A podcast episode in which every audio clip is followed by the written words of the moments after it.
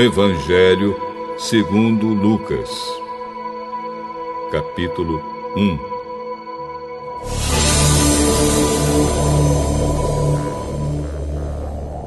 Prezado Teófilo, muitas pessoas têm se esforçado para escrever a história das coisas que aconteceram entre nós. Elas escreveram o que foi contado por aqueles que viram essas coisas desde o começo e anunciaram a mensagem do Evangelho. Portanto, Excelência, eu estudei com todo cuidado como foi que essas coisas aconteceram desde o princípio. E achei que seria bom escrever tudo em ordem para o senhor, a fim de que o senhor pudesse conhecer toda a verdade sobre os ensinamentos que recebeu.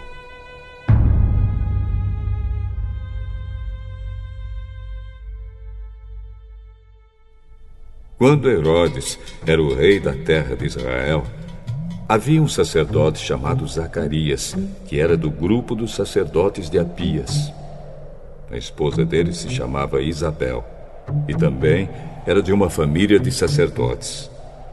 Esse casal vivia a vida que para Deus é correta, obedecendo fielmente a todas as leis e mandamentos do Senhor mas não tinham filhos porque Isabel não podia ter filhos e porque os dois já eram muito velhos.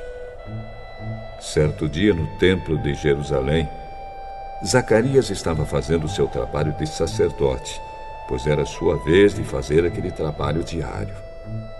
Conforme o costume dos sacerdotes, ele havia sido escolhido por sorteio para queimar o incenso no altar e por isso entrou no templo do Senhor. Durante o tempo em que o incenso queimava, o povo lá fora fazia orações. Então o anjo do Senhor apareceu em frente de Zacarias, de pé, do lado direito do altar. Quando Zacarias viu o anjo, Ficou com medo e não sabia o que fazer. Mas o anjo lhe disse: Não tenha medo, Zacarias, pois Deus ouviu a sua oração. A sua esposa vai ter um filho e você porá nele o nome de João. O nascimento dele vai trazer alegria e felicidade para você e para muita gente pois para o Senhor Deus ele será um grande homem. Ele não deverá beber vinho nem cerveja. Ele será cheio do Espírito Santo desde o nascimento e levará muitos israelitas ao Senhor, o Deus de Israel. Ele será mandado por Deus como mensageiro e será forte e poderoso como o profeta Elias. Ele fará com que pais e filhos façam as pazes e que os desobedientes voltem a andar no caminho direito. E conseguirá preparar o povo de Israel para a vinda do Senhor. Então Zacarias perguntou ao anjo: Como é que eu vou saber que isso é verdade? Estou muito velho e a minha mulher também. Eu sou Gabriel, servo de Deus, e ele me mandou falar com você para lhe dar essa boa notícia. Você não está acreditando no que eu disse, mas isso acontecerá no tempo certo. E porque você não acreditou, você ficará mudo. E não poderá falar até o dia em que seu filho nascer. Enquanto isso, o povo estava esperando Zacarias e todos estavam admirados com a demora dele no templo. Quando saiu, Zacarias não podia falar. Então perceberam que ele havia tido uma visão no templo. Sem poder falar, ele fazia sinais com as mãos para o povo.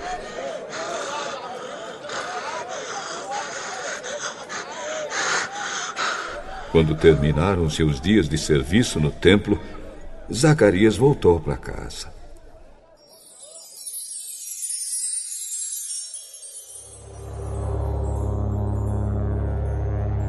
Pouco tempo depois, Isabel, a sua esposa, ficou grávida e durante cinco meses não saiu de casa. E ela disse: Ah, agora que o senhor me ajudou ninguém mais vai me desprezar por eu não ter filhos.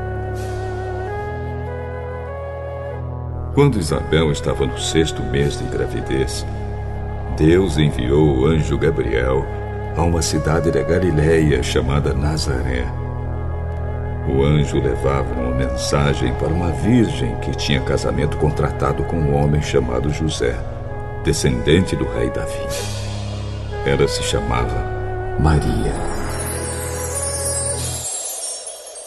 O anjo veio e disse: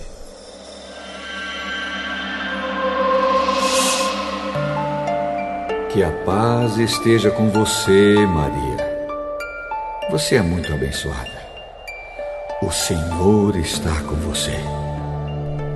Porém, Maria, quando viu o que o anjo disse, ficou sem saber o que pensar. E admirada, ficou pensando no que ele queria dizer. Então o anjo continuou: Não tenha medo, Maria. Deus está contente com você. Você ficará grávida. Dará à luz um filho e porá nele o nome de Jesus. Ele será um grande homem, será chamado de Filho do Deus Altíssimo. Deus, o Senhor, vai fazê-lo rei, como foi o antepassado dele, o rei Davi. Ele será para sempre rei dos descendentes de Jacó, e o reino dele nunca se acabará. Isso não é possível, pois eu sou virgem. O Espírito Santo virá sobre você, e o poder do Deus Altíssimo a envolverá com a sua sombra. Por isso, o menino será chamado de Santo e Filho de Deus. Fique sabendo que a sua parente Isabela está grávida, mesmo sendo tão idosa. Diziam que ela não podia ter filhos. No entanto, agora ela já está no sexto mês de gravidez. Porque para Deus nada é impossível. Eu sou uma serva de Deus. Que aconteça comigo o que o Senhor acabou de me dizer.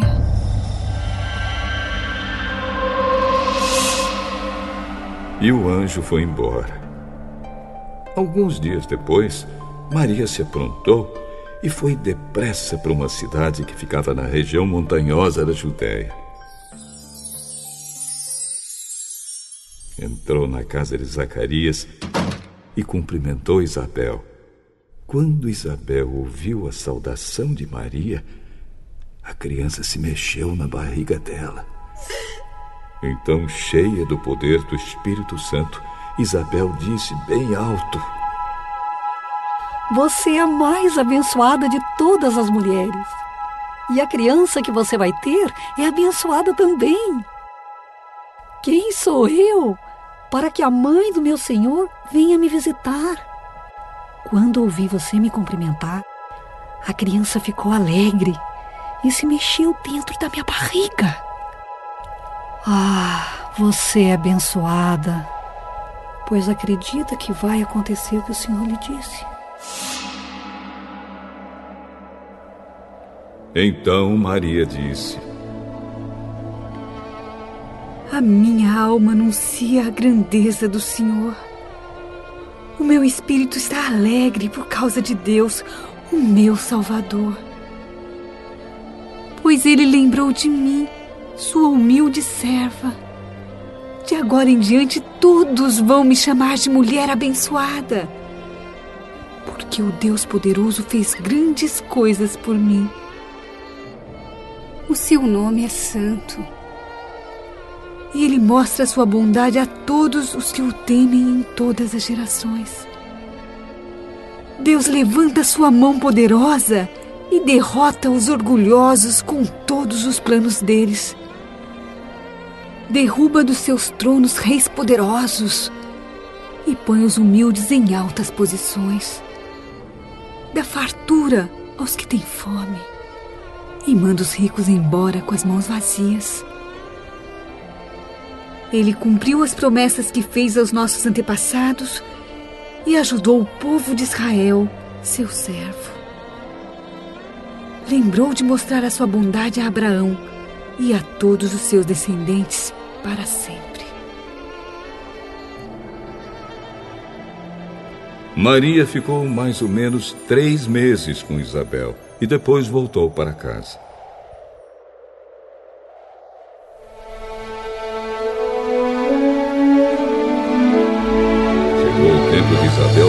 Criança e ela deu à luz um menino.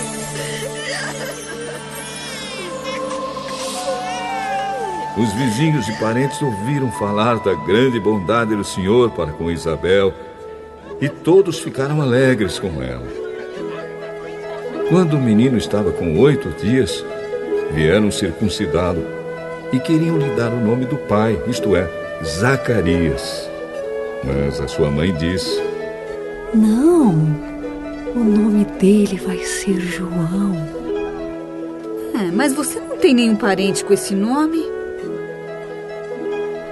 Aí fizeram sinais ao pai, perguntando que nome ele queria pôr no menino. Zacarias pediu uma tabuinha de escrever e escreveu: O nome dele é João. E todos ficaram muito admirados. Nesse momento, Zacarias pôde falar novamente e começou a louvar a Deus. Os vizinhos ficaram com muito medo e as notícias dessas coisas se espalharam por toda a região montanhosa da Judéia.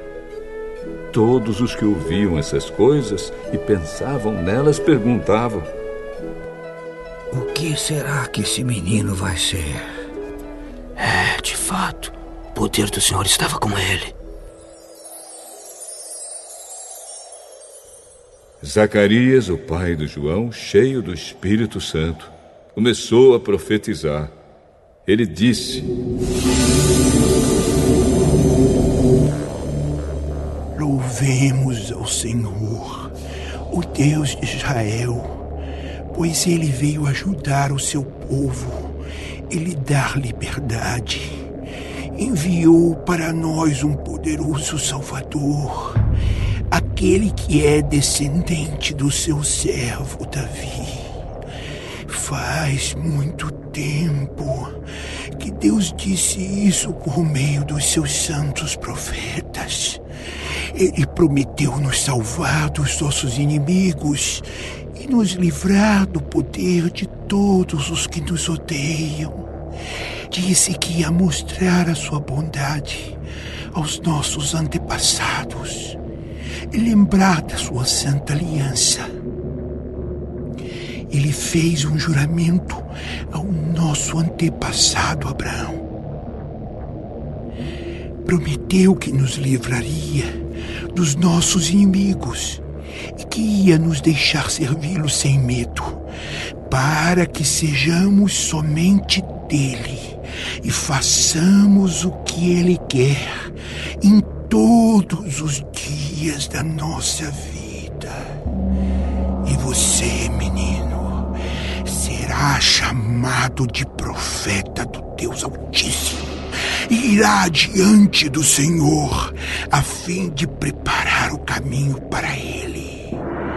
Você anunciará ao povo de Deus a salvação que virá por meio do perdão dos pecados deles. Pois o nosso Deus é misericordioso e bondoso.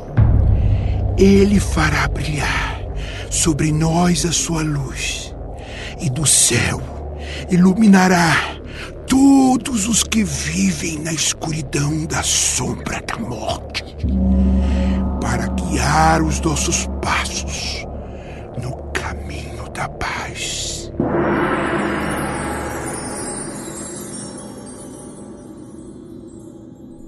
O menino cresceu e ficou forte de espírito. E viveu no deserto até o dia em que apareceu diante do povo de Israel.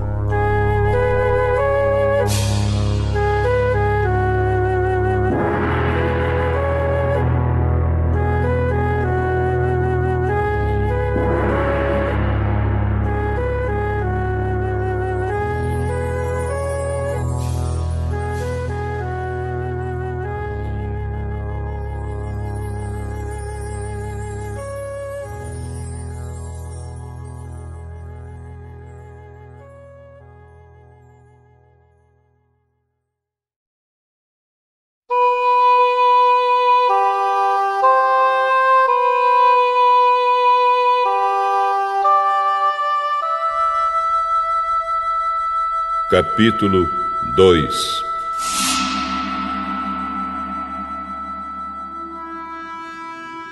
Naquele tempo, o imperador Augusto mandou uma ordem para todos os povos do império. Todas as pessoas deviam se registrar a fim de ser feita uma contagem da população. Quando foi feito esse primeiro recenseamento, Sirênio era governador da Síria. Então todos foram se registrar, cada um na sua própria cidade.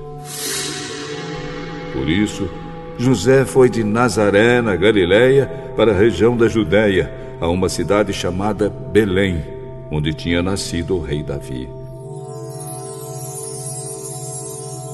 José foi registrar-se lá porque era descendente de Davi. Levou consigo Maria, com quem tinha casamento contratado. Ela estava grávida.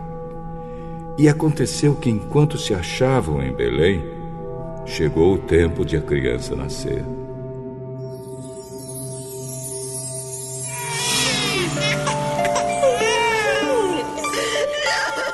Então Maria deu à luz o seu primeiro filho. Enrolou o menino em panos e o deitou numa manjedoura, pois não havia lugar para eles na pensão. Naquela região havia pastores que estavam passando a noite nos campos, tomando conta dos rebanhos de ovelhas. Então um anjo do Senhor apareceu. E a luz gloriosa do Senhor brilhou por cima dos pastores. Eles ficaram com muito medo, mas o anjo disse: Não tenham medo. Estou aqui a fim de trazer uma boa notícia para vocês. E ela será motivo de grande alegria também para todo o povo. Hoje mesmo, na cidade de Davi, nasceu o Salvador de vocês, o Messias, o Senhor. Esta será a prova. Vocês encontrarão uma criancinha enrolada em panos e deitada numa manjedoura. No mesmo instante apareceu junto com o anjo uma multidão de outros anjos, como se fosse um exército celestial.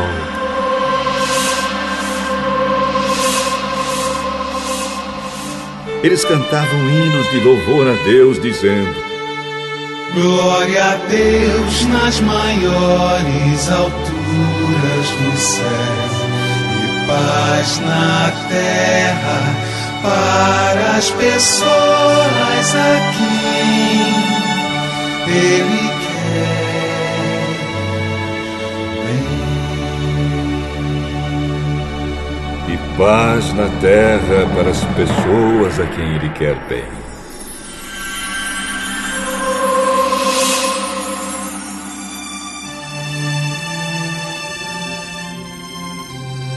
Quando os anjos voltaram para o céu, os pastores disseram uns aos outros: Vamos até Belém para ver o que aconteceu. É, vamos ver aquilo que o senhor nos contou.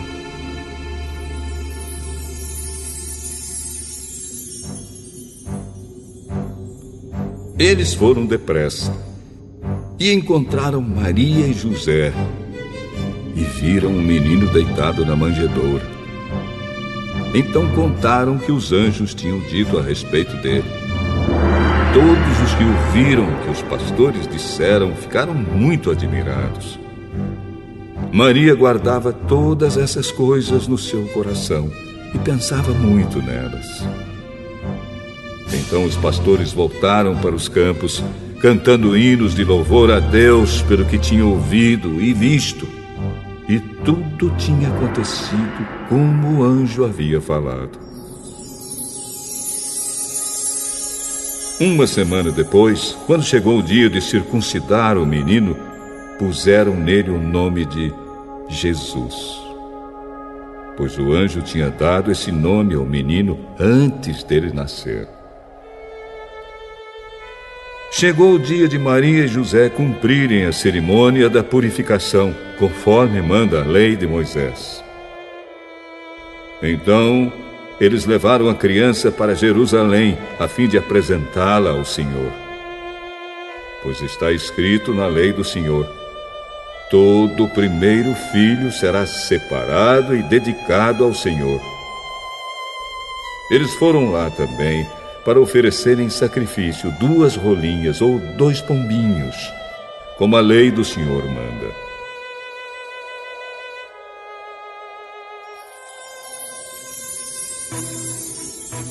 Em Jerusalém morava um homem chamado Simeão. Ele era bom e piedoso e esperava a salvação do povo de Israel. O Espírito Santo estava com ele e o próprio Espírito lhe tinha prometido que antes de morrer, ele iria ver o Messias enviado pelo Senhor. Guiado pelo Espírito, Simeão foi ao templo.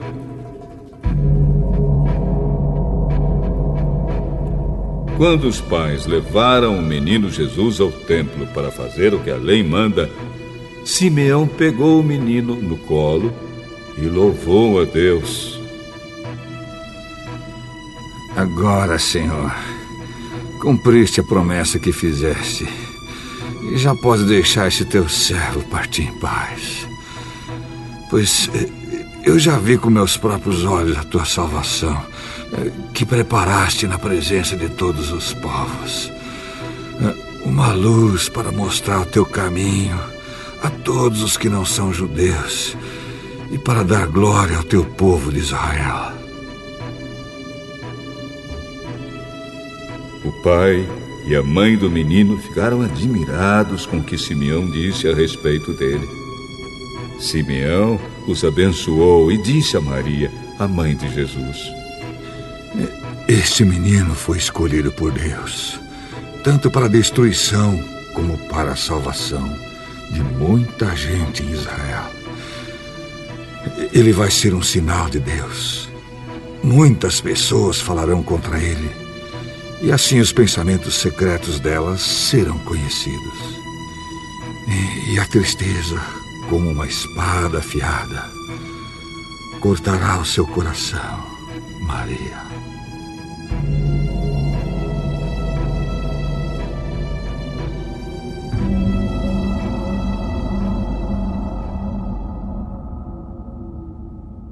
Havia ali também uma profetisa chamada Ana que era viúva e muito idosa. Ela era filha de Fanuel, da tribo de Azer. Sete anos depois que ela havia casado, o seu marido morreu. Agora ela estava com 84 anos de idade. Nunca saía do pátio do templo e adorava a Deus dia e noite, jejuando e fazendo orações. Naquele momento, ela chegou e começou a louvar a Deus e a falar a respeito do menino para todos os que esperavam a libertação de Jerusalém. Quando terminaram de fazer tudo o que a lei do Senhor manda, José e Maria voltaram para Galiléia, para a casa deles na cidade de Nazaré.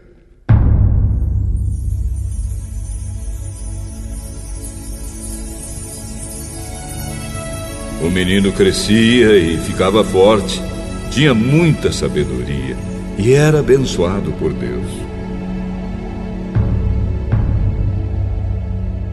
Todos os anos, os pais de Jesus iam a Jerusalém para a festa da Páscoa. Quando Jesus tinha 12 anos, eles foram à festa, conforme o seu costume.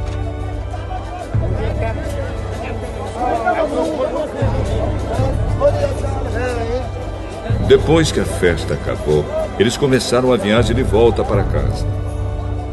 Mas Jesus tinha ficado em Jerusalém e os seus pais não sabiam disso. Eles pensavam que ele estivesse no grupo de pessoas que vinha voltando e por isso viajaram o dia todo. Então começaram a procurá-lo entre os parentes e amigos.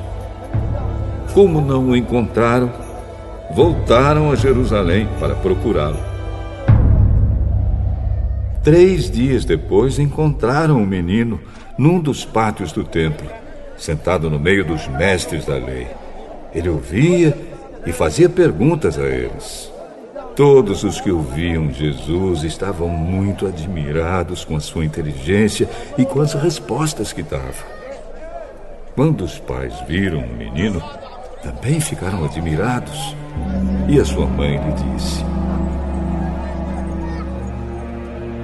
Meu filho, por que você fez isso conosco? Seu pai e eu estávamos muito aflitos procurando você. Por que vocês estão me procurando? Não sabia que eu devia estar na casa do meu pai?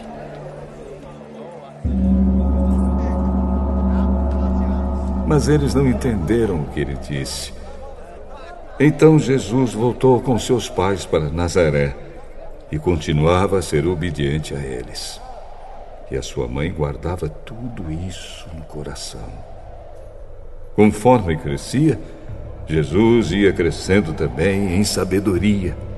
E tanto Deus como as pessoas gostavam cada vez mais dele.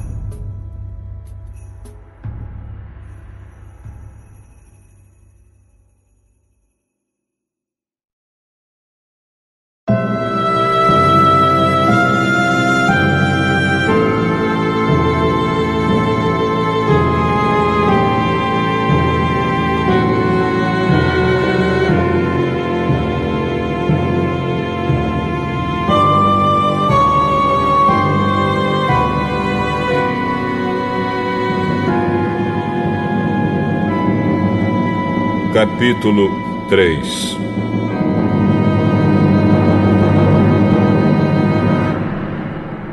Fazia 15 anos que Tibério era o imperador romano. Nesse tempo, Pôncio Pilatos era o governador da Judéia. Herodes governava a Galiléia. O seu irmão Filipe governava a região da Itureia e Traconites. E Lisânias era o governador de Abilene.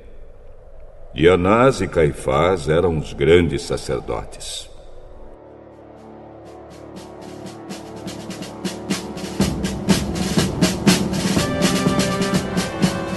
Foi nesse tempo que a mensagem de Deus foi dada no deserto a João, filho de Zacarias.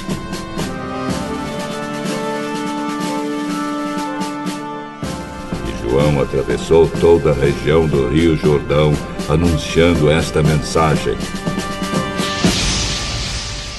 Arrependam-se dos seus pecados e sejam batizados, que Deus perdoará vocês. Isso aconteceu como o profeta Isaías tinha escrito no seu livro. Alguém está gritando no deserto. Preparem o caminho para o Senhor passar. Abram estradas retas para ele. Todos os vales serão aterrados, e todos os morros e montes serão aplanados. Os caminhos tortos serão endireitados, e as estradas esburacadas serão consertadas e todos verão a salvação que Deus dá.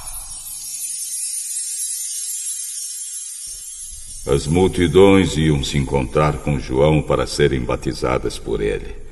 João dizia a todos: Ninhada de cobras venenosas. Quem disse que vocês escaparão do terrível castigo que Deus vai mandar? Façam coisas que mostrem que vocês se arrependeram dos seus pecados. E não digam uns aos outros: Nós somos descendentes de Abraão.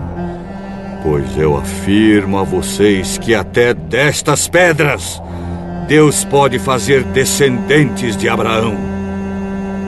O machado já está pronto para cortar as árvores pela raiz. Toda árvore que não dá frutas boas será cortada e jogada no fogo.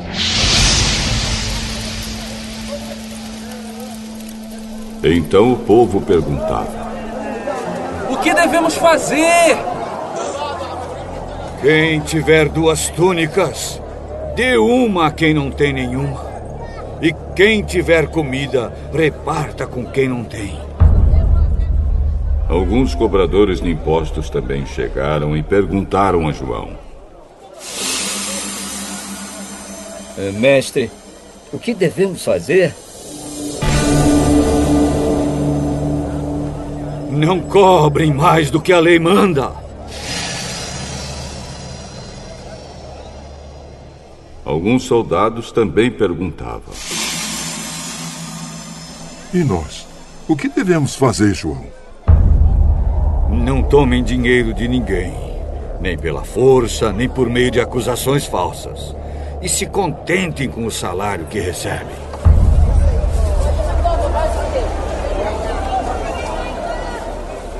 As esperanças do povo começaram a aumentar e eles pensavam que talvez João fosse o Messias.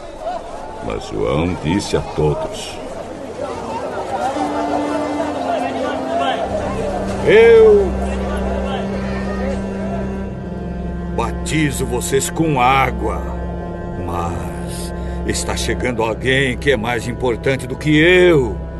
E não mereço a honra de desamarrar as correias das sandálias dele.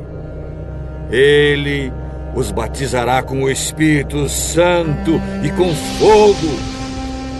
Com a pá que tem na mão, ele vai separar o trigo da palha guardará o trigo no seu depósito, mas queimará a palha no fogo que nunca se apaga.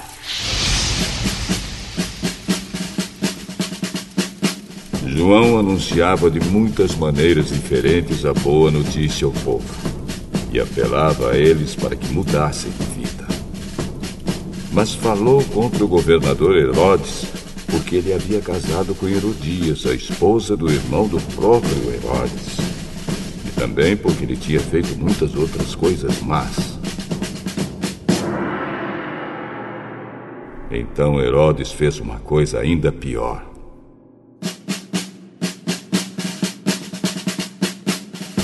Mandou pôr João na cadeia.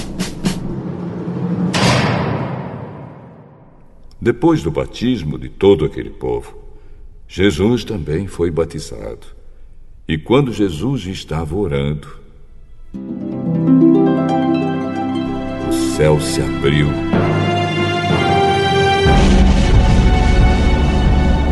E o Espírito Santo desceu na forma de uma pomba sobre ele.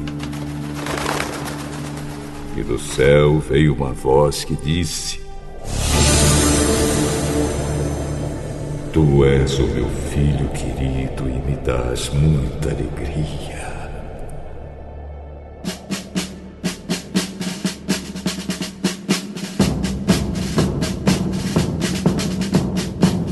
Jesus começou o seu trabalho quando tinha mais ou menos 30 anos de idade.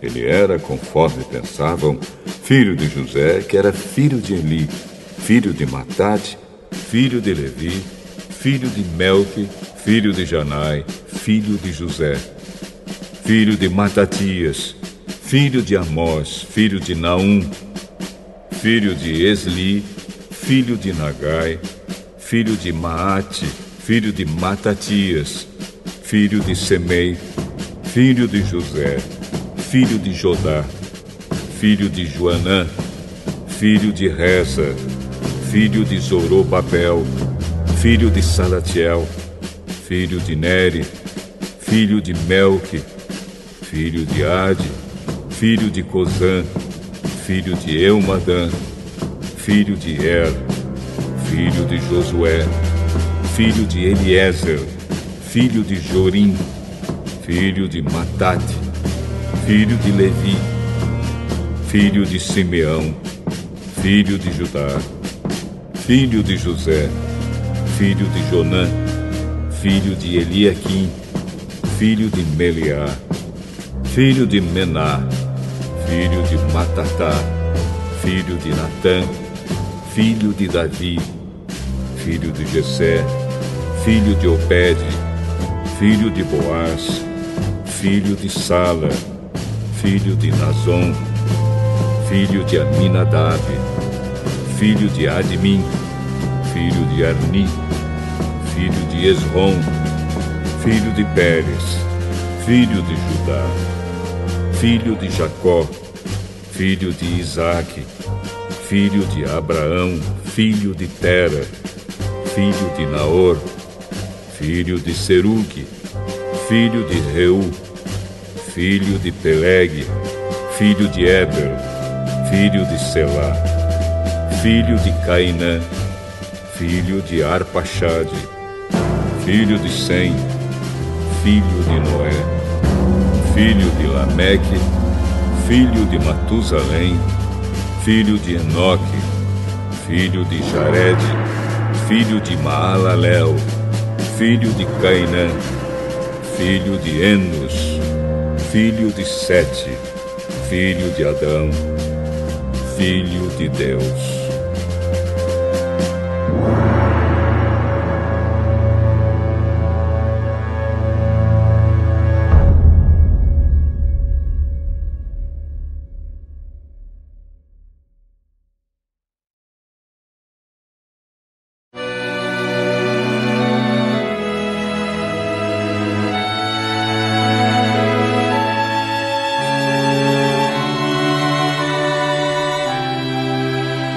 Capítulo 4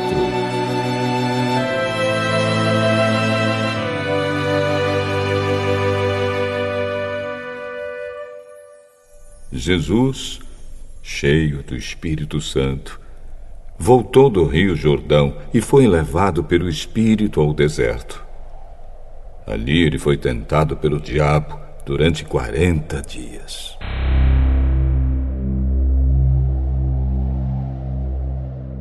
Nesse tempo todo ele não comeu nada e depois sentiu fome. Então o diabo disse a ele: Se você é filho de Deus, mande que essa pedra vire pão. As Escrituras Sagradas afirmam que o ser humano não vive só de pão. Aí o diabo levou Jesus para o alto, mostrou-lhe num instante todos os reinos do mundo e disse: Eu lhe darei todo este poder e toda esta riqueza, pois tudo isto me foi dado e posso dar a quem eu quiser. Isso tudo será seu, se você se ajoelhar diante de mim e me adorar. As Escrituras Sagradas afirmam Adore o Senhor, seu Deus, e sirva somente a Ele. Depois o diabo o levou a Jerusalém e o colocou na parte mais alta do templo e disse: Se você é filho de Deus, jogue-se daqui, pois as Escrituras Sagradas afirmam: Deus mandará que os seus anjos cuidem de você. Eles vão segurá-lo com as suas mãos, para que nem mesmo seus pés sejam feridos nas pedras. As Escrituras Sagradas afirmam: Não ponha à prova o Senhor, seu Deus.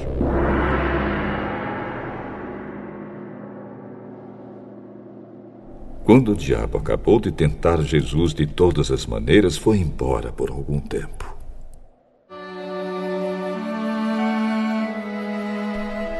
Jesus voltou para a região da Galiléia e o poder do Espírito Santo estava com ele. As notícias a respeito dele se espalhavam por toda aquela região. Ele ensinava nas sinagogas e era elogiado por todos.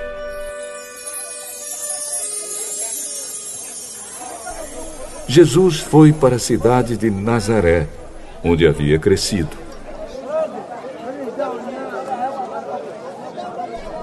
No sábado, conforme o seu costume, foi até a sinagoga. Ali ele se levantou para ler as Escrituras Sagradas e lhe deram o livro do profeta Isaías. Ele abriu o livro e encontrou o lugar onde está escrito assim: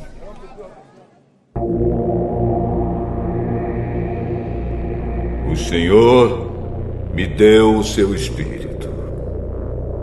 Ele me escolheu para levar boas notícias aos pobres e me enviou para anunciar a liberdade aos presos, dar vista aos cegos, libertar os que estão sendo oprimidos e anunciar que chegou o tempo em que o Senhor salvará o seu povo. Jesus fechou o livro e o entregou para o ajudante da sinagoga. Depois sentou-se. Todas as pessoas ali presentes olhavam para Jesus sem desviar os olhos. Então ele começou a falar. Hoje se cumpriu o trecho das Escrituras Sagradas que vocês acabam de ouvir.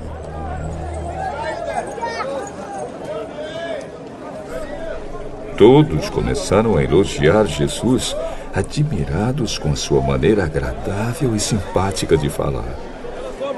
Ele não é filho de José?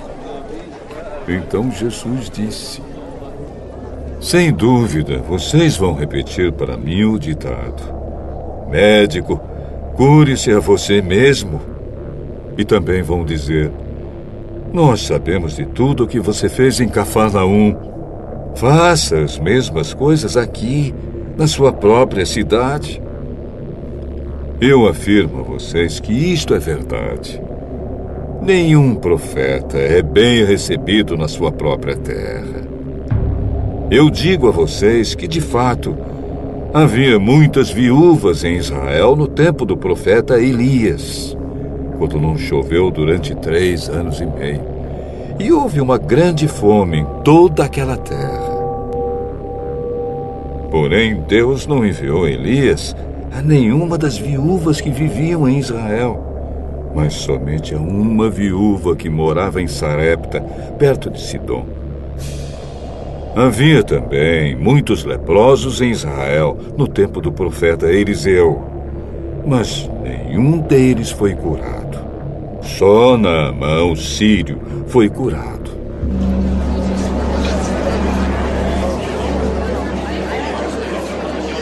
Quando ouviram isso, todos os que estavam na sinagoga ficaram com muita raiva. Então se levantaram. Arrastaram Jesus para fora da cidade e o levaram até o alto do monte onde a cidade estava construída, para o jogar dali abaixo. Mas ele passou pelo meio da multidão e foi embora.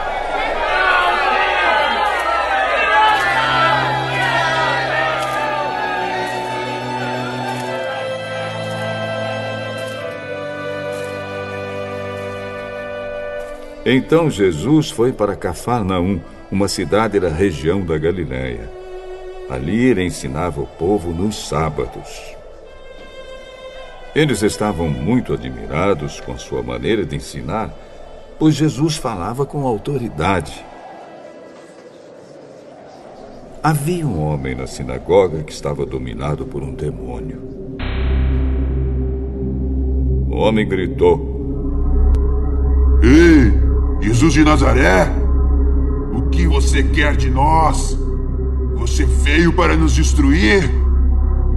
Sei muito bem quem você é. É o santo que Deus enviou. Calhe a boca e saia deste homem. Em frente de todos, o demônio atirou o homem no chão e saiu dele sem lhe causar nenhum ferimento. Todos ficaram espantados e diziam uns para os outros: Mas que tipo de palavras são essas? Este homem com autoridade e poder expulsa os espíritos maus e eles vão embora. E as notícias a respeito de Jesus se espalharam por toda aquela região.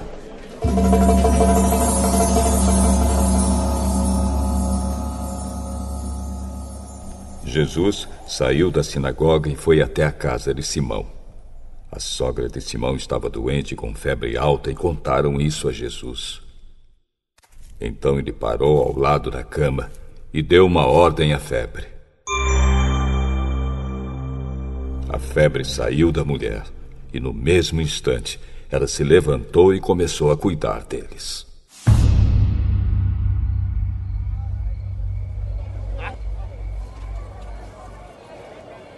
Depois de anoitecer, todos os que tinham amigos enfermos com várias doenças os levaram a Jesus. Ele pôs as suas mãos sobre cada um deles e os curou. Os demônios saíram de muitas pessoas. Você é o Filho de Deus! Eles sabiam que Jesus era o Messias e por isso ele os repreendia e não deixava que falassem. Quando amanheceu, Jesus saiu da cidade e foi para um lugar deserto. Mas a multidão começou a procurá-lo e, quando o encontraram, eles não queriam deixá-lo ir embora. Porém, Jesus disse: Eu preciso anunciar também em outras cidades a boa notícia do reino de Deus. Foi para fazer isso que Deus me enviou. E ele anunciava a mensagem nas sinagogas de todo o país.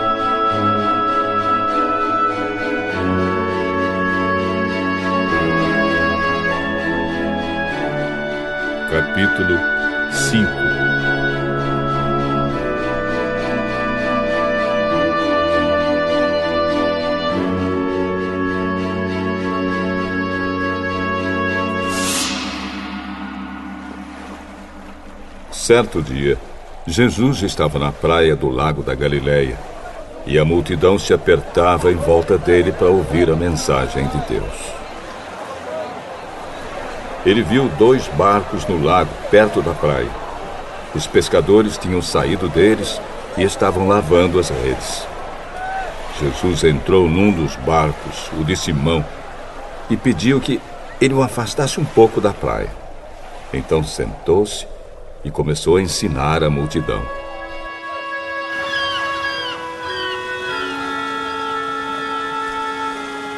Quando acabou de falar, Jesus disse: Simão, leve o barco para um lugar onde o lago é bem fundo. E você e os seus companheiros joguem as redes para pescar. Mestre, nós trabalhamos a noite toda e não pescamos nada. Mas já que o senhor está mandando jogar as redes, eu vou obedecer.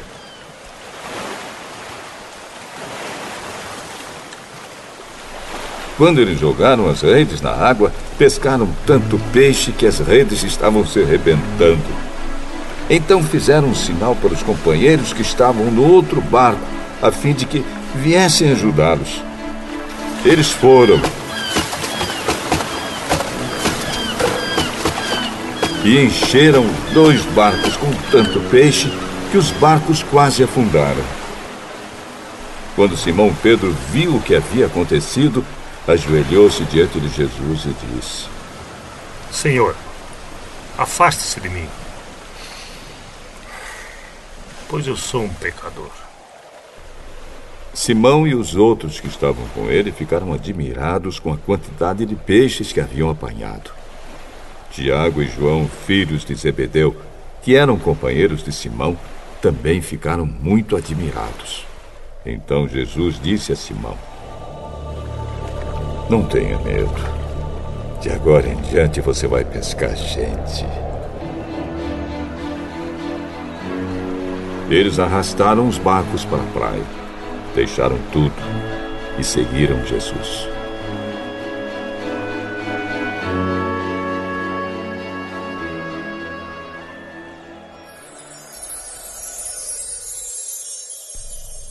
Certa vez, Jesus estava numa cidade onde havia um homem que tinha o corpo todo coberto de lepra. Quando viu Jesus, o leproso se ajoelhou diante dele, encostou o rosto no chão e pediu: Senhor, eu sei que o senhor pode me curar se quiser.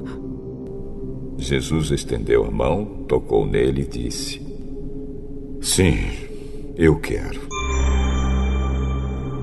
Você está curado.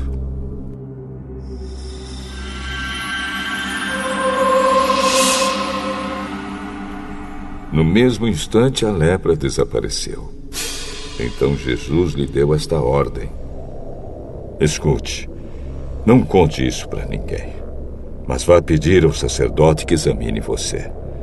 Depois, a fim de provar para todos que você está curado, vá oferecer o sacrifício que Moisés ordenou.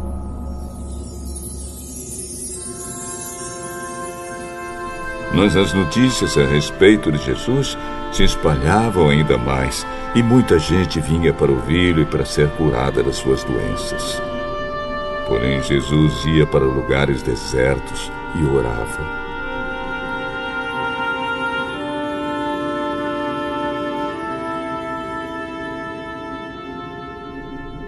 Um dia Jesus estava ensinando e alguns fariseus e alguns mestres da lei estavam sentados perto dele. Eles tinham vindo de todas as cidades da Galiléia e da Judéia e também de Jerusalém o poder do Senhor estava com Jesus para que lhe curasse os doentes. Alguns homens trouxeram um paralítico deitado numa cama e estavam querendo entrar na casa e colocá-lo diante de Jesus. Porém, por causa da multidão, não conseguiram entrar com o paralítico. Então o carregaram para cima do telhado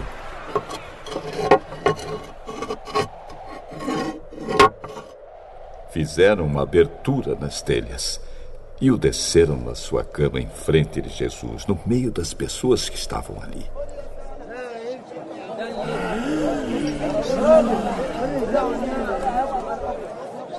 Jesus viu que eles tinham fé e disse ao paralítico: Meu amigo, os seus pecados estão perdoados.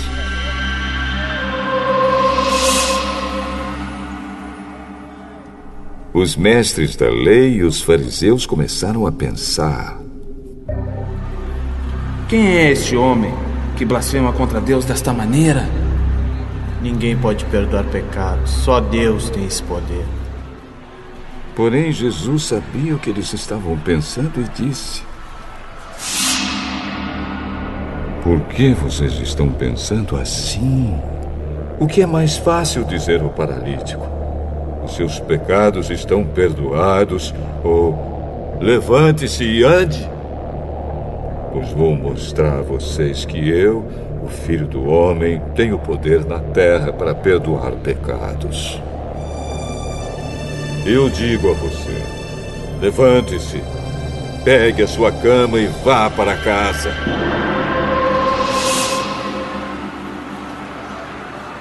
No mesmo instante, o homem se levantou diante de todos, pegou a cama e foi para casa louvando a Deus.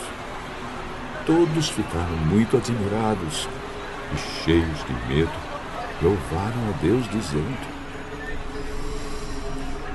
Ah, que coisa maravilhosa nós vimos hoje.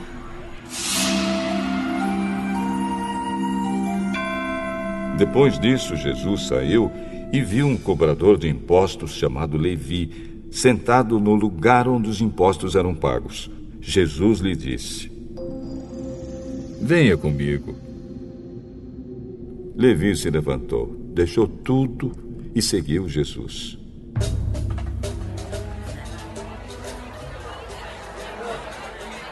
Então Levi fez para Jesus uma grande festa na sua casa.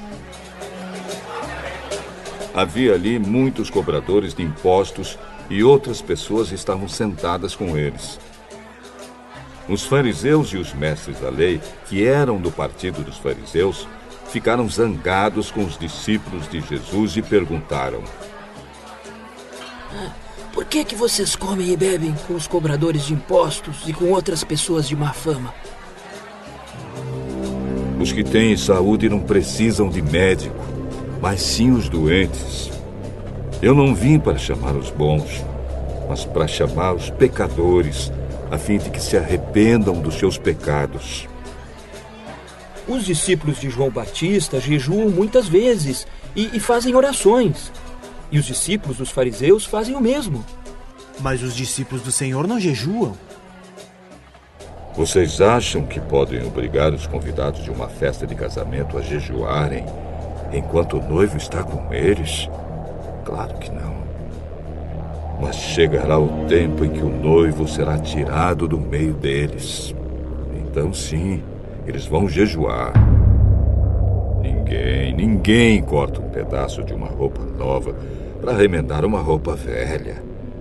Se alguém fizer isso, estraga a roupa nova e o pedaço de pano novo não combina com a roupa velha. Ninguém põe vinho novo em odres velhos. Se alguém fizer isso, os odres rebentam, o vinho se perde e os odres ficam estragados. Não. Vinho novo deve ser posto em odres novos. E ninguém quer vinho novo depois de beber vinho velho, pois diz: o vinho velho é melhor.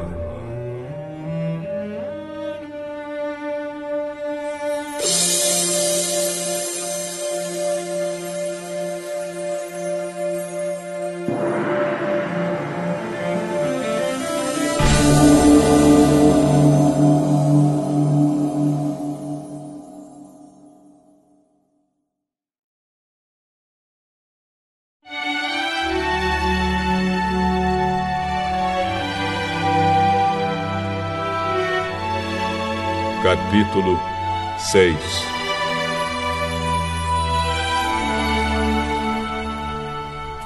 Num sábado, Jesus estava atravessando uma plantação de trigo. Os seus discípulos começaram a colher e a debulhar espigas e a comer os grãos de trigo. Então alguns fariseus perguntaram: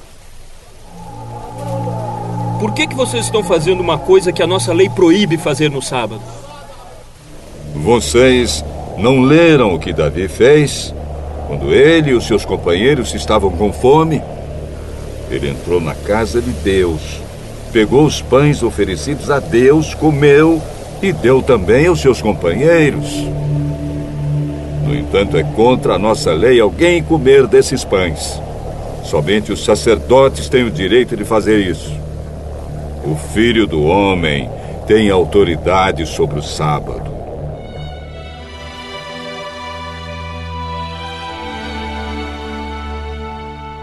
No outro sábado, Jesus entrou na sinagoga e começou a ensinar. Estava ali um homem que tinha a mão direita aleijada. Alguns mestres da lei e alguns fariseus ficaram espiando Jesus com atenção para ver se ele ia curar alguém no sábado. Pois queriam arranjar algum motivo para o acusar de desobedecer à lei. Mas Jesus conhecia os pensamentos deles. E por isso disse para o homem que tinha a mão aleijada: Levante-se e fique em pé aqui na frente. O homem se levantou e ficou em pé.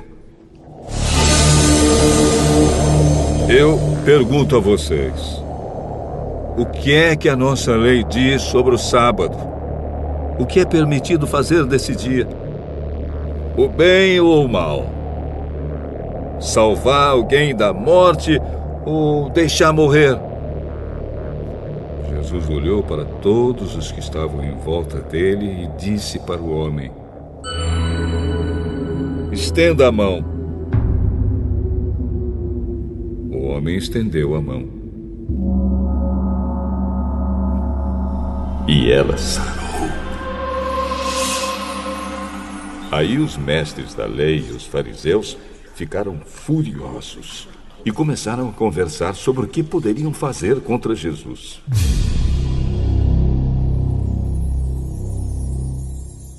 Naquela ocasião, Jesus subiu um monte para orar e passou a noite orando a Deus. Quando amanheceu, chamou seus discípulos e escolheu doze deles. E deu o nome de apóstolos a estes doze: Simão, em quem pôs o nome de Pedro, e o seu irmão André, Tiago e João, Filipe e Bartolomeu, Mateus e Tomé, Tiago, filho de Alfeu, Simão, o nacionalista, Judas, filho de Tiago, e Judas Iscariotes, que foi o traidor.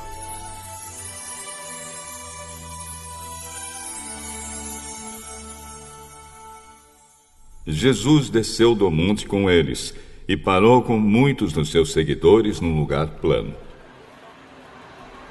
Uma grande multidão estava ali.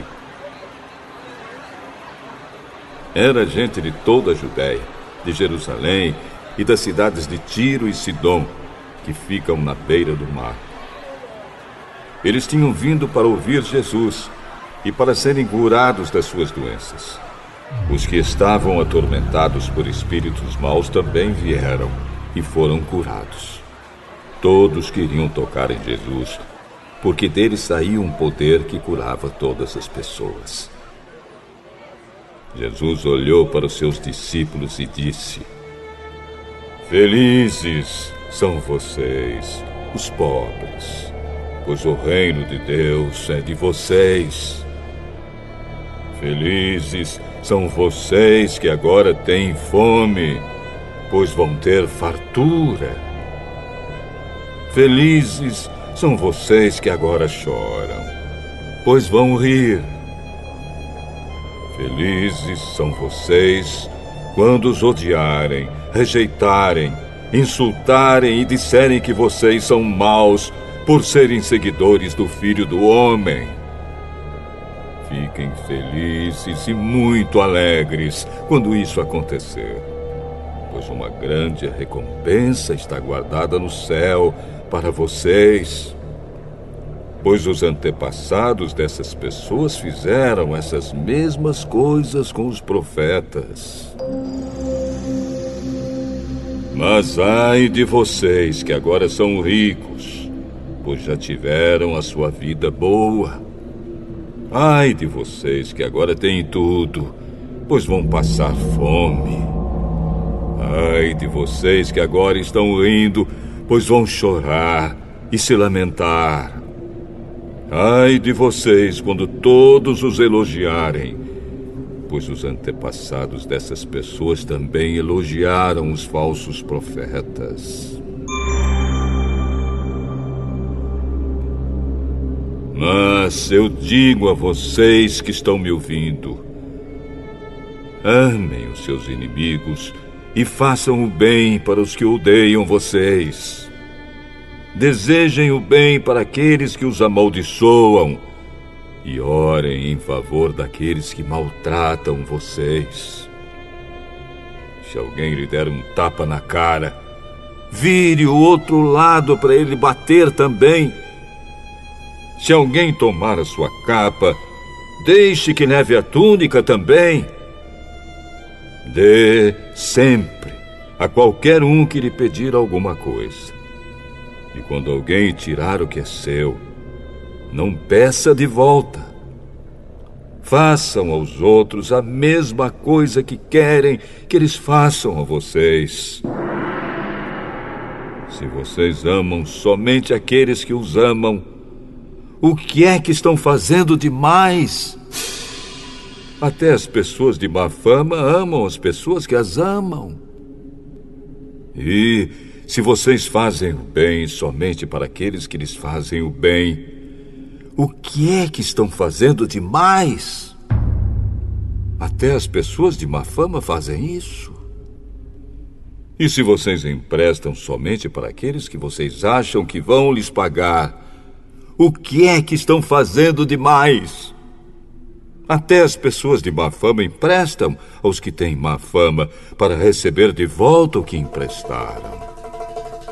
Façam o contrário. Amem os seus inimigos e façam o bem para eles.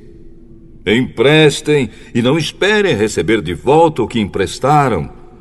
E assim vocês terão uma grande recompensa e serão filhos do Deus Altíssimo.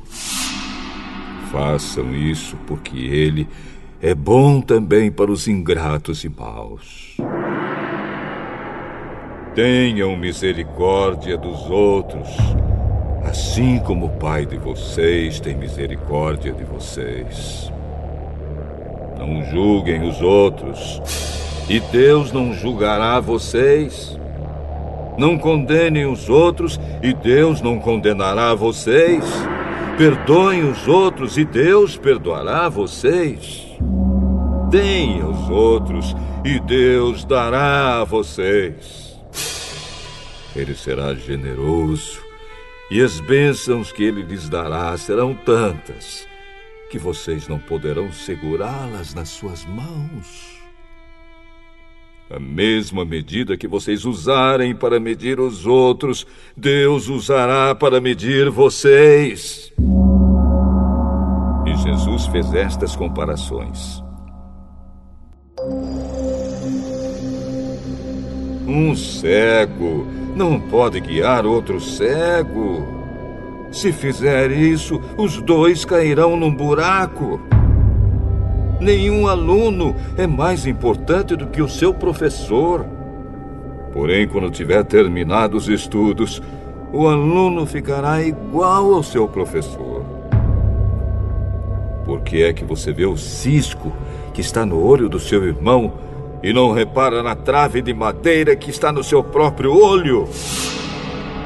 Como é que você pode dizer ao seu irmão: Me deixe tirar esse cisco do seu olho? Se você não repara na trave que está no seu próprio olho. Hipócrita! Tire primeiro a trave que está no seu olho, e então poderá ver bem para tirar o cisco que está no olho do seu irmão.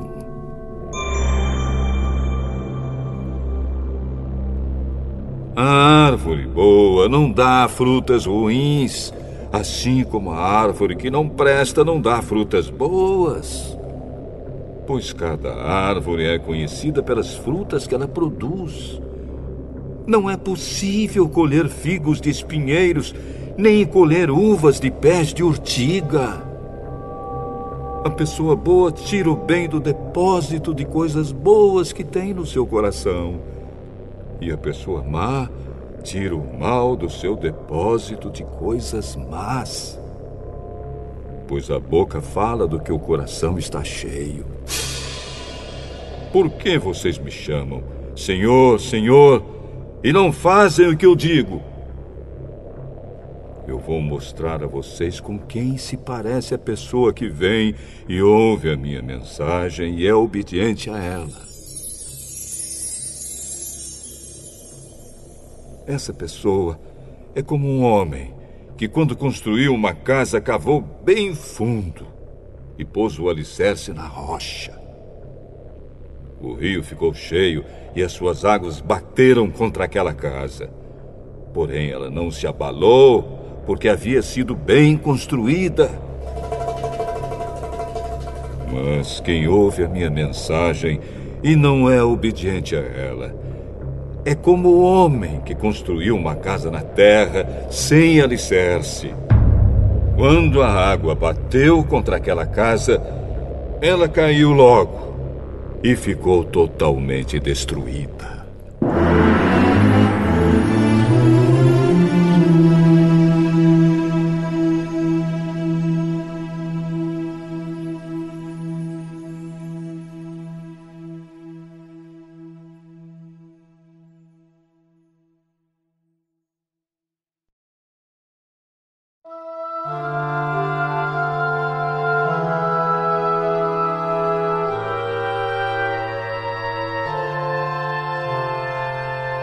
Capítulo 7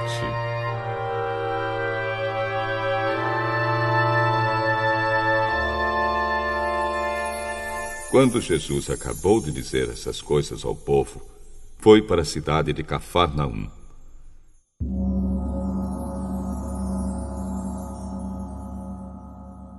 Havia ali um oficial romano que tinha um empregado a quem estimava muito.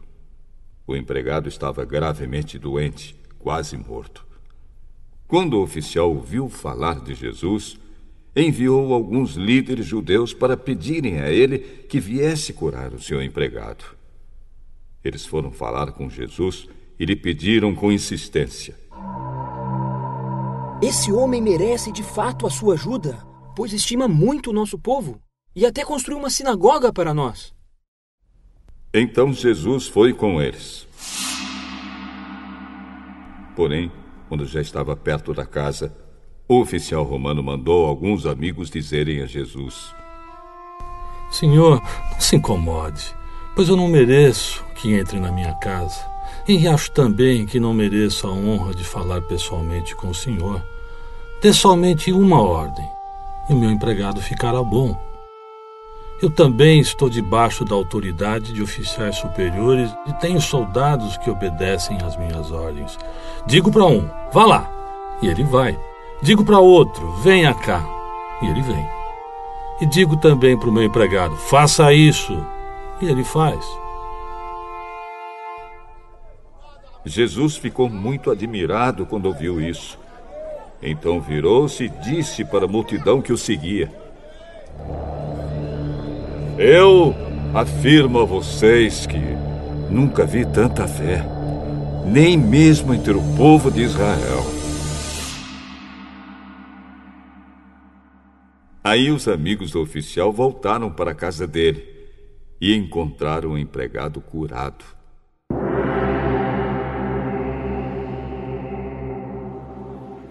Pouco tempo depois, Jesus foi para uma cidade chamada Naim os seus discípulos e uma grande multidão foram com ele. Quando ele estava chegando perto do portão da cidade, ia saindo um enterro. O defunto era filho único de uma viúva e muita gente da cidade ia com ela. Quando o senhor a viu, ficou com muita pena dela e disse: Não chore. Então ele chegou mais perto e tocou no caixão. E os que estavam carregando pararam. Então Jesus disse: Moço, eu ordeno a você. Levante-se.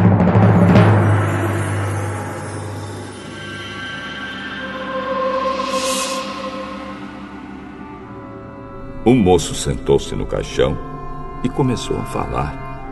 E Jesus o entregou à mãe. Todos ficaram com muito medo e louvavam a Deus. Que grande profeta apareceu entre nós. Deus veio salvar o seu povo.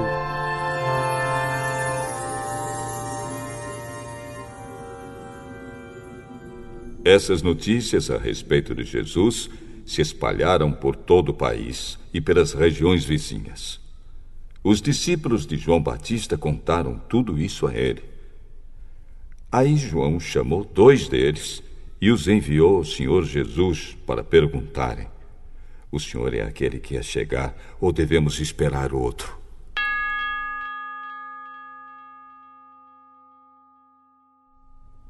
Então eles foram até o lugar onde Jesus estava e disseram: João Batista nos mandou perguntar o seguinte: O senhor é aquele que ia chegar ou devemos esperar outro?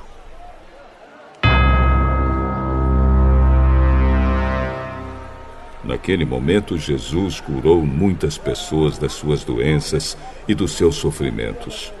Expulsou espíritos maus e também curou muitos cegos. Depois respondeu aos discípulos de João: Voltem e contem a João o que vocês viram e ouviram. Digam a ele que os cegos vêm, os coxos andam, os leprosos são curados, os surdos ouvem, os mortos são ressuscitados e os pobres recebem o Evangelho. E felizes são as pessoas que não duvidam de mim.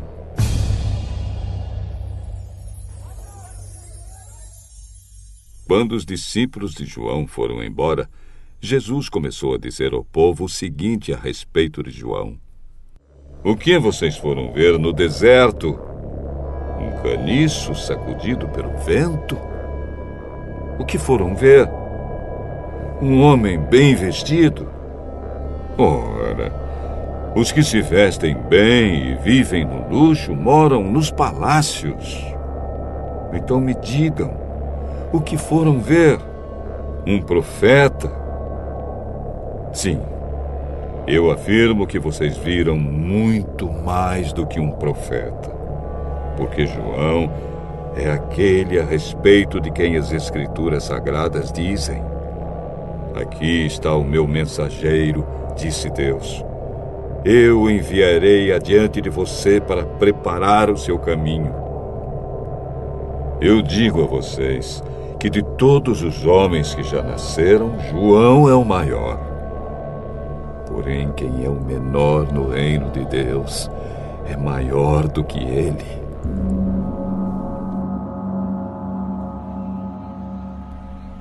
Os cobradores de impostos de todo o povo ouviram isso. Eles eram aqueles que haviam obedecido às ordens justas de Deus e tinham sido batizados por João. Mas os fariseus e os mestres da lei não quiseram ser batizados por João e assim rejeitaram o plano de Deus para eles. E Jesus terminou dizendo: Mas com quem eu posso comparar as pessoas de hoje? Com quem elas são parecidas? Elas são como crianças sentadas na praça. Um grupo grita para o outro: Nós tocamos músicas de casamento, mas vocês não dançaram. Cantamos músicas de enterro, mas vocês não choraram. João Batista jejua e não bebe vinho, e vocês dizem: ele está dominado por um demônio. O filho do homem come, bebe, e vocês dizem: Vejam, esse homem é comilão e beberrão. É amigo dos cobradores de impostos e de outras pessoas de má fama. Mas aqueles que aceitam a sabedoria de Deus mostram que ela é verdadeira.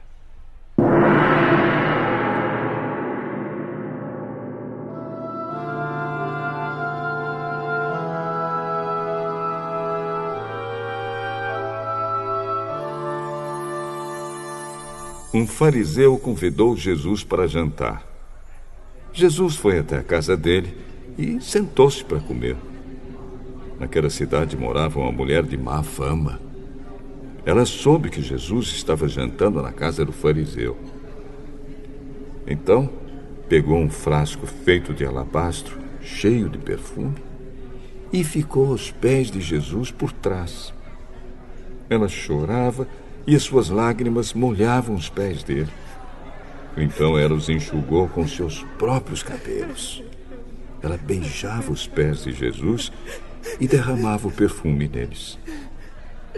Quando o fariseu viu isso, pensou assim: Se este homem fosse de fato um profeta, saberia quem é esta mulher que está tocando nele e a vida de pecado que ela leva.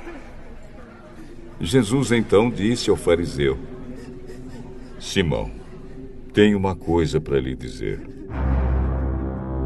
Fale, mestre.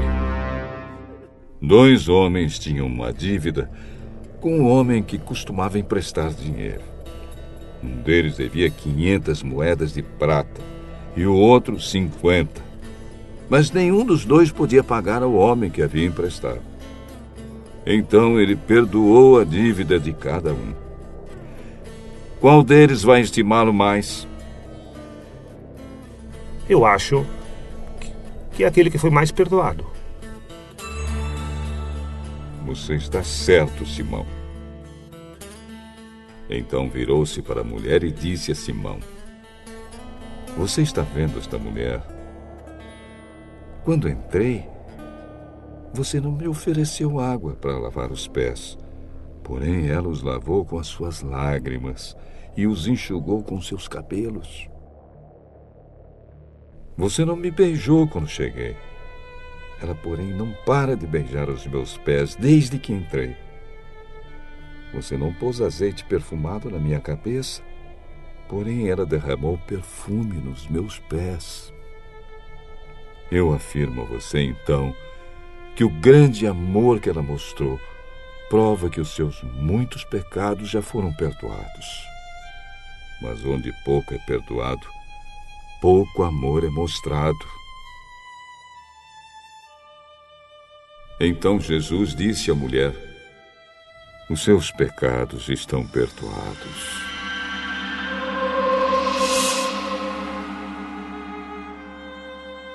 Os que estavam sentados à mesa começaram a perguntar: Que homem é esse que perdoa até pecados? Mas Jesus disse à mulher: a sua fé salvou você. Vá em paz.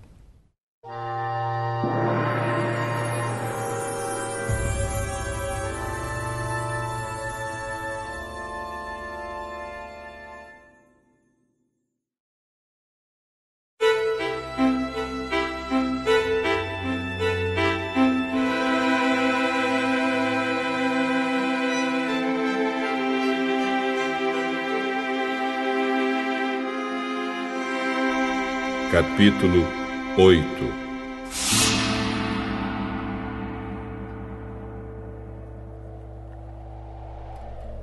Algum tempo depois, Jesus saiu e viajou por cidades e povoados, anunciando a boa notícia do reino de Deus.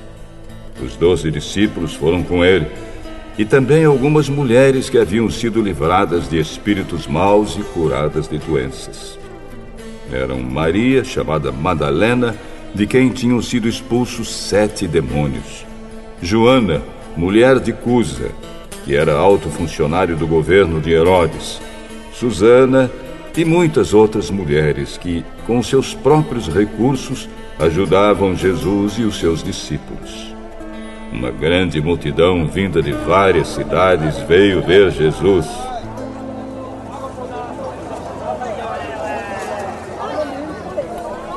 Quando todos estavam reunidos, ele contou esta parábola. Certo homem saiu para semear. E quando estava espalhando as sementes, algumas caíram na beira do caminho, onde foram pisadas pelas pessoas e comidas pelos passarinhos. Outras sementes caíram no lugar onde havia muitas pedras. E quando começaram a brotar, as plantas secaram porque não havia umidade. Outra parte caiu no meio de espinhos, que cresceram junto com as plantas e as sufocaram. Mas algumas sementes caíram em terra boa. As plantas cresceram e produziram cem grãos para cada semente. Quem quiser ouvir, que ouça. Os discípulos de Jesus perguntaram o que ele queria dizer com essa parábola. A vocês, Deus mostra os segredos do seu reino, mas aos outros tudo é ensinado por meio de parábolas, para que olhem e não enxerguem nada, e para que escutem e não entendam. O que essa parábola quer dizer é o seguinte: A semente é a mensagem de Deus. As sementes que caíram na beira do caminho são as pessoas que ouvem a mensagem. Porém, o diabo chega e tira a mensagem do coração delas, para que não creiam e não sejam salvas. As sementes que caíram onde havia muitas pedras são as pessoas que ouvem a mensagem e a recebem com muita alegria. Elas não têm raízes e por isso creem somente por algum tempo. E quando chega a tentação, abandonam tudo. As sementes que caíram no meio dos espinhos são as pessoas que ouvem a mensagem. Porém, as preocupações, as riquezas e os prazeres desta vida aumentam e sufocam essas pessoas. Por isso, os frutos que elas produzem nunca amadurecem. E as sementes que caíram em terra boa são aquelas pessoas que ouvem e guardam a mensagem no seu coração bom e obediente. E porque são fiéis, produzem frutos. Ninguém acende uma lamparina e depois a coloca debaixo de um cesto ou de uma cama. Pelo contrário, a lamparina é colocada no lugar próprio para que todos os que entram vejam a luz. Pois tudo que está escondido será descoberto, e tudo que está em segredo será conhecido e revelado. Portanto, tomem cuidado e vejam como vocês ouvem. Porque quem tem receberá mais, mas quem não tem, até o que pensa que tem será tirado dele.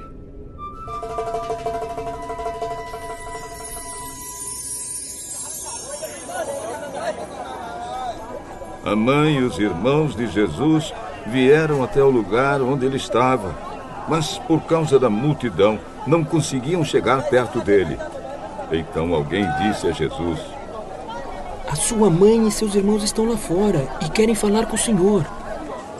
Minha mãe e meus irmãos são aqueles que ouvem a mensagem de Deus e a praticam.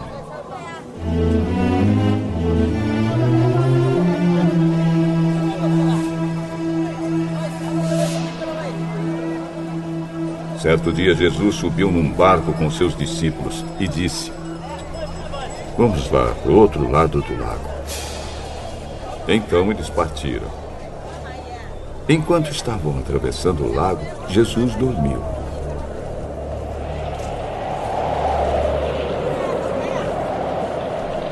Um vento muito forte começou a soprar sobre o lago e o barco foi ficando cheio de água, de modo que todos estavam em perigo. Aí os discípulos chegaram perto de Jesus e o acordaram. Mestre, mestre! Nós vamos morrer! Jesus se levantou e deu uma ordem ao vento e à tempestade.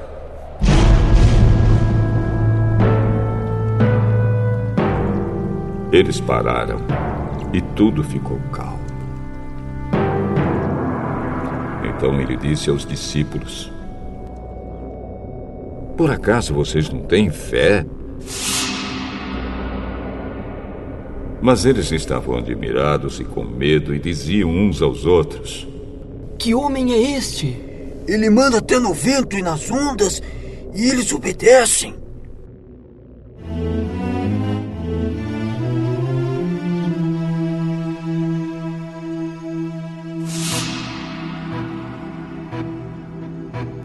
Jesus e os discípulos chegaram à região de Gerasa, no lado leste do lago da Galileia. Assim que Jesus saiu do barco, um homem daquela cidade foi encontrar-se com ele. Esse homem estava dominado por demônios. Fazia muito tempo que ele andava sem roupas e não morava numa casa, mas vivia nos túmulos do cemitério.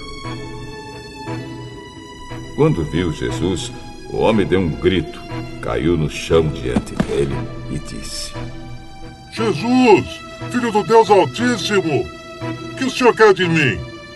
Por favor, não me castigue. Ele disse isso porque Jesus havia mandado o espírito mau sair dele.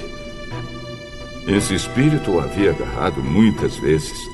As pessoas chegaram até amarrar os pés e as mãos do homem com correntes de ferro, mas ele as quebrava e o demônio o levava para o deserto. Jesus perguntou a ele: Como é que você se chama? Meu nome é Multidão. Ele disse isso porque muitos demônios tinham entrado nele.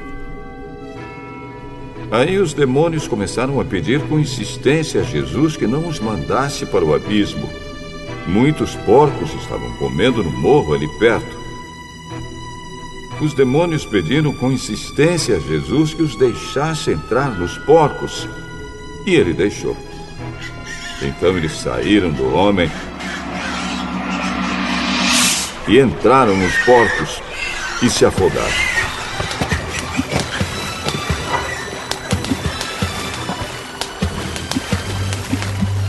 Quando os homens que estavam tomando conta dos porcos viram o que havia acontecido, fugiram e espalharam a notícia na cidade e nos seus arredores.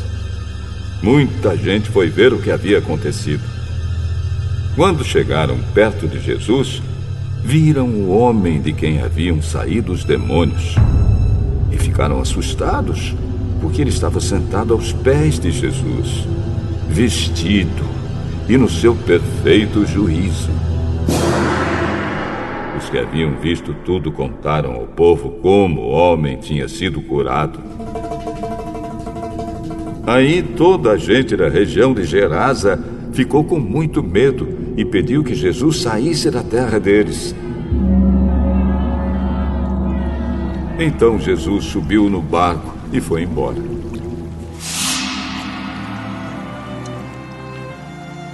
E o homem de quem os demônios tinham saído implorou a Jesus: Deixa eu ir com o senhor. Mas Jesus mandou o homem embora. Volte para casa e conte o que Deus fez por você. Então o homem foi pela cidade contando o que Jesus tinha feito por ele.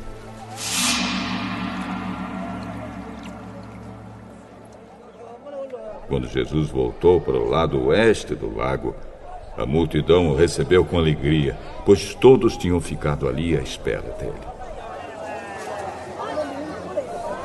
Então chegou um homem chamado Jairo, que era chefe da sinagoga daquele lugar. Ele se jogou aos pés de Jesus e pediu com insistência que fosse até a sua casa, porque a sua filha única, de 12 anos, estava morrendo. Enquanto Jesus ia caminhando, a multidão o apertava de todos os lados.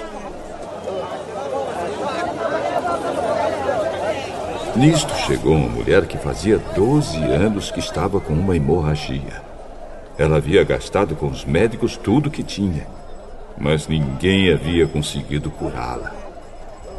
Ela foi por trás de Jesus e tocou na barra da capa dele. E logo o sangue parou de escorrer. Aí Jesus perguntou: Quem foi que me tocou? Todos negaram. Então Pedro disse: Mestre, todo mundo está rodeando o senhor e o está apertando. Alguém me tocou, pois eu senti que de mim saiu poder. Então a mulher, vendo que não podia mais ficar escondida, veio tremendo e se atirou aos pés de Jesus. E diante de todos, contou a Jesus por que tinha tocado nele e como havia sido curada na mesma hora.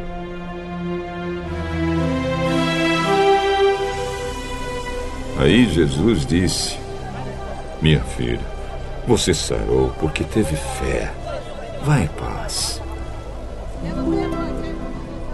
Jesus ainda estava falando quando chegou da casa de Jairo um empregado que disse: Seu Jairo, a menina já morreu. Não aborreça mais o mestre. Jesus ouviu isso e disse a Jairo: Não tenha medo, tenha fé, e ela ficará boa.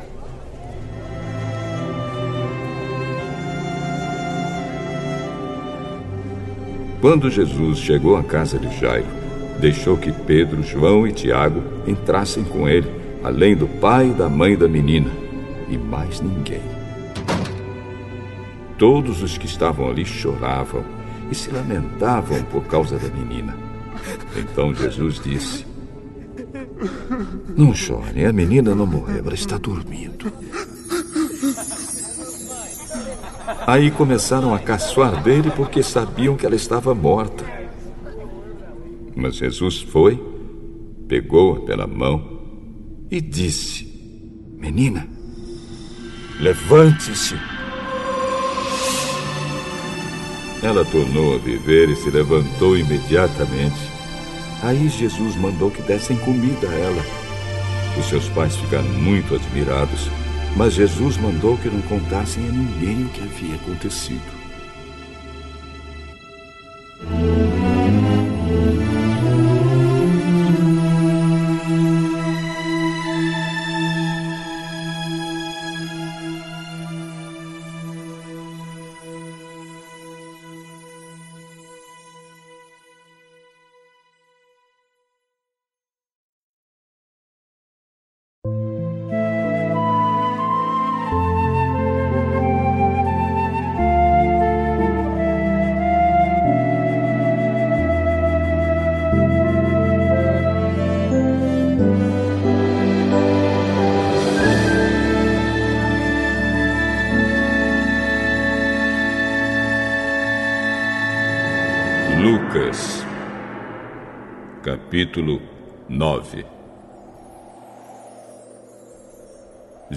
Chamou os doze discípulos e deu a eles poder e autoridade para expulsar todos os demônios e curar doenças.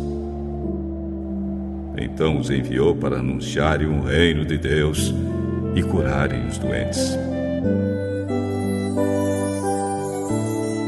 Ele disse: Nesta viagem, não levem nada. Nem bengala para se apoiar, nem sacola, nem comida, nem dinheiro, nem mesmo uma túnica a mais. Quando vocês entrarem numa cidade, fiquem na casa em que forem recebidos até irem embora daquele lugar.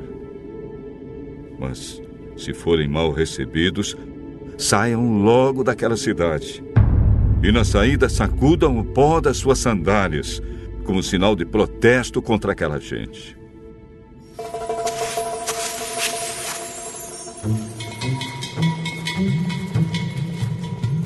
Os discípulos então saíram de viagem e andaram por todos os povoados, anunciando o Evangelho e curando doentes por toda a parte.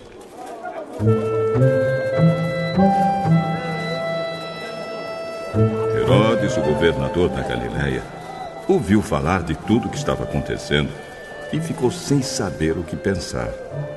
Pois alguns diziam que João Batista tinha sido ressuscitado, outros diziam que Elias tinha aparecido, e outros ainda que um dos antigos profetas havia ressuscitado. Mas Herodes disse: Eu mesmo mandei cortar a cabeça de João. Quem será então esse homem de quem ouço falar essas coisas? E Herodes procurava ver Jesus.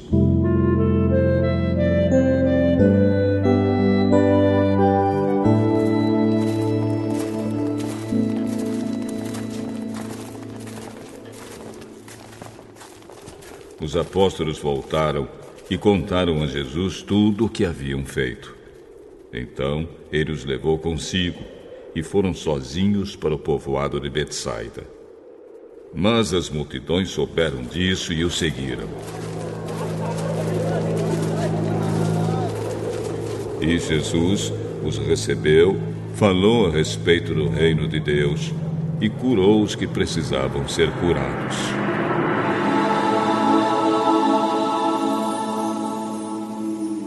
Estava anoitecendo e por isso os doze apóstolos foram e disseram a Jesus: Mande essa gente embora. Eles podem ir aos povoados e sítios que ficam por perto daqui. E lá poderão encontrar o que comer e onde ficar, pois esse lugar é deserto. Deem vocês comida a eles. Só temos cinco pães e dois peixes. O senhor quer que a gente vá comprar comida para toda essa multidão?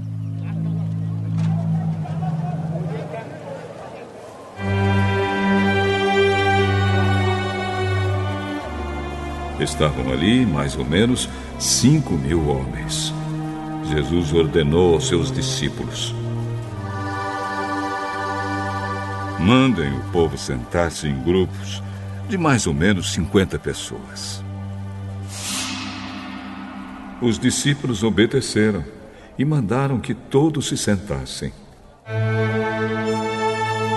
Aí Jesus pegou os cinco pães e os dois peixes, olhou para o céu e deu graças a Deus por eles. Depois partiu os pães e os peixes e os entregou aos discípulos para que eles distribuíssem ao povo. Todos comeram e ficaram satisfeitos. E os discípulos ainda encheram doze cestos com os pedaços que sobraram.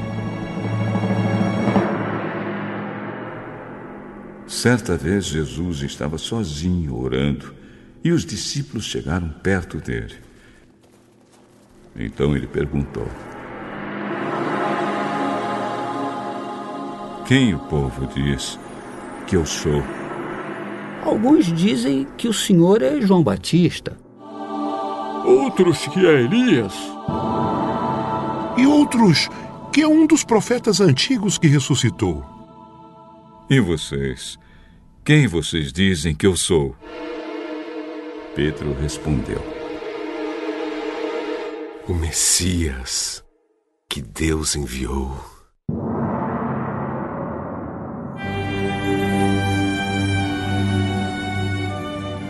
Jesus então proibiu os discípulos de contarem isso a qualquer pessoa e continuou: O filho do homem terá de sofrer muito. Ele será rejeitado pelos líderes judeus, pelos chefes dos sacerdotes e pelos mestres da lei. Será morto e no terceiro dia será ressuscitado. Se alguém quer ser meu seguidor, que esqueça os seus próprios interesses. Esteja pronto cada dia para morrer como eu vou morrer e me acompanhe. Pois quem põe os seus próprios interesses em primeiro lugar nunca terá a vida verdadeira. Mas quem esquece a si mesmo por minha causa terá a vida verdadeira. O que adianta alguém ganhar o mundo inteiro, mas perder a vida verdadeira e ser destruído? Pois se alguém tiver vergonha de mim e do meu ensinamento, então o filho do homem também terá vergonha dessa pessoa quando ele vier na sua glória e na glória do Pai e dos santos anjos. Eu afirmo a vocês que estão aqui algumas pessoas que não morrerão antes de ver o reino de Deus.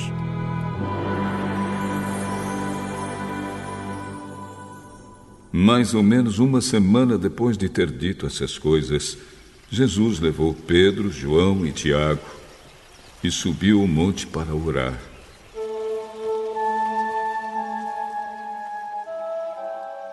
Enquanto orava, o seu rosto mudou de aparência. E a sua roupa ficou muito branca e brilhante.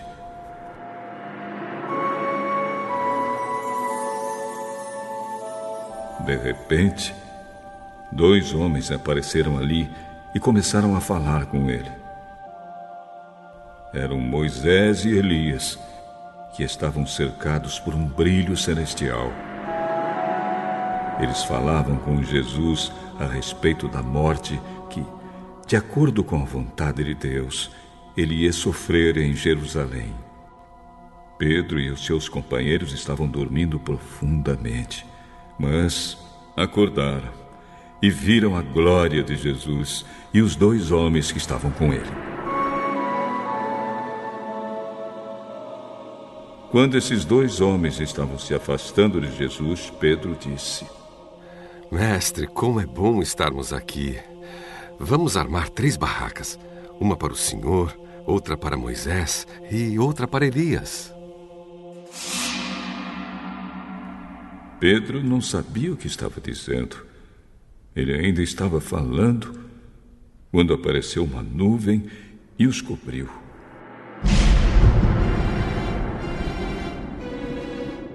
Os discípulos ficaram com medo quando a nuvem desceu sobre eles. E da nuvem veio uma voz. Este é o meu filho, o meu escolhido. Escutem o que ele diz.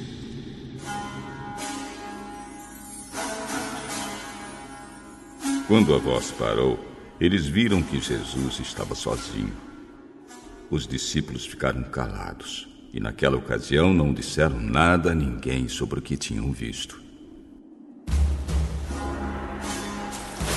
No dia seguinte, eles desceram do monte e uma grande multidão veio se encontrar com Jesus.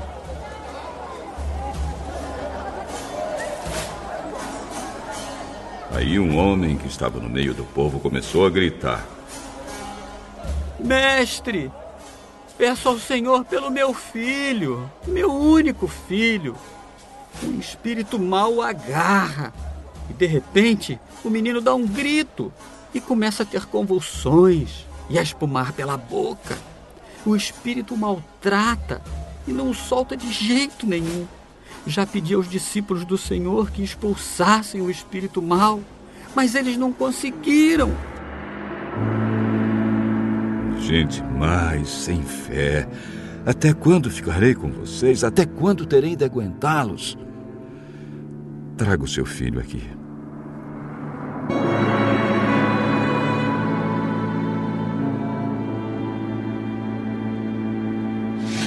Quando o menino estava chegando, teve um ataque. E o demônio o jogou no chão.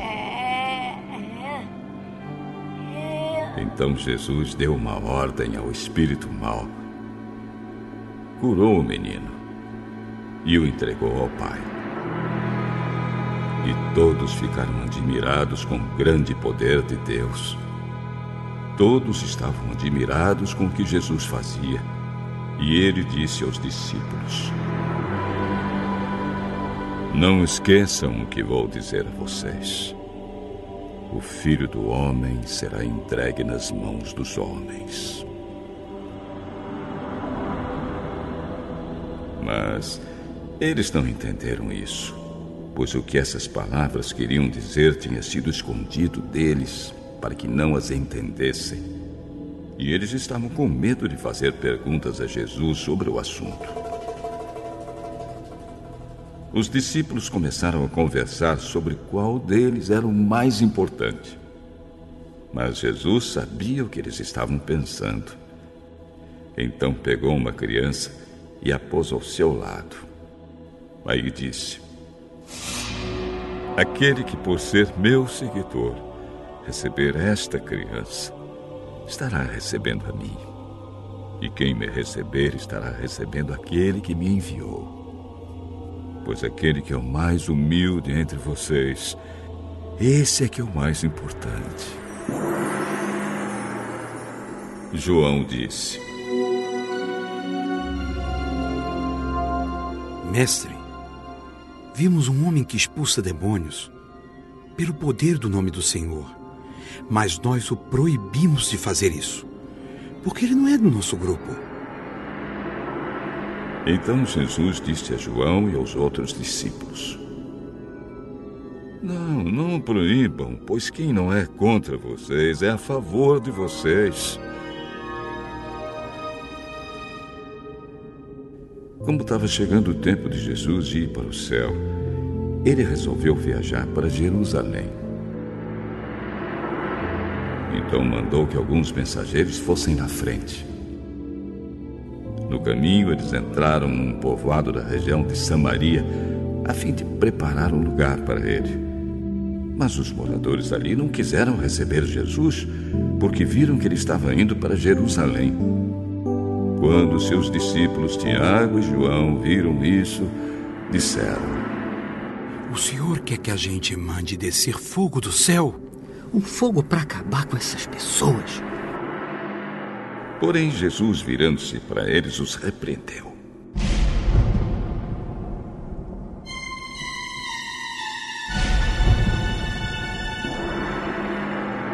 Então ele e os seus discípulos foram para outro povoado. Quando Jesus e os discípulos iam pelo caminho, um homem disse a Jesus: Eu estou pronto a seguir o Senhor para qualquer lugar onde o Senhor for. As raposas têm suas covas e os pássaros os seus ninhos, mas o filho do homem não tem onde descansar. Jesus disse para o outro homem: Venha, venha comigo.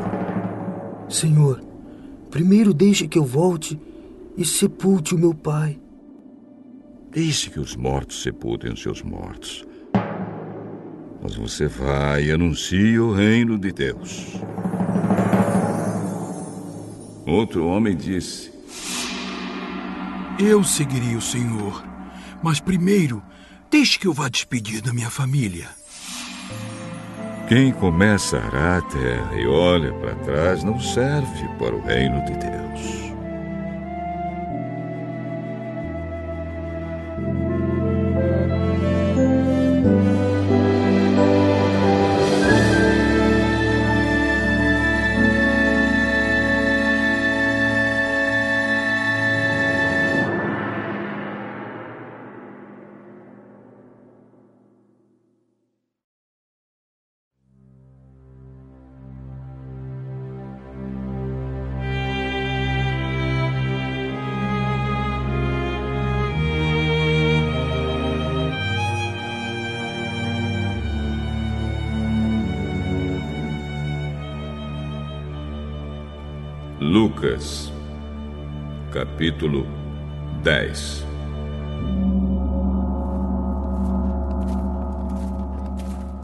Depois disso, o Senhor escolheu mais setenta e dois dos seus seguidores e os enviou de dois em dois, a fim de que fossem adiante dele para cada cidade e lugar aonde ele tinha de ir. Antes de os enviar, ele disse: A colheita é grande, mas os trabalhadores são poucos.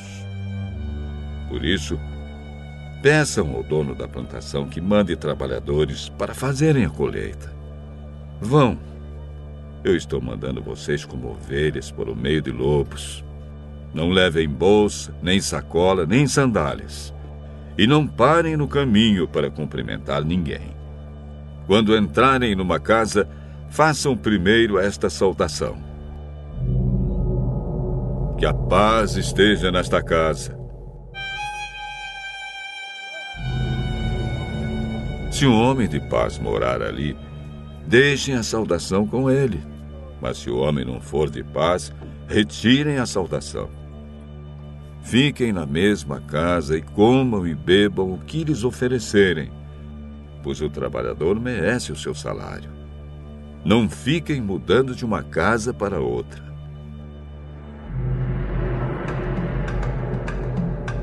Quando entrarem numa cidade e forem bem recebidos, comam a comida que derem a vocês. Curem os doentes daquela cidade e digam ao povo dali: O reino de Deus chegou até vocês. Porém, quando entrarem numa cidade e não forem bem recebidos, vão pelas ruas dizendo: Até a poeira desta cidade que grudou nos nossos pés, nós sacudimos contra vocês. Mas lembrem disto: o reino de Deus chegou até vocês. Eu afirmo a vocês que no dia do juízo, Deus terá mais pena de Sodoma do que daquela cidade. Ai de você, cidade de Corazim! Ai de você, cidade de Betsaida! Porque se os milagres que foram feitos em vocês tivessem sido feitos nas cidades de Tiro e de Sidom, os seus moradores já teriam abandonado seus pecados há muito tempo e para mostrarem que estavam arrependidos, teriam se assentado no chão, vestidos com roupa feita de pano grosseiro, e teriam jogado cinzas na cabeça.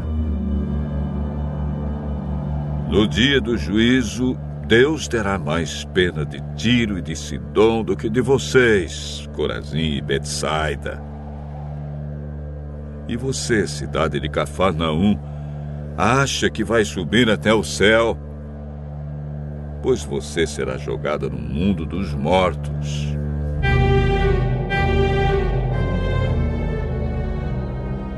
Então Jesus disse aos discípulos: Quem ouve vocês está me ouvindo. Quem rejeita vocês está me rejeitando. E quem me rejeita está rejeitando aquele que me enviou. Os setenta e dois voltaram muito alegres e disseram a Jesus: Até os demônios nos obedeciam, quando, pelo poder do nome do Senhor, nós mandávamos que saíssem das pessoas. É, de fato, eu vi Satanás cair do céu como um raio. Escutem, eu dei a vocês poder para pisar cobras e escorpiões e, para sem sofrer nenhum mal, vencer a força do inimigo. Porém, não fiquem alegres porque os espíritos maus obedecem a vocês, mas sim porque o nome de cada um de vocês está escrito no céu. Naquele momento, pelo poder do Espírito Santo, Jesus ficou muito alegre e disse. Oh, Pai, Senhor do céu e da terra, eu te agradeço porque tens mostrado às pessoas sem instrução aquilo que escondeste dos sábios e dos instruídos. Sim, ó oh Pai, tu tiveste prazer em fazer isso. O meu Pai me deu todas as coisas. Ninguém sabe quem é o filho a não ser o Pai. E ninguém sabe quem é o Pai, a não ser o Filho e também aqueles a quem o Filho quiser mostrar quem o Pai é. Então Jesus virou-se para os discípulos e disse só para eles: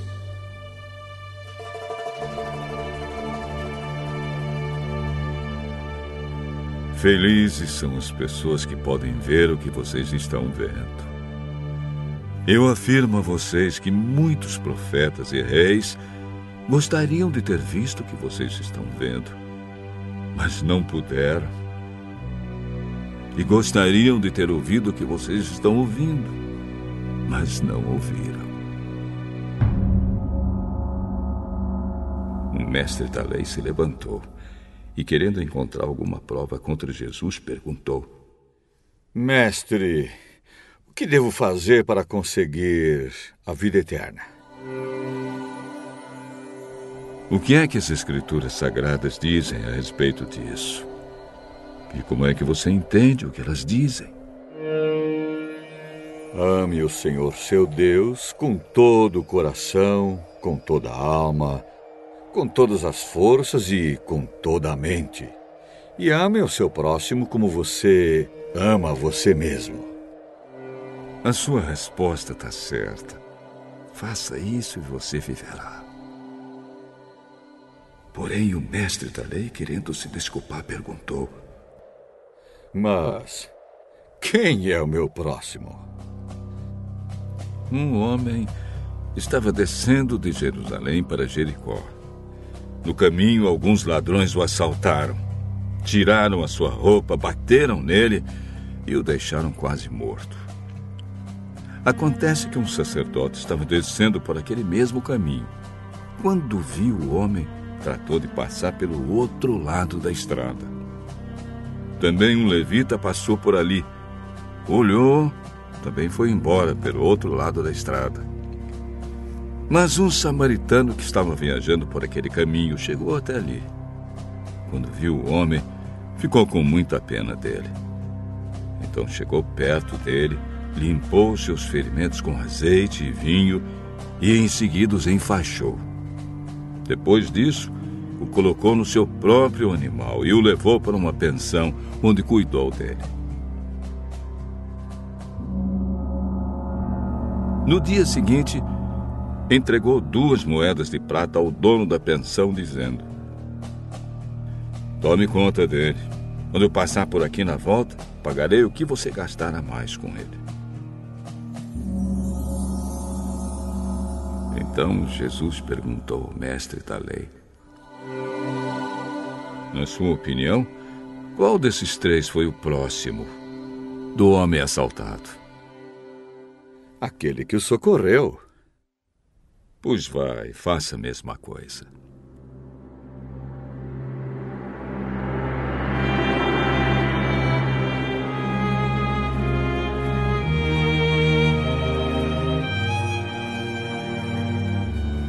Jesus e os seus discípulos continuaram a sua viagem e chegaram a um povoado.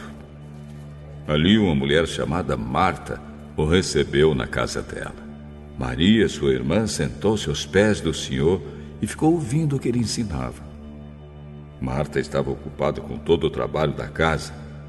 Então chegou perto de Jesus e perguntou: O senhor não se importa que a minha irmã me deixe sozinha? Com todo este trabalho, mande que ela venha me ajudar. Marta, Marta, você está agitada e preocupada com muitas coisas, mas apenas uma é necessária. Maria escolheu a melhor de todas. E esta ninguém vai tomar dela.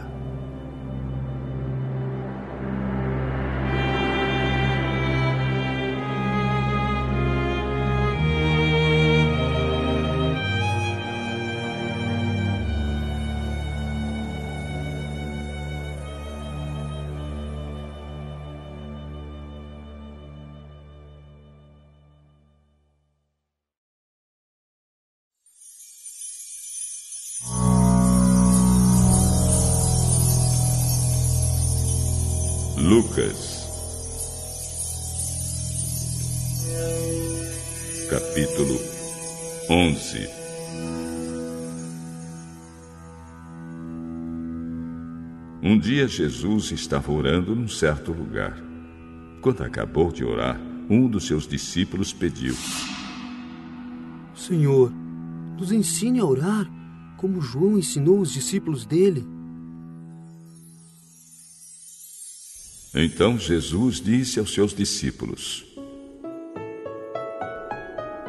Quando vocês orarem, digam: Pai, que todos reconheçam que o teu nome é santo. Venha o teu reino. Dá-nos cada dia o alimento que precisamos. Perdoa os nossos pecados, pois nós também perdoamos todos os que nos ofendem e não deixes que sejamos tentados.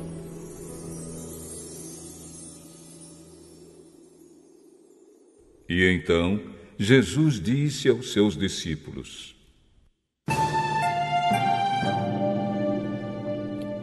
Imaginem que um de vocês vá à casa de um amigo à meia-noite e lhe diga: Amigo, me empreste três pães.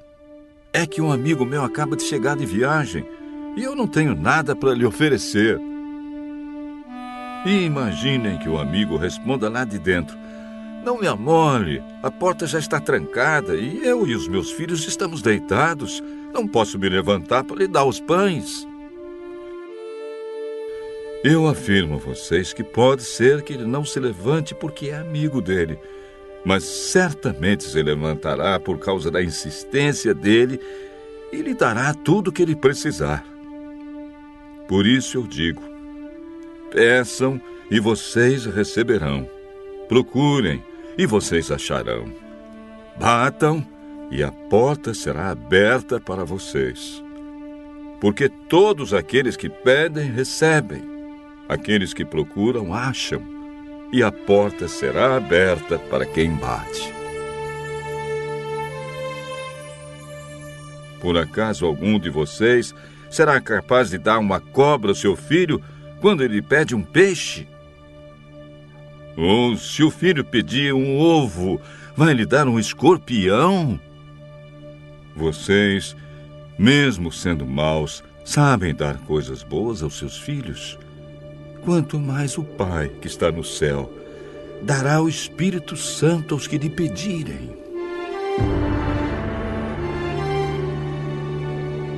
Jesus estava expulsando de certo homem um demônio que não o deixava falar. Quando o demônio saiu, o homem começou a falar. A multidão ficou admirada, mas alguns disseram: É, é Beuzebu, o chefe dos demônios, que dá poder a esse homem para expulsar demônios.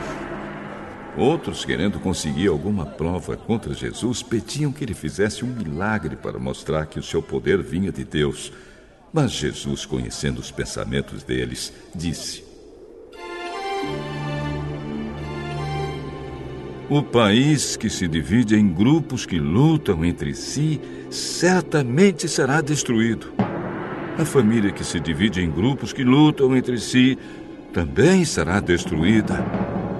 Se o reino de Satanás tem grupos que lutam entre si, como continuará a existir? Vocês dizem que é Beuzebu que me dá poder para expulsar demônios. Mas se é assim, quem dá aos seguidores de vocês o poder para expulsar demônios? Assim, os seus próprios seguidores provam que vocês estão completamente enganados. Na verdade, é pelo poder de Deus que eu expulso demônios. E isso prova que o reino de Deus já chegou até vocês. Quando um homem forte e bem armado guarda sua própria casa, tudo que ele tem está seguro. Mas quando o homem mais forte o ataca e vence, leva todas as armas em que o outro confiava e reparte tudo o que tomou dele. Quem não é a meu favor é contra mim, e quem não me ajuda a juntar está espalhando. Jesus continuou. Quando um espírito mau sai de alguém, anda por lugares sem água, procurando onde descansar, mas não encontra. Então diz: Vou voltar para minha casa de onde saí. Aí volta e encontra a casa varrida e arrumada. Depois sai e vai buscar outros sete espíritos piores ainda, e todos ficam morando ali. Assim a situação daquela pessoa fica pior do que antes. Quando Jesus acabou de dizer isso, uma mulher que estava no meio da multidão gritou para ele: Ah, como é feliz a mulher que pôs o Senhor no mundo e o amamentou. Mais felizes são aqueles que ouvem a mensagem de Deus e obedecem a ela.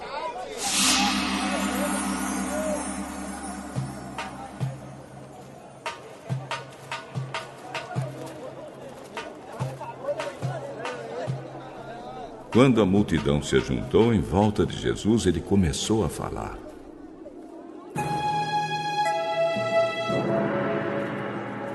Como as pessoas de hoje são más. Pedem um milagre como sinal de aprovação de Deus, mas nenhum sinal será dado a elas, a não ser o milagre de Jonas. Assim como o profeta Jonas foi um sinal para os moradores daquela cidade de Nínive, assim também o filho do homem será um sinal para a gente de hoje.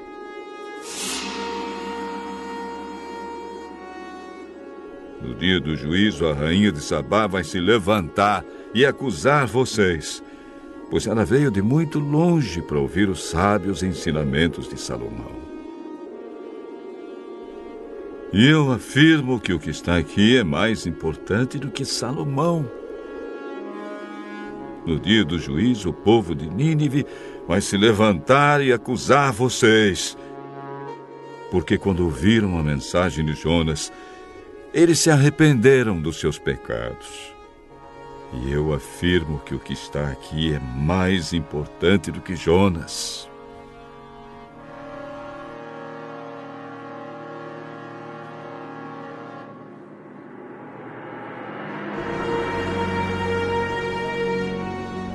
Ninguém acende uma lamparina para pôr num lugar escondido ou debaixo de um cesto. Ao contrário, ela é colocada num lugar próprio, para aqueles que entrarem na casa possam enxergar tudo bem. Os olhos são como uma luz para o corpo. Quando os olhos de vocês são bons, todo o seu corpo fica cheio de luz. Porém, se os seus olhos forem maus, o seu corpo ficará cheio de escuridão.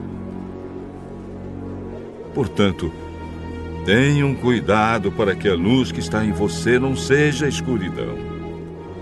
Pois se o seu corpo estiver completamente luminoso e nenhuma parte estiver escura, então ele ficará todo cheio de luz, como acontece quando você é iluminado pelo brilho de uma lamparina.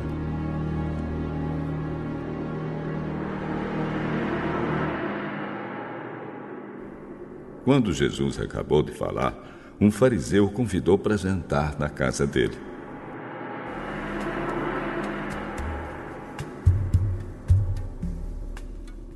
Jesus foi e sentou-se à mesa. O fariseu ficou admirado quando viu que Jesus não tinha se lavado antes de comer. Então o Senhor disse a ele: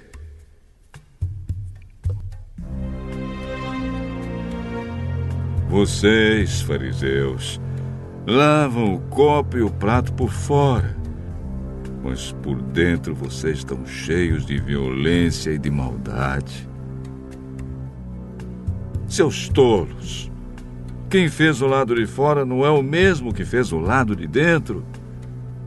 Portanto, deem aos pobres o que está dentro dos seus copos e pratos, e assim tudo ficará limpo para vocês. Ai de vocês, fariseus!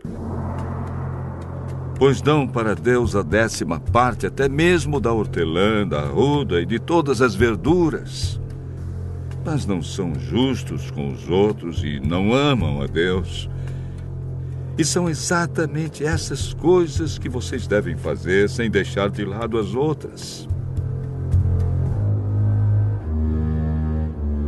Ai de vocês, fariseus, pois gostam demais dos lugares de honra nas sinagogas e gostam de ser cumprimentados com respeito nas praças.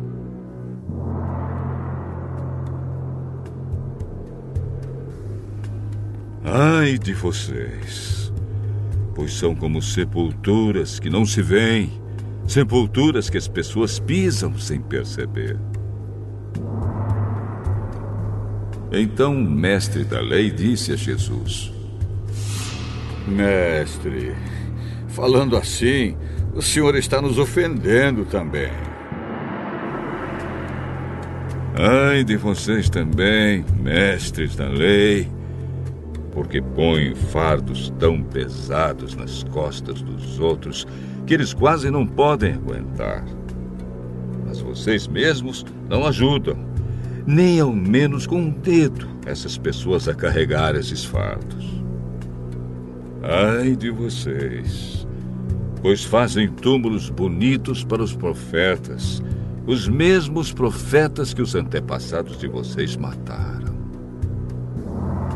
Com isso, vocês mostram que concordam com o que os seus antepassados fizeram, pois eles mataram os profetas e vocês fazem túmulos para eles. Por isso, a sabedoria de Deus disse: Mandarei para eles profetas e mensageiros, e eles matarão alguns e perseguirão outros.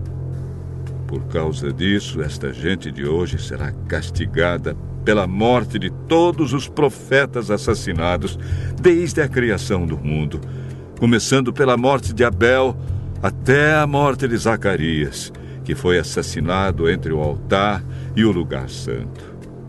Sim, eu afirmo a vocês que o povo de hoje será castigado por todos esses crimes.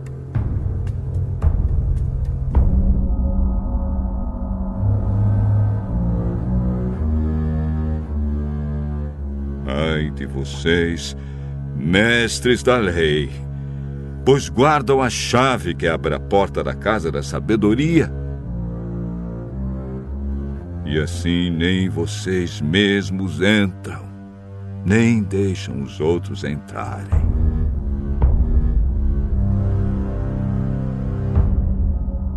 Quando Jesus saiu dali, os mestres da lei e os fariseus começaram a criticá-lo com raiva e a lhe fazer perguntas sobre muitos assuntos. Eles queriam levá-lo a dizer alguma coisa que pudesse lhe servir de motivo para acusá-lo.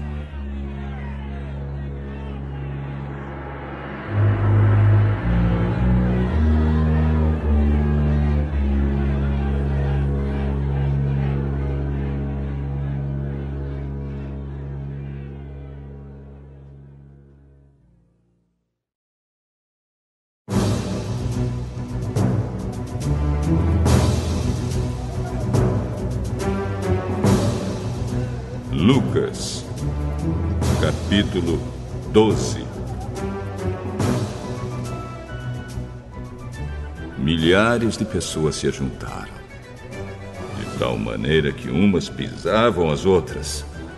Então Jesus disse primeiro aos discípulos: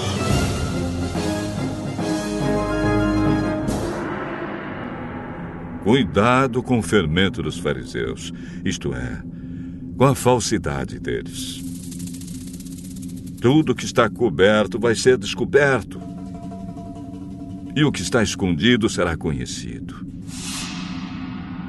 Assim, tudo o que vocês disserem na escuridão será ouvido na luz do dia.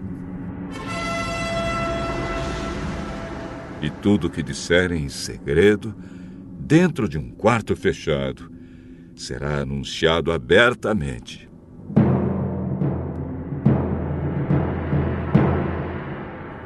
Eu afirmo a vocês, meus amigos, não tenham medo daqueles que matam o corpo, mas depois não podem fazer mais nada. Vou mostrar a vocês de quem devem ter medo. Tenham medo de Deus. Que depois de matar o corpo, tem poder para jogar a pessoa no inferno. Sim, repito, tenham medo de Deus. Por acaso não é verdade que cinco passarinhos são vendidos por algumas moedinhas? No entanto, Deus não esquece nenhum deles. Até os fios dos cabelos de vocês estão todos contados. Não tenham medo pois vocês valem mais do que muitos passarinhos. Jesus disse ainda: Eu digo a vocês que, se alguém afirmar publicamente que é meu, então o Filho do Homem também afirmará, diante dos anjos de Deus, que essa pessoa é dele. Mas aquele que disser publicamente que não é meu, o filho do homem também dirá diante dos anjos de Deus que essa pessoa não é dele. Quem falar contra o Filho do Homem será perdoado. Porém, quem blasfemar contra o Espírito Santo não será perdoado. Quando levarem vocês para serem julgados nas sinagogas ou diante dos governadores e autoridades, não fiquem preocupados, pensando como vão se defender ou o que vão dizer pois naquela hora o Espírito Santo ensinará a vocês o que devem dizer. Um homem que estava no meio da multidão disse a Jesus: Mestre, mande o meu irmão repartir comigo a herança que o nosso pai nos deixou. Homem, quem me deu o direito de julgar ou de repartir propriedades entre vocês? Prestem atenção. Tenham cuidado com todo tipo de avareza, porque a verdadeira vida de uma pessoa não depende das coisas que ela tem, mesmo que sejam muitas. Então Jesus contou a seguinte parábola. As terras de um homem rico deram uma grande colheita. Então ele começou a pensar: eu não tenho lugar para guardar toda esta colheita. O que é que eu vou fazer? Ah, já sei, disse para si mesmo. Vou derrubar os meus depósitos de cereais e construir outros maiores ainda. Neles guardarei todas as minhas colheitas junto com tudo que tenho. Então direi a mim mesmo: Homem feliz, você tem tudo de bom que precisa para muitos anos. Agora descanse, coma, beba e alegre-se. Mas Deus lhe disse: Seu tolo, esta noite você vai morrer. Aí quem ficará com tudo que você guardou?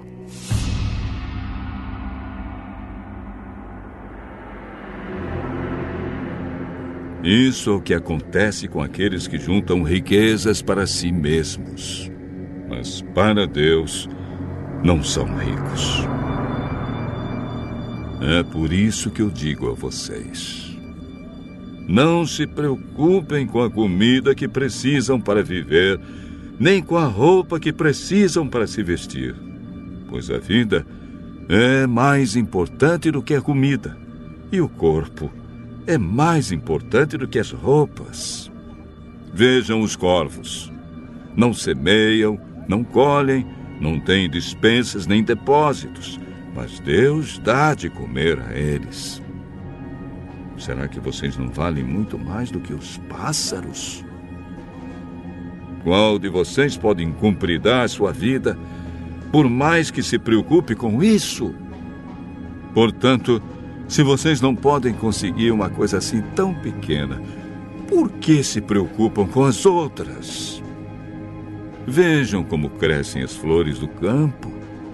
Elas não trabalham, nem fazem roupas para si mesmas.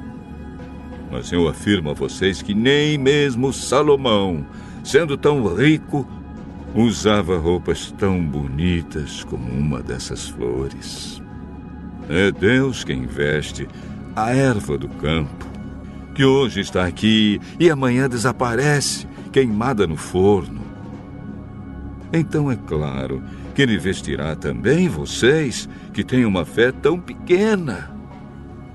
Portanto, não fiquem aflitos procurando sempre o que comer ou o que beber. Pois os pagãos deste mundo é que estão sempre procurando todas essas coisas. O Pai de vocês sabe que vocês precisam de tudo isso. Portanto, ponham em primeiro lugar na sua vida o reino de Deus. E Deus lhes dará todas essas coisas. Jesus continuou: Meu pequeno rebanho, Não tenha medo, pois o Pai tem prazer em dar o reino a vocês. Vendam tudo o que vocês têm e deem o dinheiro aos pobres. Arranjem bolsas que não se estragam e guardem as suas riquezas no céu, onde elas nunca se acabarão, porque lá os ladrões não podem roubá-las e as traças não podem destruí-las. Pois onde estiverem as suas riquezas, aí estará o coração de vocês.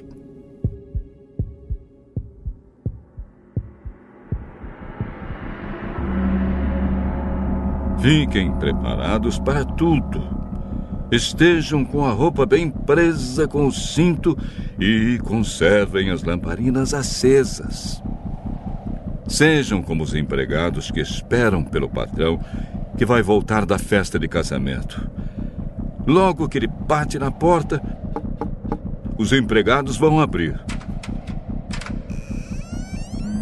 Felizes aqueles empregados que o patrão encontra acordados e preparados. Eu afirmo a vocês que isto é verdade. O próprio patrão se preparará para servi-los, mandará que se sentem à mesa e ele mesmo servirá. Eles serão felizes se o patrão os encontrar alertas, mesmo que chegue à meia-noite ou até mais tarde. Lembrem disto. Se o dono da casa soubesse a que hora o ladrão viria, não o deixaria arrombar a sua casa.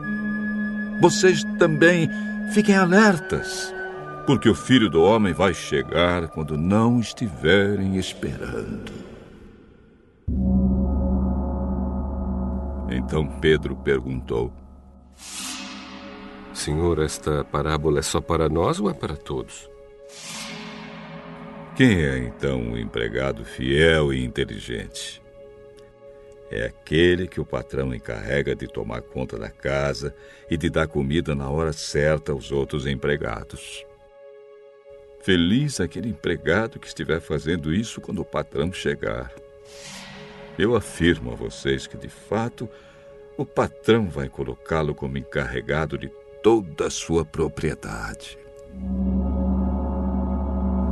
Mas imaginem o que acontecerá se aquele empregado pensar que o seu patrão está demorando muito para voltar.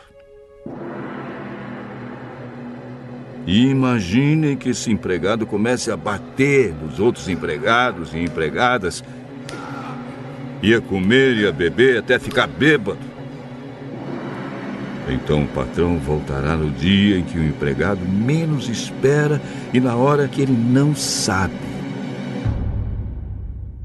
Aí o patrão mandará cortar o empregado em pedaços e o condenará a ir para o lugar aonde os desobedientes vão. O empregado que sabe qual é a vontade do patrão, mas não se prepara e não faz o que ele quer, será castigado com muitas chicotadas.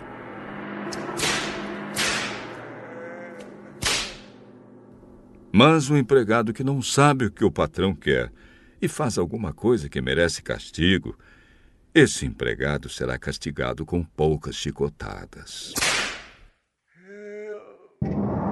Assim será pedido muito de quem recebe muito, e daquele a quem muito é dado, muito mais será pedido.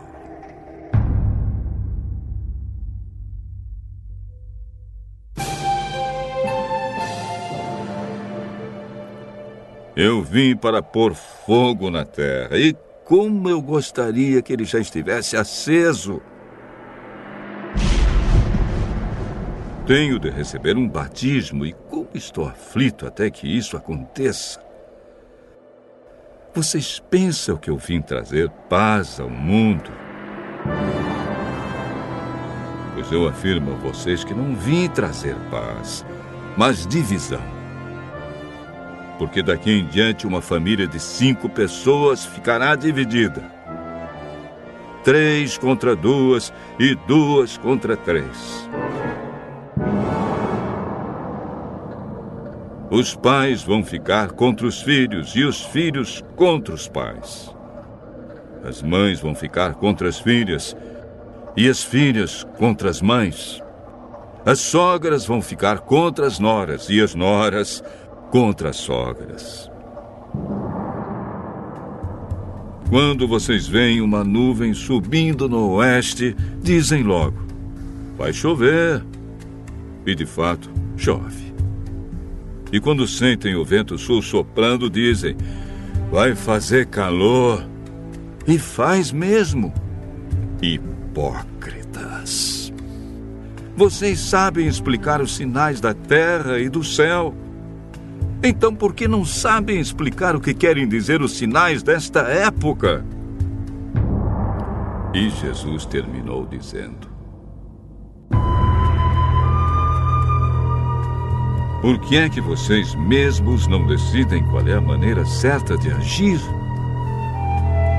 Se alguém fizer uma acusação contra você e levá-la ao tribunal, faça o possível para resolver a questão enquanto ainda está no caminho com essa pessoa. Isso para que ela não o leve ao juiz, o juiz o entregue ao guarda e o guarda ponha você na cadeia. Eu lhe afirmo que você não sairá dali enquanto não pagar a multa toda.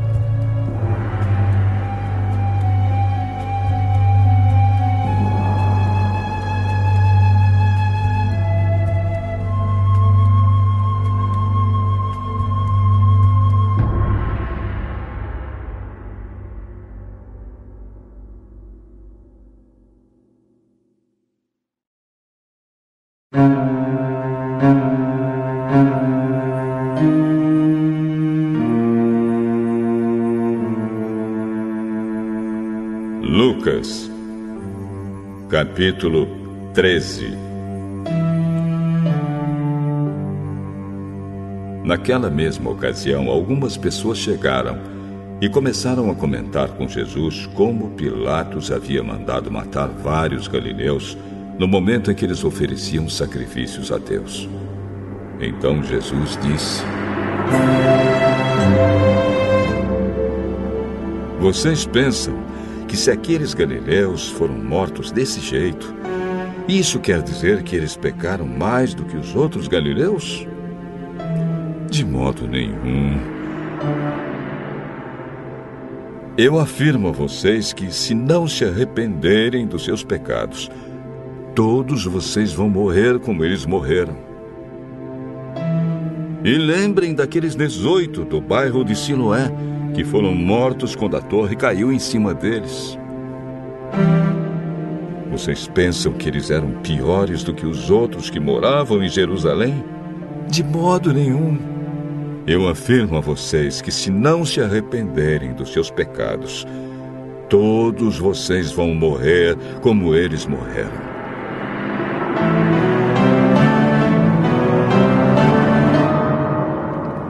Então Jesus contou esta parábola.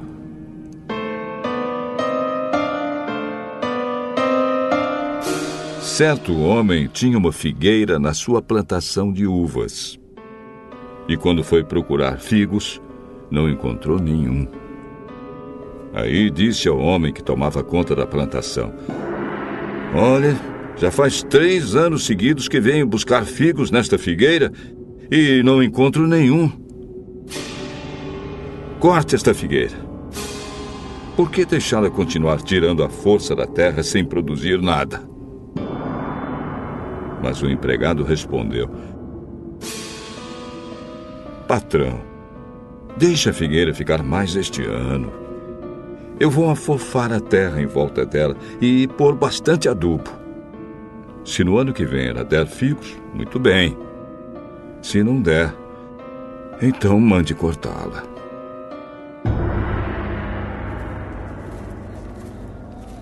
Certo sábado, Jesus estava ensinando numa sinagoga. E chegou ali uma mulher que fazia 18 anos que estava doente por causa de um espírito mau. Ela andava encurvada e não conseguia se endireitar. Quando Jesus a viu, ele a chamou e disse: Mulher, você está curada. Aí pôs as mãos sobre ela. E ela logo se endireitou e começou a louvar a Deus.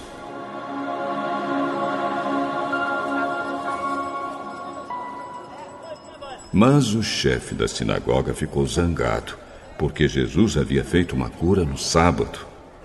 Por isso disse ao povo: Há seis dias para trabalhar. Pois venham nesses dias para serem curados, mas no sábado não. Então o Senhor respondeu: Hipócritas! No sábado, qualquer um de vocês vai à estrebaria e desamarra o seu boi ou o seu jumento, a fim de levá-lo para beber água. E agora está aqui uma descendente de Abraão, que Satanás prendeu durante 18 anos. Por que é que no sábado ela não devia ficar livre dessa doença?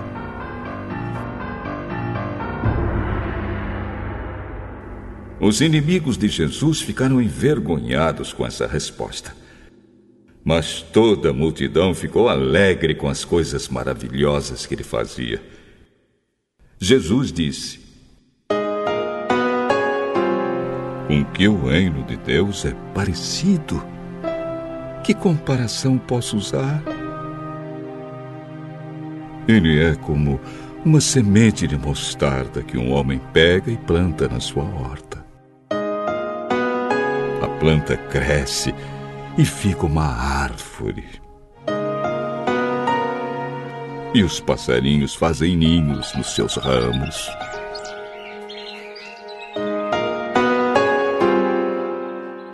Que comparação poderei usar para o reino de Deus? Ele é como o fermento que uma mulher pega e mistura em três medidas de farinha até que ele se espalhe por toda a massa.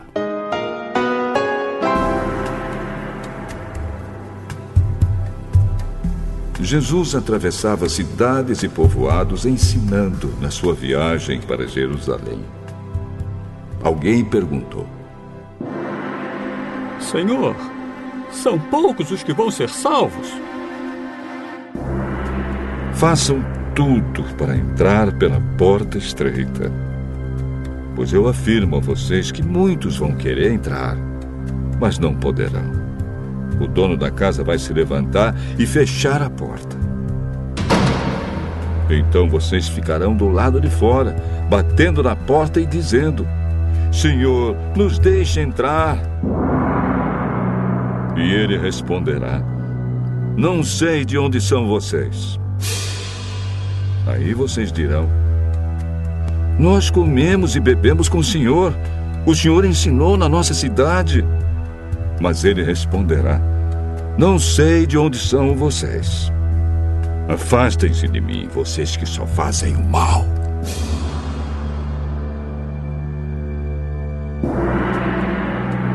Quando vocês virem Abraão, Isaque, Jacó e todos os profetas no reino de Deus, e vocês estiverem no lado de fora, então haverá choro e ranger de dentes de desespero. Muitos virão do leste e do oeste, do norte e do sul, e vão sentar-se à mesa no reino de Deus. E os que agora são os últimos serão os primeiros, e os primeiros serão os últimos. Naquele momento, alguns fariseus chegaram perto de Jesus e disseram: Vá embora daqui, porque Herodes quer matá-lo. Vão e digam para aquela raposa que eu mandei dizer o seguinte: Hoje e amanhã eu estou expulsando demônios e curando pessoas. E no terceiro dia terminarei o meu trabalho. Mas eu preciso seguir o meu caminho hoje, amanhã e depois de amanhã. Pois um profeta não deve ser morto fora de Jerusalém.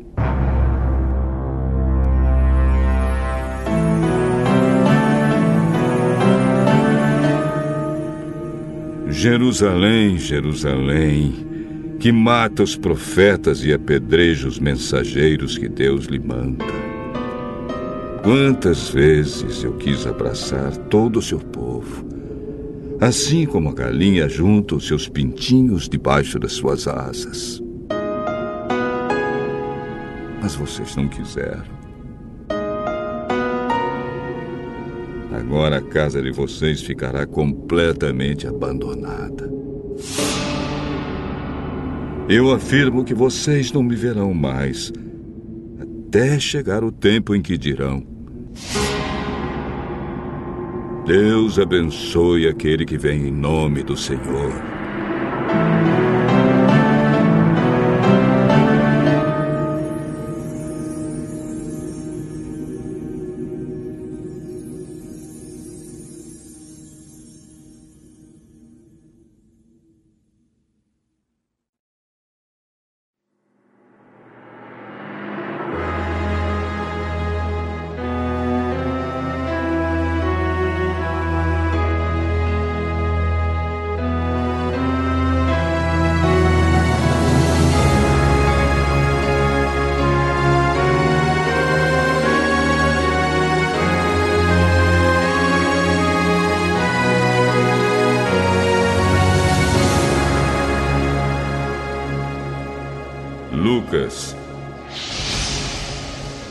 Capítulo 14.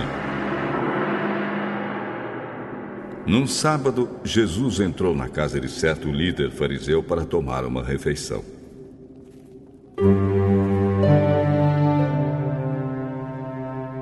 E as pessoas. Um homem com as pernas e os braços inchados chegou perto dele. Jesus perguntou aos mestres da lei e aos fariseus: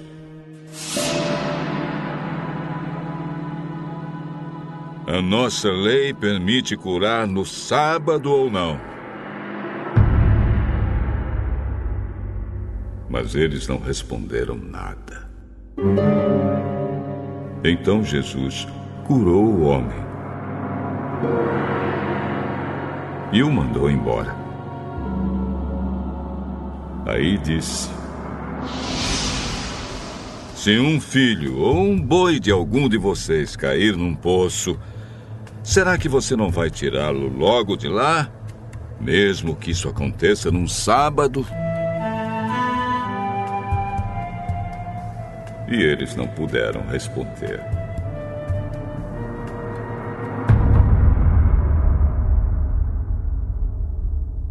Certa vez, Jesus estava reparando como os convidados escolhiam os melhores lugares à mesa. Então fez esta comparação. Quando alguém convidá-lo para uma festa de casamento, não sente no melhor lugar, porque pode ser que alguém mais importante tenha sido convidado. Então, quem convidou você e o outro poderá lhe dizer: Deixe lugar para este aqui.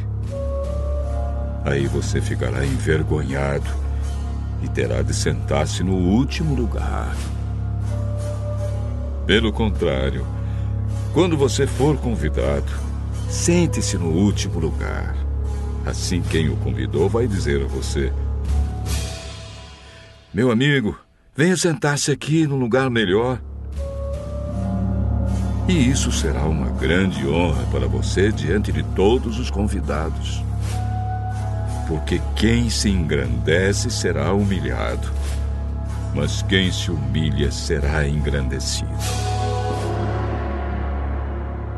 Depois, Jesus disse ao homem que eu havia convidado: Quando você der um almoço ou um jantar, não convide os seus amigos, nem os seus irmãos, nem os seus parentes, nem os seus vizinhos ricos. Porque certamente eles também o convidarão e assim pagarão a gentileza que você fez. Mas quando você der uma festa, Convide os pobres, os aleijados, os coxos e os cegos, e você será abençoado, pois eles não poderão pagar o que você fez, mas Deus lhe pagará no dia em que as pessoas que fazem o bem ressuscitarem.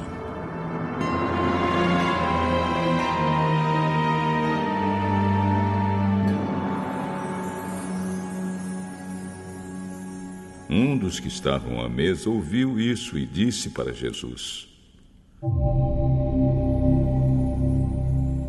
Felizes os que irão sentar-se à mesa no reino de Deus. Então Jesus lhe disse: Certo homem convidou muita gente para uma festa que ia dar. Quando chegou a hora, mandou seu empregado dizer aos convidados: Venham, que tudo já está pronto. Mas eles, um por um, começaram a dar desculpas. O primeiro disse ao empregado: Comprei um sítio e tenho de dar uma olhada nele. Peço que me desculpe. Outro disse: Comprei cinco juntos depois e preciso ver se trabalham bem. Peço que me desculpe. E outro disse: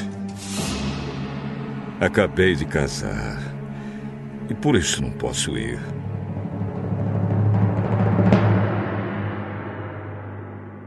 O empregado voltou e contou tudo ao patrão. Ele ficou com muita raiva e disse: Vá depressa pelas ruas e pelos becos da cidade e traga os pobres, os aleijados, os cegos e os coxos.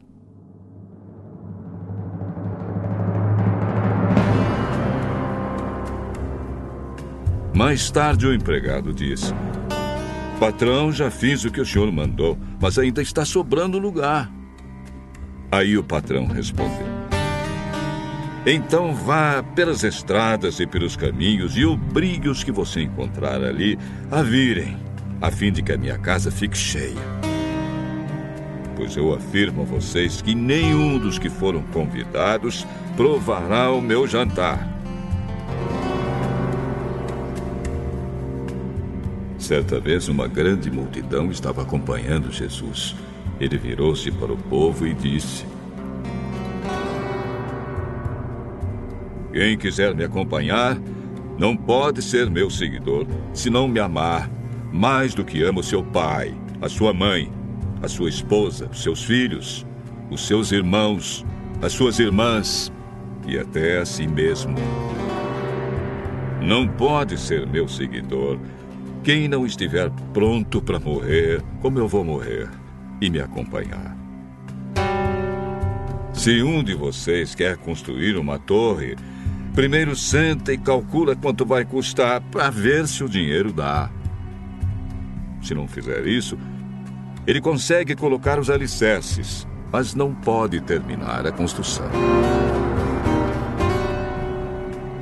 Aí todos os que virem o que aconteceu vão caçoar dele, dizendo: Este homem começou a construir, mas não pôde terminar. Se um rei que tem 10 mil soldados vai partir para combater outro que vem contra ele com 20 mil, ele senta primeiro e vê se está bastante forte para enfrentar o outro. Se não fizer isso, acabará precisando mandar mensageiros ao outro rei enquanto este ainda estiver longe para combinar condições de paz.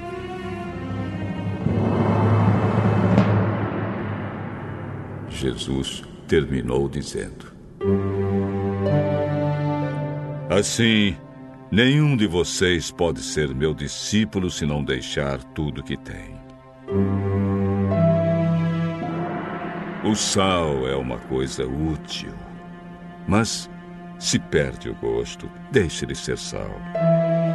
É jogado fora, pois não serve mais nem para a terra, nem para o monte de esterco. Se vocês têm ouvidos para ouvirem, então ouçam.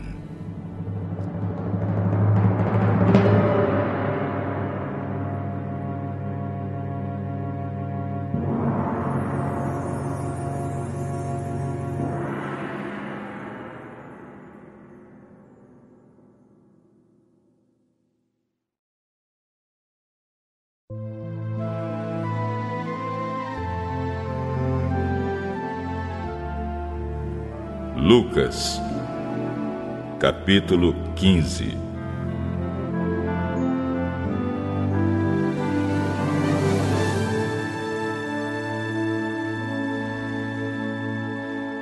Certa ocasião, muitos cobradores de impostos e outras pessoas de má fama chegaram perto de Jesus para ouvi-lo. Os fariseus e os mestres da lei criticavam Jesus. Este homem se mistura com pessoas de má fama e toma refeições com elas.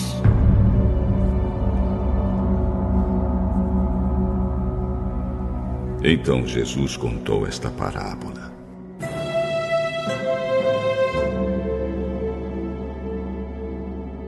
Se algum de vocês tem cem ovelhas e perde uma, por acaso não vai procurá-la? Assim, deixa no campo as outras noventa e nove e vai procurar a ovelha perdida até achá-la. Quando a encontra, fica muito contente e volta com ela nos ombros. Chegando à sua casa, chama os amigos e vizinhos e diz: Alegrem-se comigo, porque achei a minha ovelha perdida. Pois eu digo a vocês que assim também vai haver mais alegria no céu por um pecador que se arrepende dos seus pecados do que por 99 pessoas boas que não precisam se arrepender.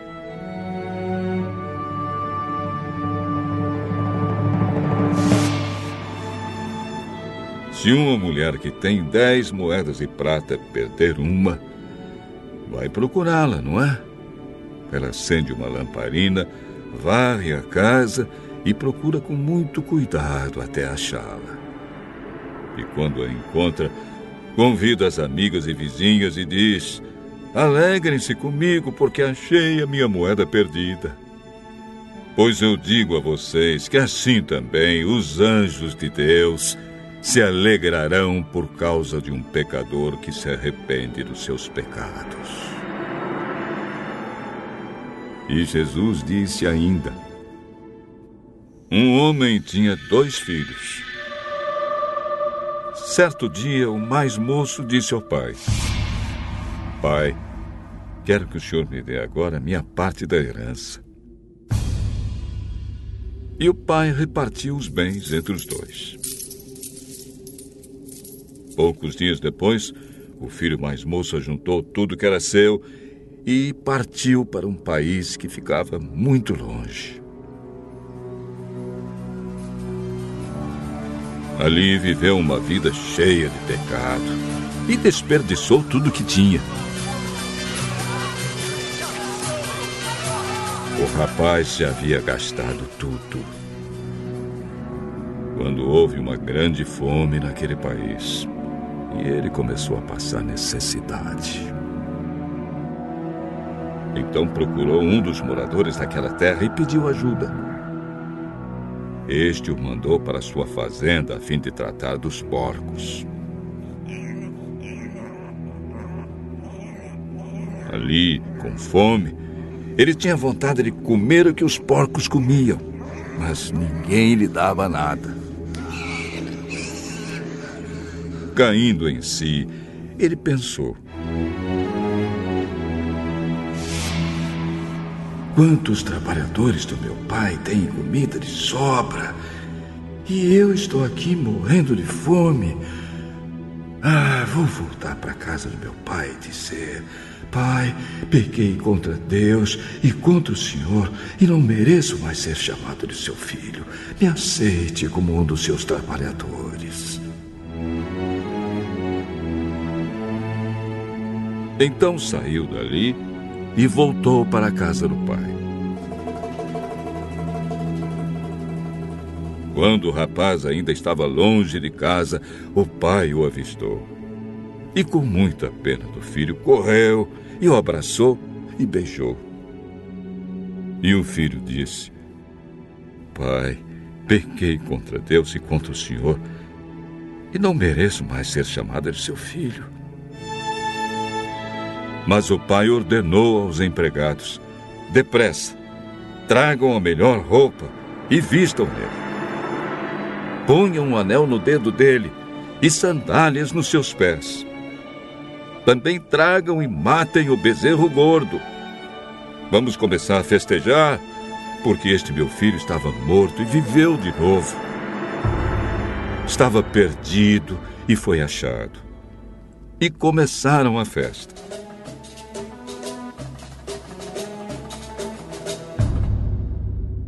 Enquanto isso, o filho mais velho estava no campo.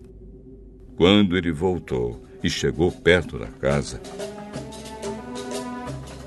ouviu a música e o barulho da dança.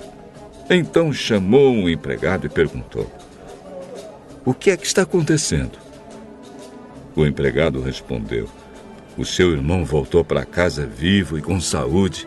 Por isso seu pai mandou matar o bezerro gordo. O filho mais velho ficou zangado e não quis entrar. Então o pai veio para fora e insistiu com ele para que entrasse. Mas ele respondeu: Faz tantos anos que trabalho como um escravo para o senhor e nunca desobedeci a uma ordem sua. Mesmo assim, o senhor nunca me deu nem ao menos um caprito para eu fazer uma festa com os meus amigos. Porém, esse seu filho desperdiçou tudo que era do senhor, gastando dinheiro com prostitutas. E agora ele volta e o senhor manda matar o bezerro gordo. Então o pai respondeu: Meu filho, você está sempre comigo e tudo que é meu é seu. Mas era preciso fazer esta festa para mostrar nossa alegria pois este seu irmão estava morto e viveu de novo. Estava perdido e foi achado.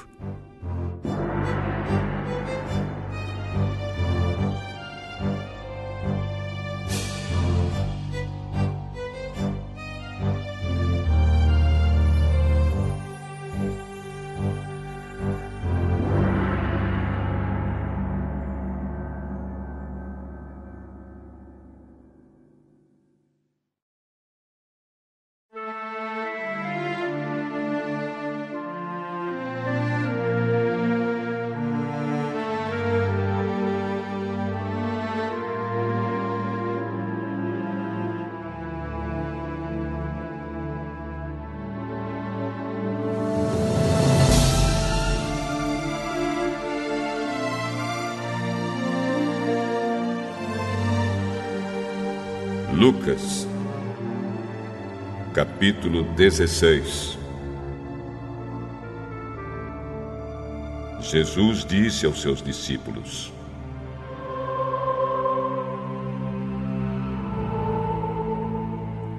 Havia um homem rico que tinha um administrador que cuidava dos seus bens. Foram dizer a esse homem que o administrador estava desperdiçando o dinheiro dele. Por isso ele o chamou e disse: Eu andei ouvindo umas coisas a respeito de você. Agora preste contas da sua administração, porque você não pode mais continuar como meu administrador. Aí o administrador pensou: O patrão está me despedindo. E agora? O que é que eu vou fazer? Não tenho forças para cavar a terra e tenho vergonha de pedir esmola. Ah, já sei o que vou fazer. Assim, quando for mandado embora, terei amigos que me receberão nas suas casas.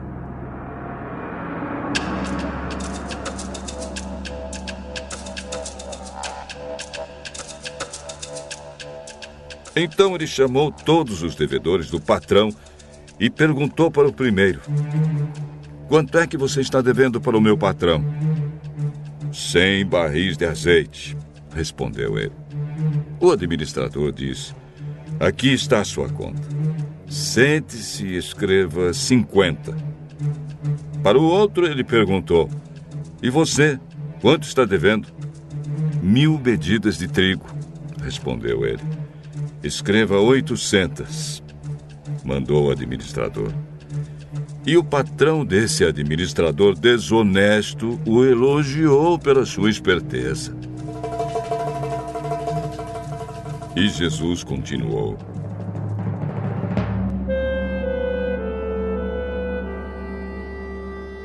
As pessoas deste mundo são muito mais espertas nos seus negócios do que as pessoas que pertencem à luz. Por isso eu digo a vocês: usem as riquezas deste mundo para conseguir amigos, a fim de que, quando as riquezas faltarem, eles recebam vocês no lar eterno. Quem é fiel nas coisas pequenas também será nas grandes. E quem é desonesto nas coisas pequenas também será nas grandes. Pois, se vocês não forem honestos com as riquezas deste mundo, quem vai pôr vocês para tomar conta das riquezas verdadeiras? E se não forem honestos com o que é dos outros, quem lhes dará o que é de vocês?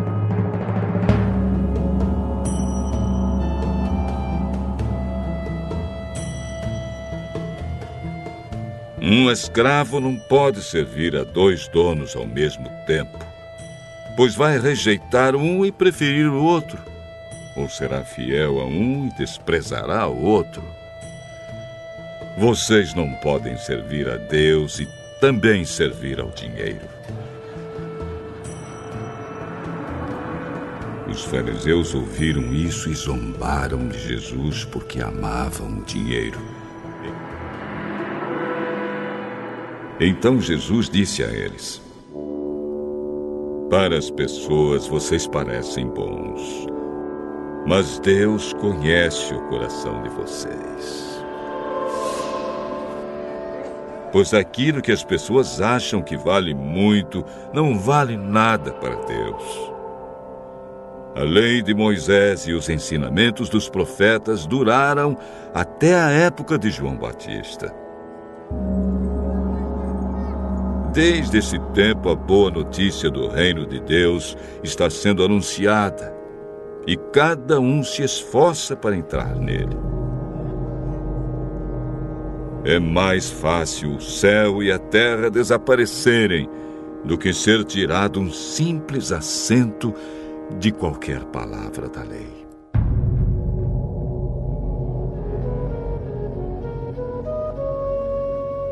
Se um homem se divorciar e casar com outra mulher, comete adultério.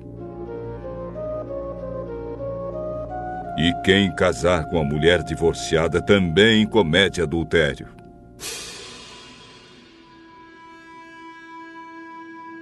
Jesus continuou.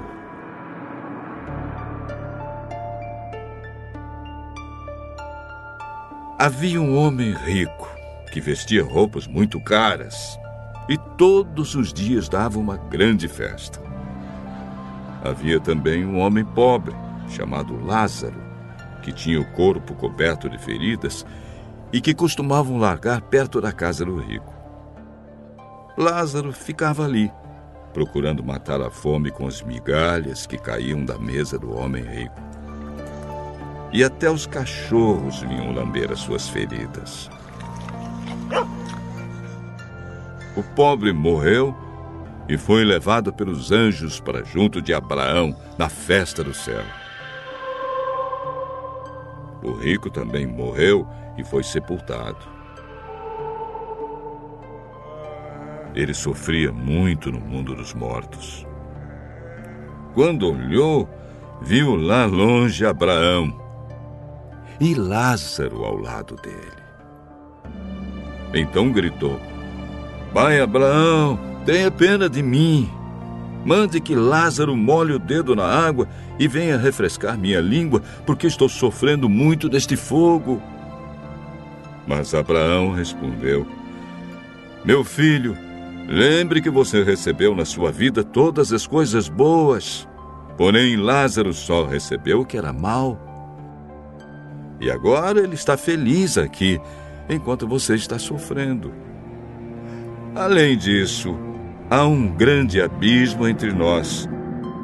de modo que os que querem atravessar daqui até vocês não podem. Como também os daí não podem passar para cá. O rico disse: Nesse caso, pai Abraão, peço que mande Lázaro até a casa do meu pai, porque eu tenho cinco irmãos.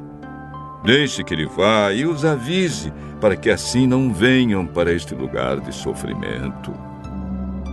Mas Abraão respondeu: Os seus irmãos têm a lei de Moisés e os livros dos profetas para os avisar. Que eles os escutem. Só isso não basta, pai Abraão, respondeu o rico. Porém, se alguém ressuscitar e for falar com eles, aí sim eles se arrependerão dos seus pecados. Mas Abraão respondeu: Se eles não escutarem Moisés nem os profetas, não irão crer, mesmo que alguém ressuscite.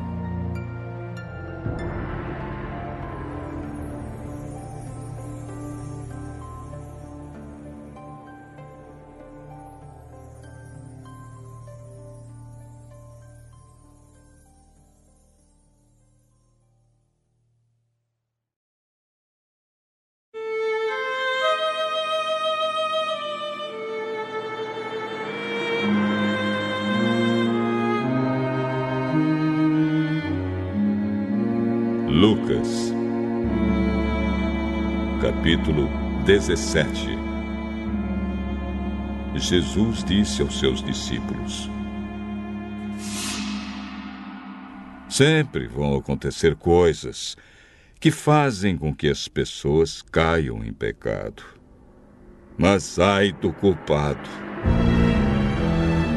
Seria melhor para essa pessoa que ela fosse jogada no mar com uma grande pedra de moinho amarrada no pescoço do que fazer com que um destes pequeninos peque. Tenham cuidado. Se o seu irmão pecar, repreenda-o. Se ele se arrepender, perdoe. Se pecar contra você sete vezes num dia e cada vez vier e disser: Me arrependo, então perdoe. Os apóstolos pediram ao Senhor: Senhor, aumente nossa fé. Ah, se a fé que vocês têm fosse do tamanho de uma semente de mostarda. Vocês poderiam dizer a esta figueira brava: arranque-se pelas raízes e vá se plantar no mar. E ela obedeceria.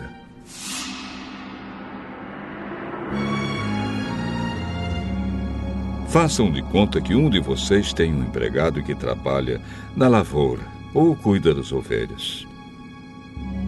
Quando ele volta do campo, será que você vai dizer: Venha depressa e sente-se à mesa?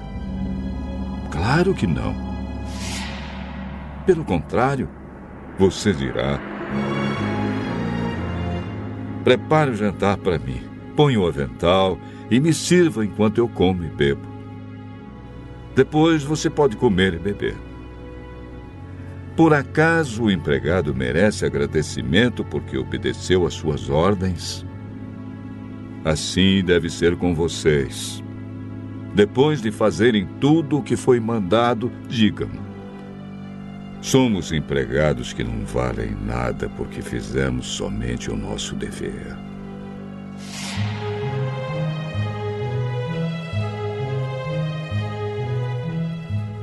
Jesus continuava viajando para Jerusalém e passou entre as regiões da Samaria e da Galiléia.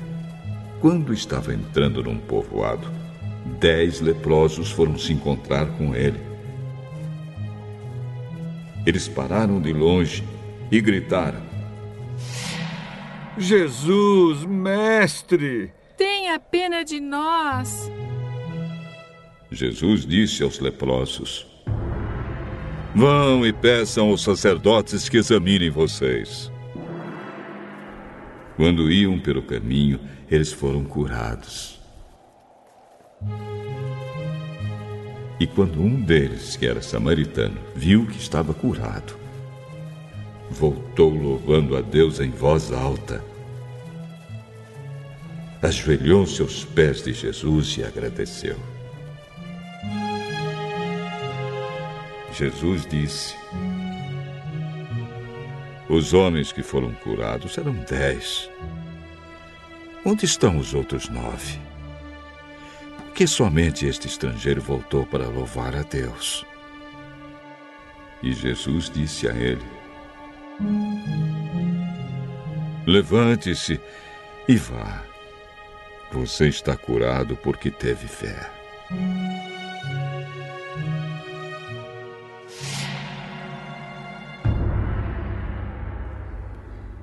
Alguns fariseus perguntaram a Jesus quando ia chegar o reino de Deus. Quando o reino de Deus chegar, não será uma coisa que se possa ver.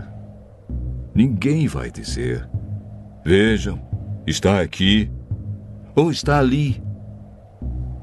Porque o reino de Deus está dentro de vocês.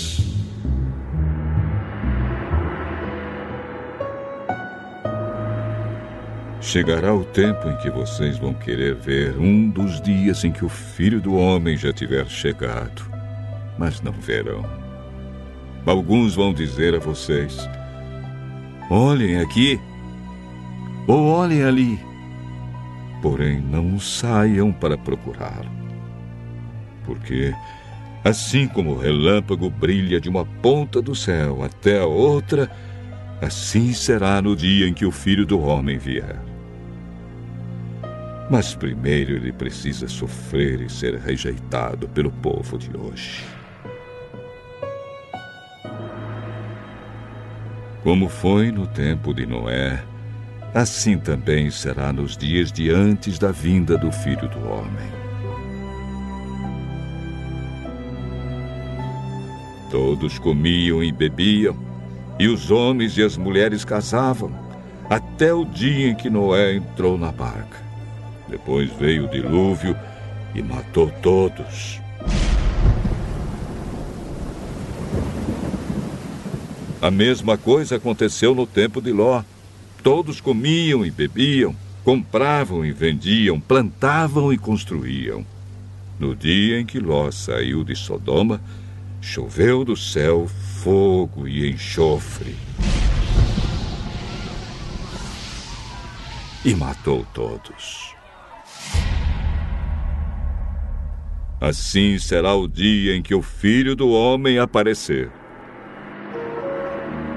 Aí, quem estiver em cima da sua casa, no terraço, desça e fuja logo. E não perca tempo entrando na casa para pegar as suas coisas. E quem estiver no campo, não volte para casa. Lembrem da mulher de Ló. A pessoa que procura os seus próprios interesses nunca terá a vida verdadeira. Mas quem esquece a si mesmo terá a vida verdadeira. Naquela noite, duas pessoas estarão dormindo numa mesma cama. Eu afirmo a vocês que uma será levada e a outra deixada. Duas mulheres estarão moendo trigo juntas. Uma será levada e a outra deixada. Naquele dia, dois homens estarão trabalhando na fazenda. Um será levado e o outro deixado. Então os discípulos perguntaram: Senhor, onde vai ser isso? É, onde vai ser isso?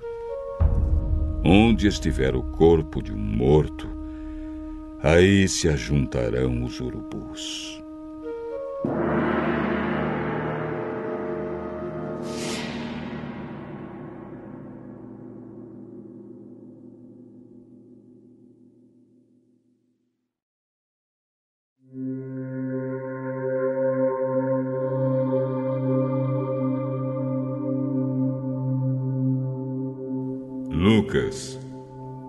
Capítulo 18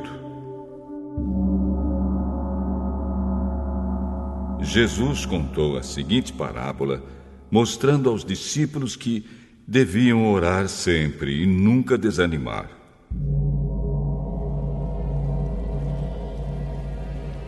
Em certa cidade havia um juiz que não temia Deus e não respeitava ninguém. Nessa cidade morava uma viúva que sempre o procurava para pedir justiça, dizendo: Ajude-me e julgue o meu caso contra o meu adversário. Durante muito tempo, o juiz não quis julgar o caso da viúva, mas afinal pensou assim: É verdade que eu não temo a Deus e também não respeito ninguém. Porém, como essa viúva continua me aborrecendo, eu vou dar a sentença a favor dela. Se eu não fizer isso, ela não vai parar de vir me amolar até acabar comigo. E o Senhor continuou: Prestem atenção naquilo que aquele juiz desonesto disse. Será então que Deus não vai fazer justiça a favor do seu próprio povo, que grita por socorro dia e noite? Será que ele vai demorar para ajudá-lo? Eu afirmo a vocês que ele julgará a favor do seu povo e fará isso bem depressa. Mas, quando o filho do homem vier, será que vai encontrar fé na terra?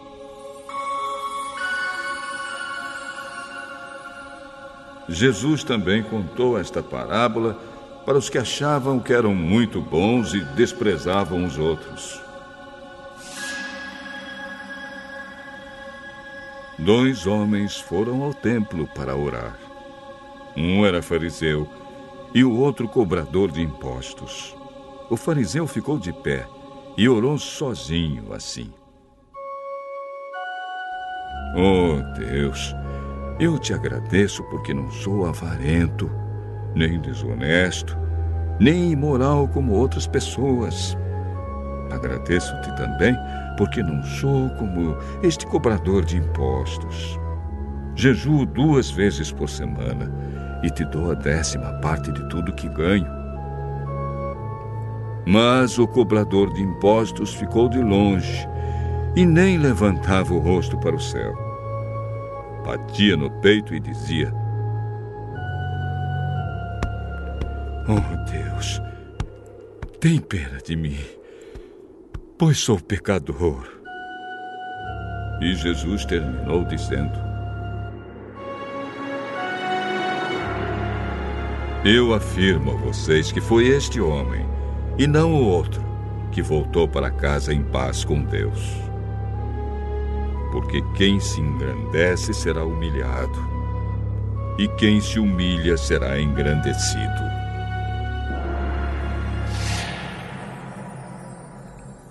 Depois disso, algumas pessoas levaram as suas crianças a Jesus para que elas fossem abençoadas. Mas os discípulos viram isso e repreenderam aquelas pessoas. Então Jesus chamou as crianças para perto de si e disse: Deixem que essas crianças venham a mim e não proíbam que elas façam isso, pois o reino de Deus é das pessoas que são como estas crianças. Eu afirmo a vocês que isto é verdade. Quem não receber o reino de Deus como uma criança nunca entrará nele. Certo líder judeu perguntou a Jesus: Bom mestre, o que devo fazer para conseguir a vida eterna? Por que você me chama de bom? Só Deus é bom e mais ninguém. Você conhece os mandamentos. Não cometa adultério. Não mate. Não roube. Não dê falso testemunho contra ninguém. Respeite o seu pai e a sua mãe. Desde criança eu tenho obedecido a todos estes mandamentos. Falta uma coisa para você fazer. Venda tudo o que você tem e dê o dinheiro aos pobres. E assim você terá riquezas no céu. Depois venha e me siga. Quando o homem ouviu isso, ficou muito triste, pois era riquíssimo. Vendo a tristeza dele, Jesus disse: Ah, como é difícil os ricos entrarem no reino de Deus. É mais difícil um rico entrar no reino de Deus do que um camelo passar pelo fundo de uma agulha. Os que ouviram isso perguntaram: Então, quem é que pode se salvar? O que é impossível para os seres humanos é possível para Deus. Aí Pedro disse: Veja, nós deixamos a nossa família e seguimos o Senhor. Eu afirmo a vocês que isto é verdade. Aquele que, por causa do reino de Deus, deixar casa, esposa, irmãos, parentes ou filhos, receberá ainda nesta vida muito mais. E no futuro, receberá a vida eterna.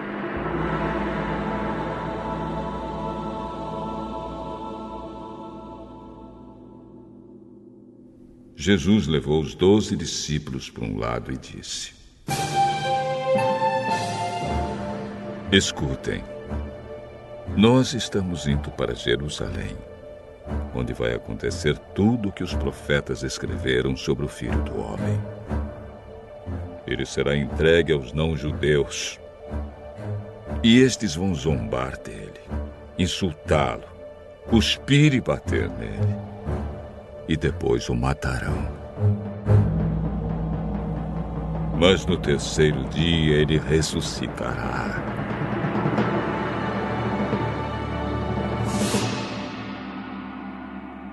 Os discípulos não entenderam nada do que Jesus disse. O que essas palavras queriam dizer estava escondido deles. E eles não sabiam do que Jesus estava falando.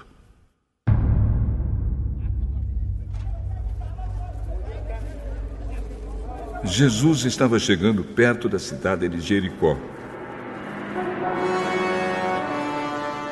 E um cego estava sentado na beira do caminho, pedindo esmola. Quando ele ouviu a multidão passando, perguntou quem era aquilo.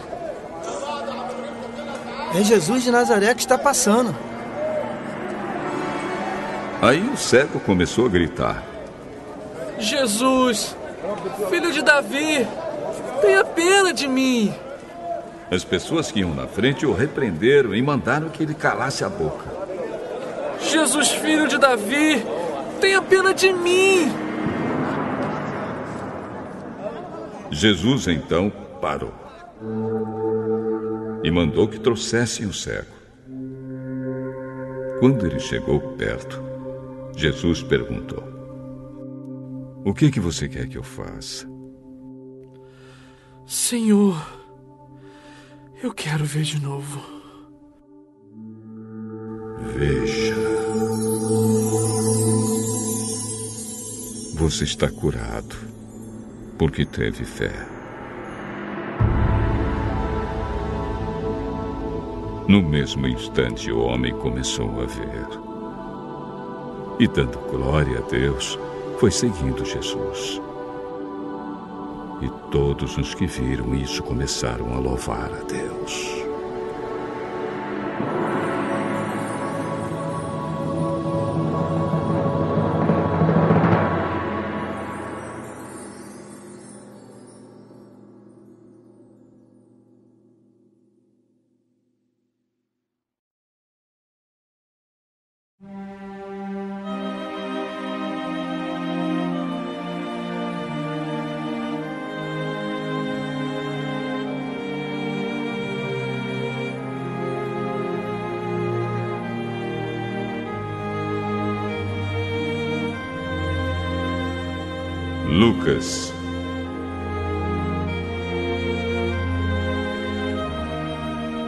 Capítulo 19 Jesus entrou em Jericó. e estava atravessando a cidade. Morava ali um homem rico chamado Zaqueu, que era chefe dos cobradores de impostos. Ele estava tentando ver quem era Jesus, mas não podia por causa da multidão. Zaqueu era muito baixo. Então ele correu adiante da multidão e subiu numa figueira brava para ver Jesus, que devia passar por ali. Quando Jesus chegou àquele lugar, olhou para cima e disse a Zaqueu: Zaqueu, desça depressa, pois eu preciso ficar na sua casa. Zaqueu desceu depressa.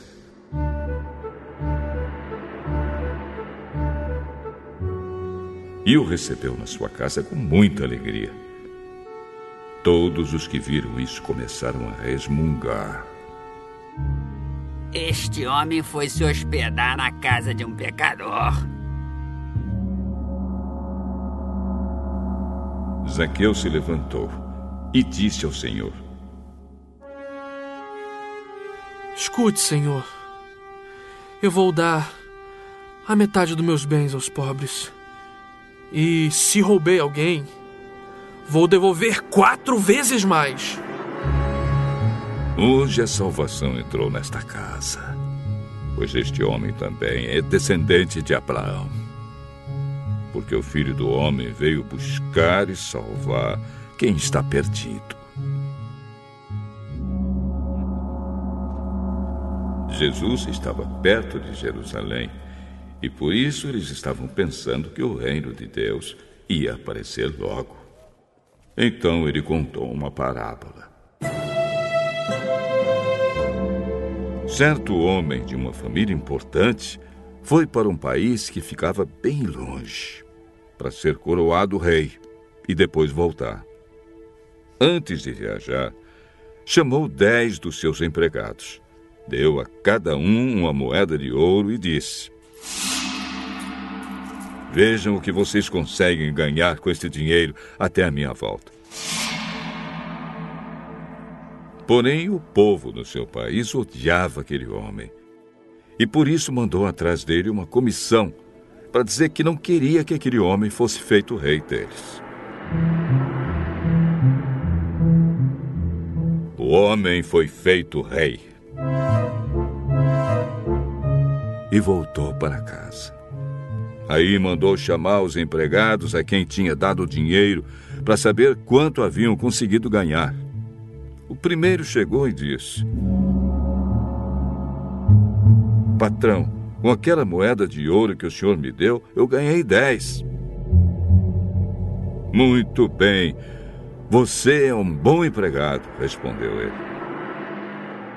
E porque foi fiel em coisas pequenas, você vai ser o governador de dez cidades. O segundo empregado veio e disse: Patrão, com aquela moeda de ouro que o senhor me deu, eu ganhei cinco. Você vai ser o governador de cinco cidades, disse o patrão. O outro empregado chegou e disse: Patrão, aqui está a sua moeda. Eu a embrulhei num lenço e a escondi. Tive medo do senhor, porque sei que o senhor é um homem duro que tira dos outros o que não é seu e colhe o que não plantou.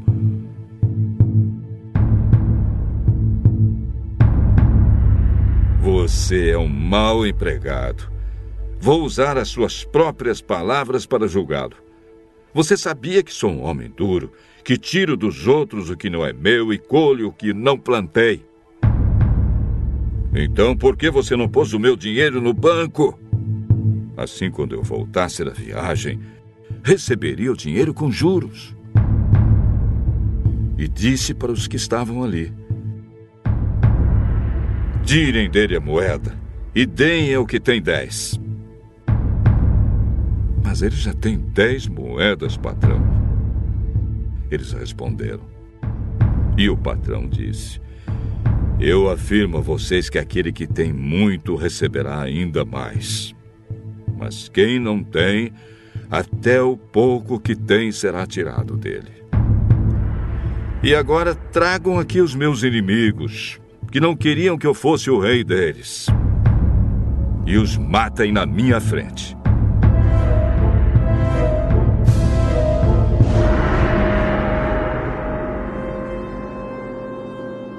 Depois de dizer isso, Jesus foi adiante deles para Jerusalém.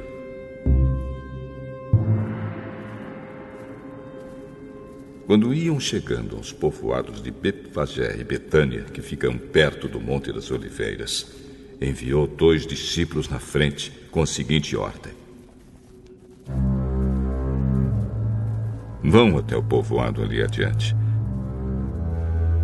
Logo que vocês entrarem lá, irão encontrar preso um jumentinho que ainda não foi montado. Desamarrem o animal e o tragam aqui. Se alguém perguntar por que vocês estão fazendo isso, digam que o mestre precisa dele. Eles foram e acharam tudo como Jesus tinha dito. Quando estavam desamarrando o jumentinho, os donos perguntaram: Por que é que vocês estão desamarrando o animal? O mestre precisa dele. Então eles levaram o jumentinho para Jesus. Puseram suas capas sobre o animal e ajudaram Jesus a montar. Conforme ele ia passando, o povo estendia suas capas no caminho. Quando Jesus chegou perto de Jerusalém, na descida do Monte das Oliveiras, grande multidão de seguidores ia com ele. E eles, cheios de alegria, começaram a louvar a Deus em voz alta por tudo que tinham visto. Que Deus abençoe o Rei que vem em nome do Senhor. Paz no céu e glória a Deus. Aí alguns fariseus que estavam no meio da multidão disseram a Jesus: Mestre, mande que os seus seguidores calem a boca. Eu afirmo a vocês que se eles se calarem, as pedras gritarão.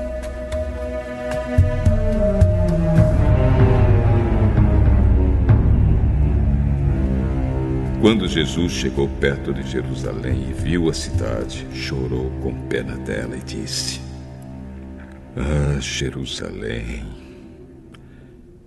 Se hoje mesmo você soubesse o que é preciso para conseguir a paz. Mas agora você não pode ver isso. Pois chegarão os dias em que os inimigos vão cercá-la com rampas de ataque e vão rodeá-la e apertá-la de todos os lados. Eles destruirão completamente você e todos os seus moradores. Não ficará uma pedra em cima da outra, porque você não reconheceu o tempo em que Deus veio para salvá-la. Jesus entrou no pátio do templo e começou a expulsar dali os vendedores. Nas Escrituras Sagradas está escrito que Deus disse: a minha casa será uma casa de oração. Mas vocês a transformaram no esconderijo de ladrões.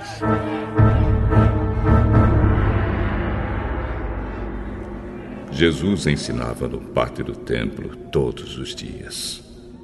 Os chefes dos sacerdotes, os mestres da lei, os líderes do povo queriam matá-lo. Mas não achavam jeito de fazer isso pois todos o escutavam com muita atenção.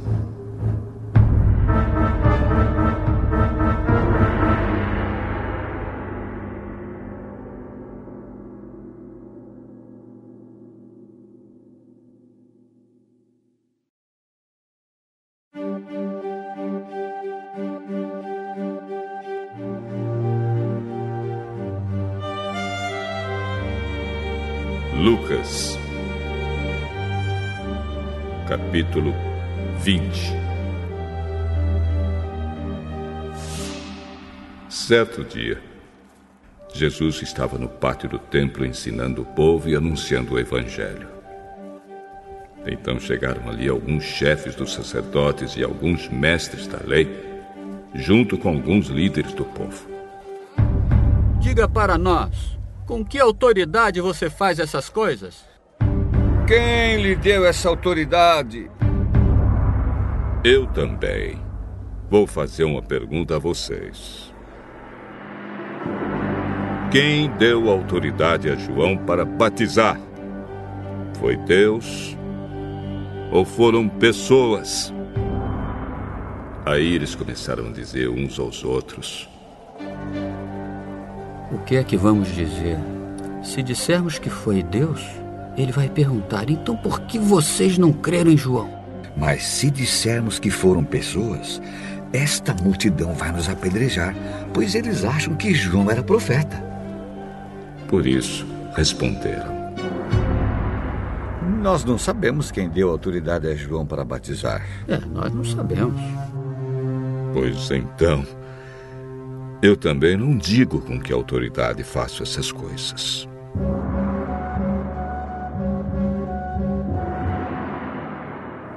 Depois, Jesus contou esta parábola para o povo.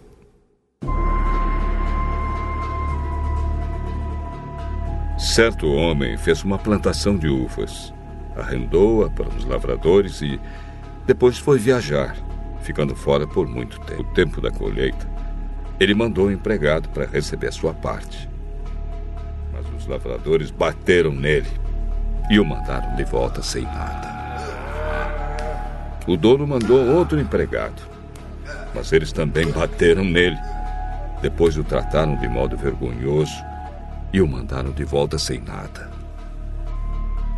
Então ele enviou um terceiro empregado, mas os lavradores também bateram nele e o expulsaram.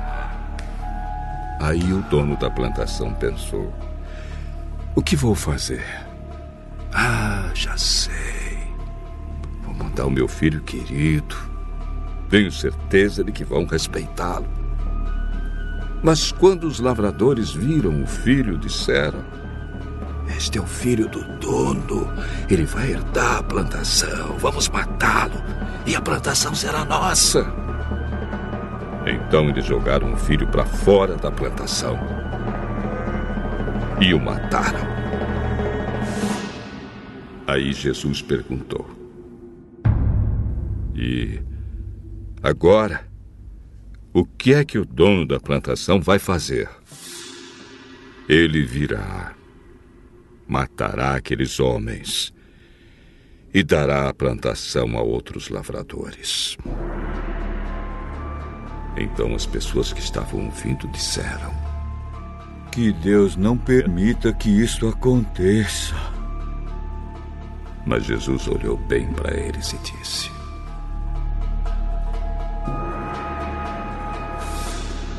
As Escrituras Sagradas afirmam: a pedra que os construtores rejeitaram veio a ser a mais importante de todas. Quem cair em cima dessa pedra ficará em pedaços. E se a pedra cair sobre alguém, essa pessoa vai virar pó.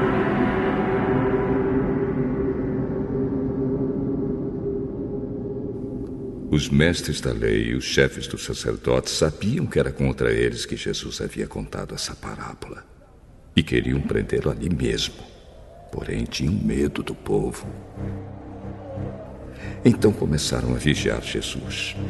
Pagaram alguns homens para fazerem perguntas a ele. Eles deviam fingir que eram sinceros e procurar conseguir alguma prova contra Jesus. Assim, os mestres da lei e os chefes dos sacerdotes teriam uma desculpa para prender Jesus e o entregar nas mãos do governador romano. Esses homens perguntaram: Mestre, sabemos que aquilo que o senhor diz e ensina é certo. Sabemos também que o Senhor não julga pela aparência e ensina a verdade sobre a maneira de viver que Deus exige. Diga, é ou não é contra a nossa lei pagar impostos ao imperador romano?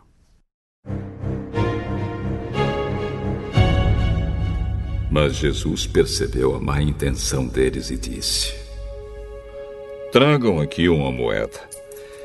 De quem são o nome e a cara que estão gravados nela?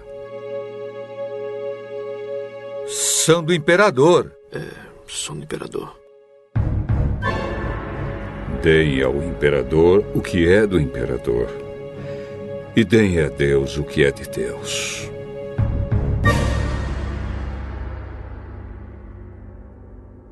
Eles não puderam conseguir nenhuma prova contra Jesus diante do povo. Por isso ficaram calados, admirados com a resposta dele.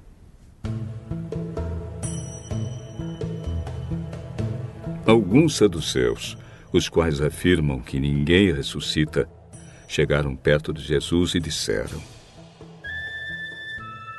Mestre, Moisés escreveu para nós a seguinte lei: Se um homem morrer e deixar a esposa sem filhos, o irmão dele deve casar com a viúva, para terem filhos, que serão considerados filhos do irmão que morreu. Acontece que havia sete irmãos. O mais velho casou e morreu sem deixar filhos. Então o segundo casou com a viúva, e depois o terceiro. E assim a mesma coisa aconteceu com os sete irmãos. Isto é, todos morreram sem deixar filhos. Depois, a mulher também morreu. Portanto, no dia da ressurreição, de qual dos sete a mulher vai ser esposa? Pois todos eles casaram com ela.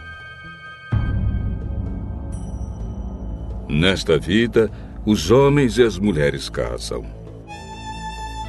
Mas as pessoas que merecem alcançar a ressurreição e a vida futura não vão casar lá, pois serão como os anjos e não poderão morrer. Serão filhos de Deus porque ressuscitaram. E Moisés mostra claramente que os mortos serão ressuscitados. Quando fala do espinheiro que estava em fogo, ele escreve que o Senhor é o Deus de Abraão, o Deus de Isaac e o Deus de Jacó.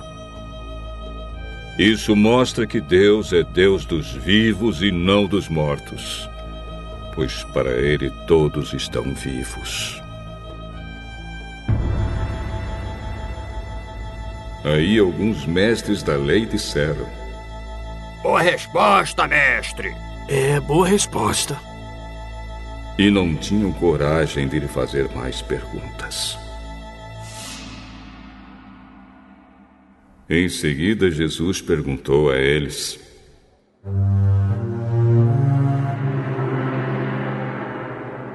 Como se pode dizer que o Messias é descendente de Davi? Pois o próprio Davi diz assim no livro de Salmos: O Senhor Deus disse ao meu Senhor: Sente-se do meu lado direito, até que eu ponha os seus inimigos como estrado debaixo dos seus pés. Se Davi chama o Messias de Senhor, como é que o Messias pode ser descendente de Davi? O povo todo estava escutando. E Jesus disse aos discípulos: Cuidado com os mestres da lei, que gostam de usar capas compridas e de ser cumprimentados com respeito nas praças.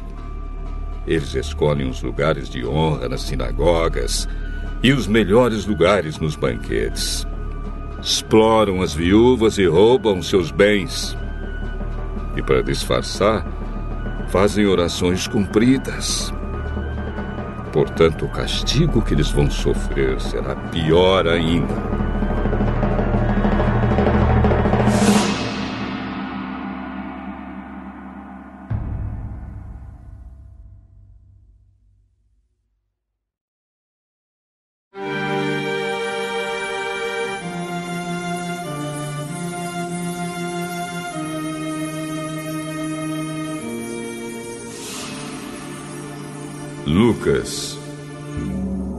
Capítulo 21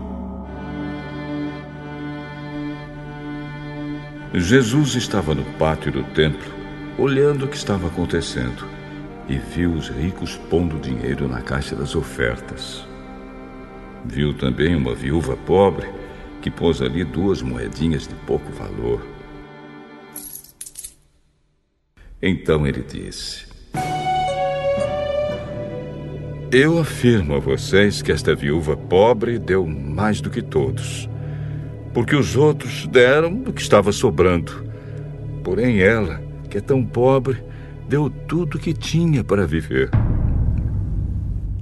Algumas pessoas estavam falando de como o templo era enfeitado com bonitas pedras e com as coisas que tinham sido dadas como ofertas. Então Jesus disse: Chegará o dia em que tudo isso que vocês estão vendo será destruído. E não ficará uma pedra em cima da outra. Mestre, quanto será isso? Que senão haverá para mostrar quando é que isso vai acontecer? Tomem cuidado para que ninguém engane vocês. Porque muitos vão aparecer fingindo ser eu, dizendo: Eu sou o Messias. Ou já chegou o tempo. Porém, não sigam essa gente. Não tenham medo quando ouvirem falar de guerras e de revoluções pois é preciso que essas coisas aconteçam primeiro. Mas isso não quer dizer que o fim esteja perto. Uma nação vai guerrear contra outra e um país atacará outro. Em vários lugares haverá grandes tremores de terra, falta de alimentos e epidemias. Acontecerão coisas terríveis e grandes sinais serão vistos no céu. Mas. Antes de acontecer tudo isso, vocês serão presos e perseguidos. Vocês serão entregues para serem julgados nas sinagogas e depois serão jogados na cadeia. Por serem meus seguidores, vocês serão levados aos reis e aos governadores para serem julgados. E isso dará oportunidade a vocês para anunciarem o Evangelho. Resolvam desde já que não vão ficar preocupados antes da hora com o que dirão para se defender. Porque eu lhes darei palavras e sabedoria que os seus inimigos não poderão resistir nem negar. Vocês serão entregues às autoridades pelos seus próprios pais, irmãos, parentes e amigos. E alguns de vocês serão mortos. Todos odiarão vocês por serem meus seguidores. Mas nem o fio de cabelo de vocês será perdido. Fiquem firmes, pois assim vocês serão salvos.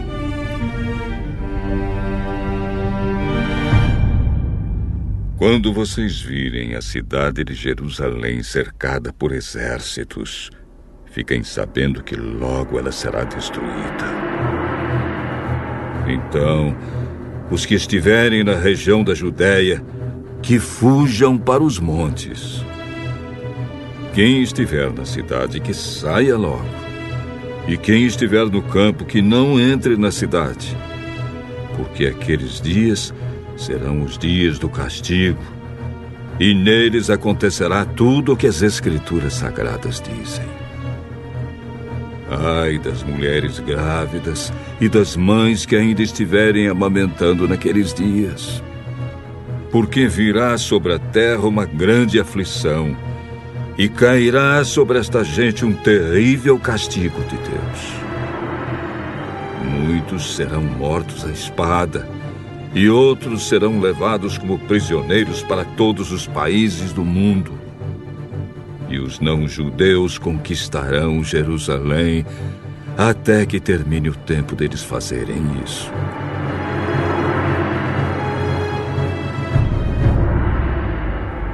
Haverá sinais no sol, na lua e nas estrelas. E na terra, todas as nações ficarão desesperadas, com medo do terrível barulho do mar e das ondas. Em todo o mundo, muitas pessoas desmaiarão de terror ao pensarem no que vai acontecer, pois os poderes do espaço serão abalados. Então o filho do homem aparecerá descendo numa nuvem, com poder e grande glória. Quando essas coisas começarem a acontecer, fiquem firmes e de cabeça erguida, pois logo vocês serão salvos. Em seguida, Jesus fez esta comparação. Vejam o exemplo da figueira ou de qualquer outra árvore.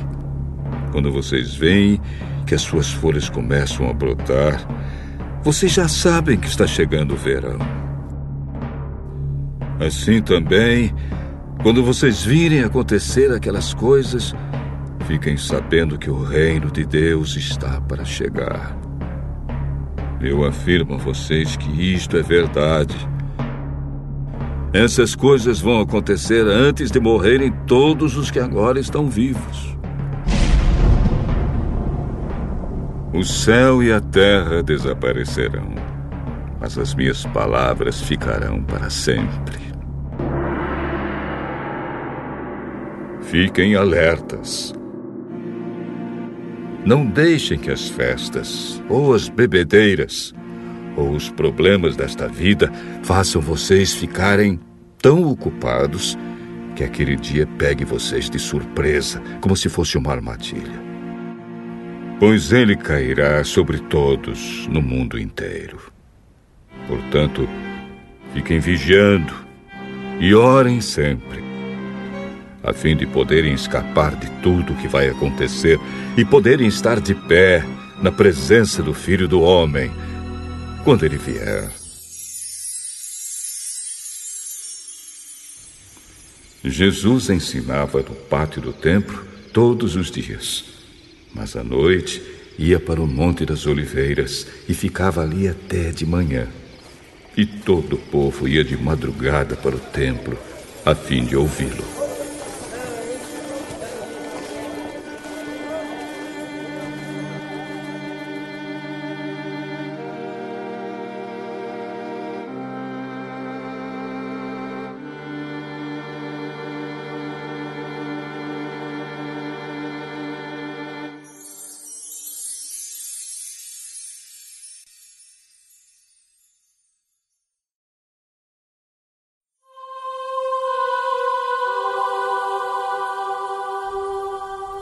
Lucas,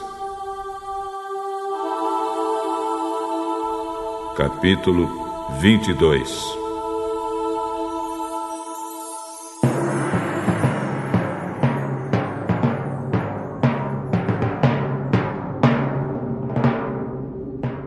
Faltava pouco tempo para a festa dos pães sem fermento, chamada Páscoa. Os chefes dos sacerdotes e os mestres da lei procuravam um jeito para matar Jesus em segredo, porque tinham medo do povo. Então Satanás entrou em Judas, chamado Iscariotes, que era um dos doze discípulos. Judas foi falar com os chefes dos sacerdotes e com os oficiais da guarda do templo para combinar a maneira como Jesus ia ser entregue a eles. Eles ficaram muito contentes e prometeram dar dinheiro a ele. Judas aceitou e começou a procurar uma oportunidade para entregar Jesus a eles sem que o povo ficasse sabendo.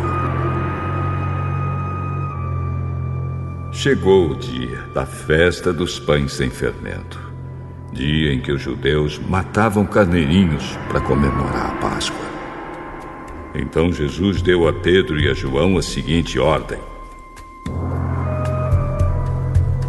Vão e preparem para nós o jantar da Páscoa. Onde o senhor quer que a gente prepare o jantar? Escutem.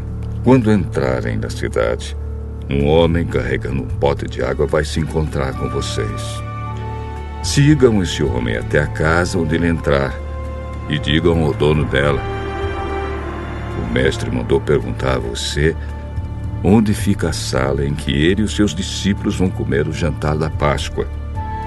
Então ele mostrará a vocês uma grande sala mobiliada, no andar de cima. Preparem ali o jantar. Os dois discípulos foram até a cidade e encontraram tudo como Jesus tinha dito. Então prepararam o jantar da Páscoa.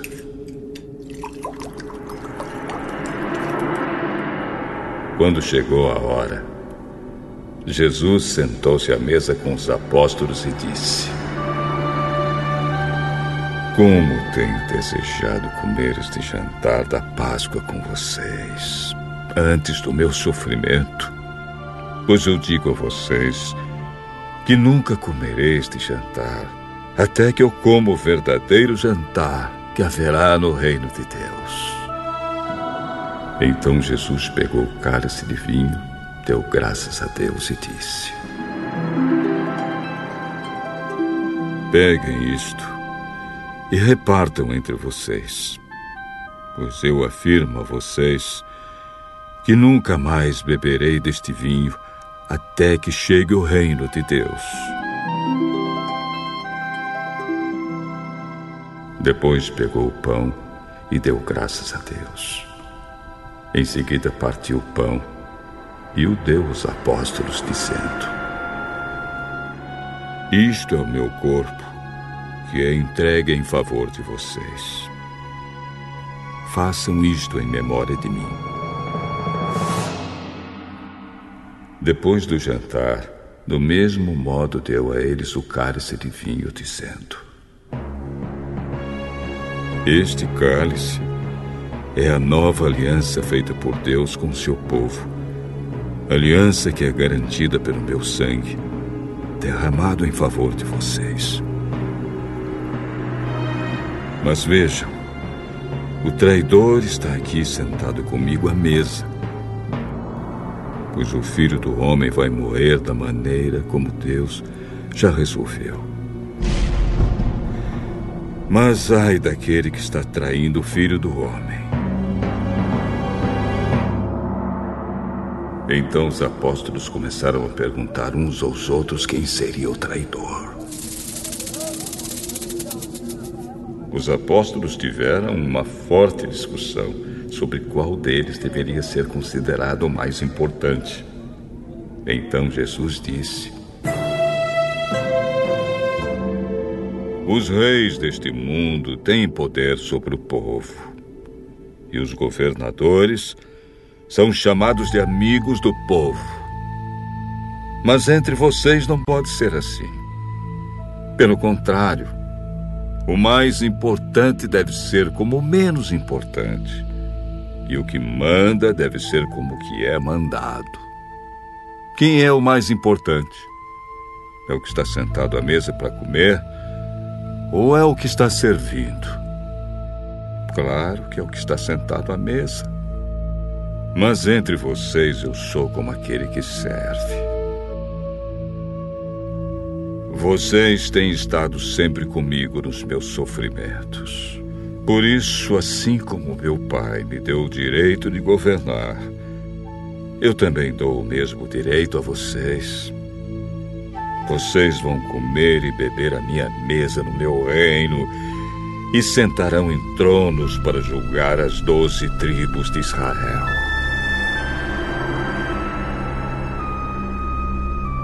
Simão, Simão, escute bem.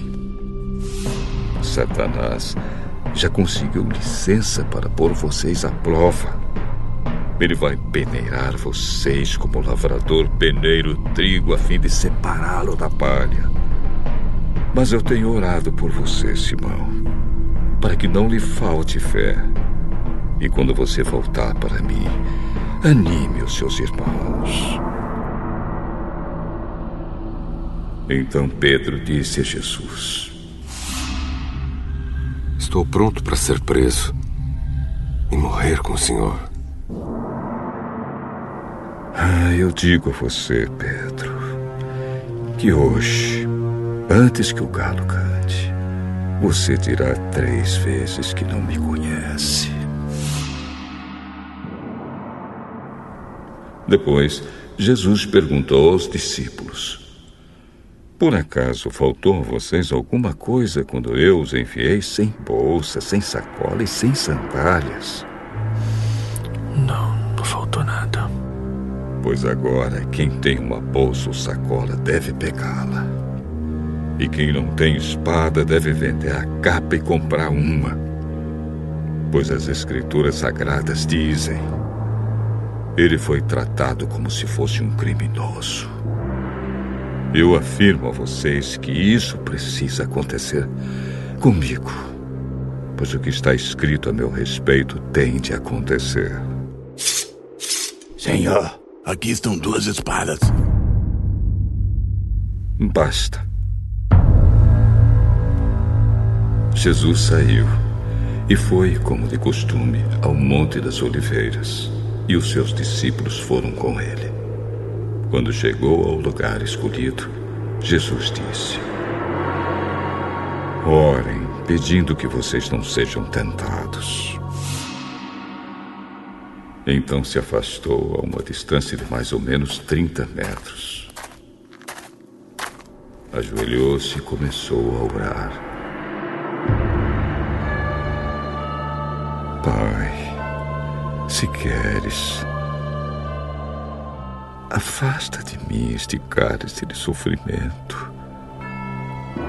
Porém, que não seja feito o que eu quero, mas o que tu queres. Então um anjo do céu apareceu e o animava. Cheio de uma grande aflição, Jesus orava com mais força ainda. O seu suor era como gotas de sangue caindo no chão.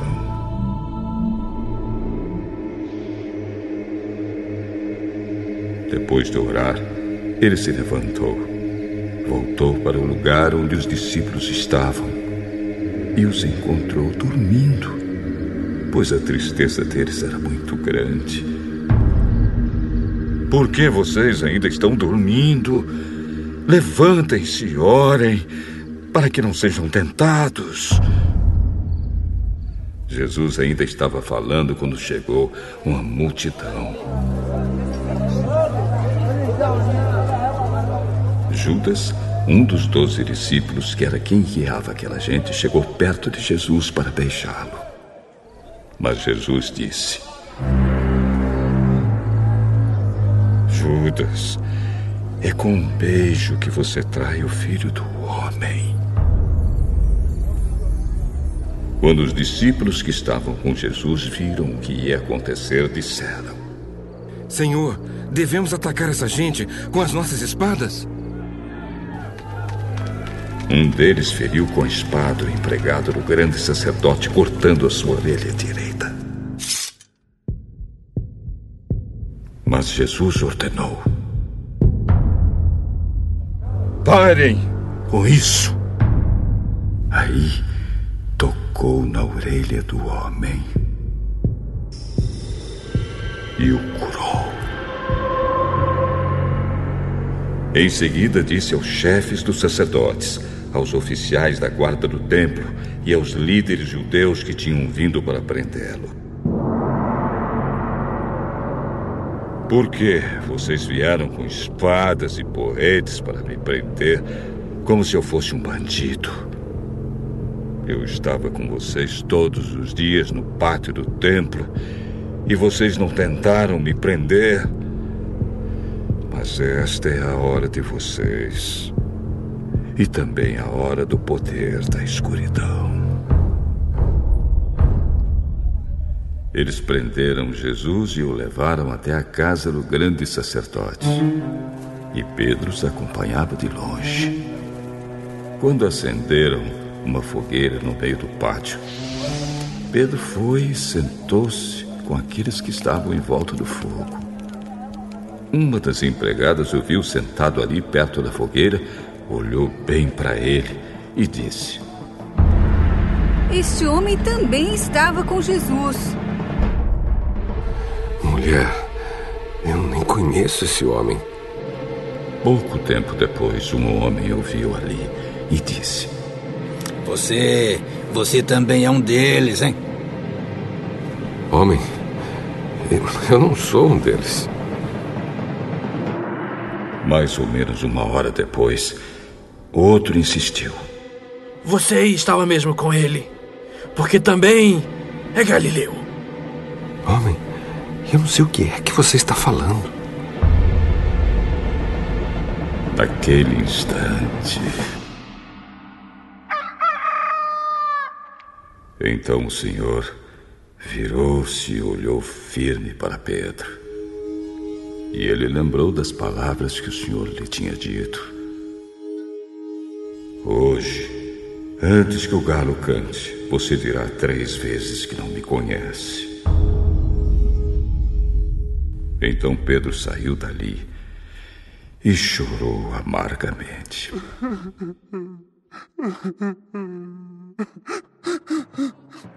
Os homens que estavam guardando Jesus zombavam e batiam nele. Taparam os olhos dele e perguntavam: E quem foi que bateu em você, hein? Adivinhe!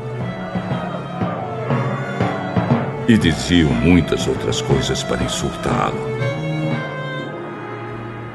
Quando amanheceu, alguns líderes dos judeus, alguns chefes dos sacerdotes e alguns mestres da lei se reuniram. Depois mandaram levar Jesus diante do conselho superior. Então lhe disseram: Diga para nós se você é o Messias. Se eu disser que sim, vocês não vão acreditar. E se eu fizer uma pergunta, vocês não vão responder. Mas de agora em diante, o Filho do Homem se sentará do lado direito do Deus Todo-Poderoso. Então você é o Filho de Deus? São vocês que estão dizendo isso. Não precisamos mais de testemunhas. Nós mesmos ouvimos o que ele disse.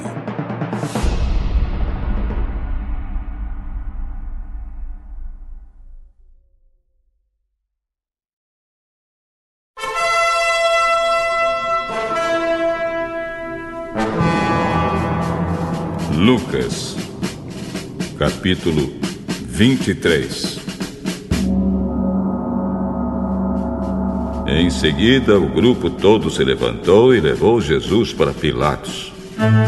Lá começaram a acusá-lo. Pegamos este homem tentando fazer o nosso povo se revoltar.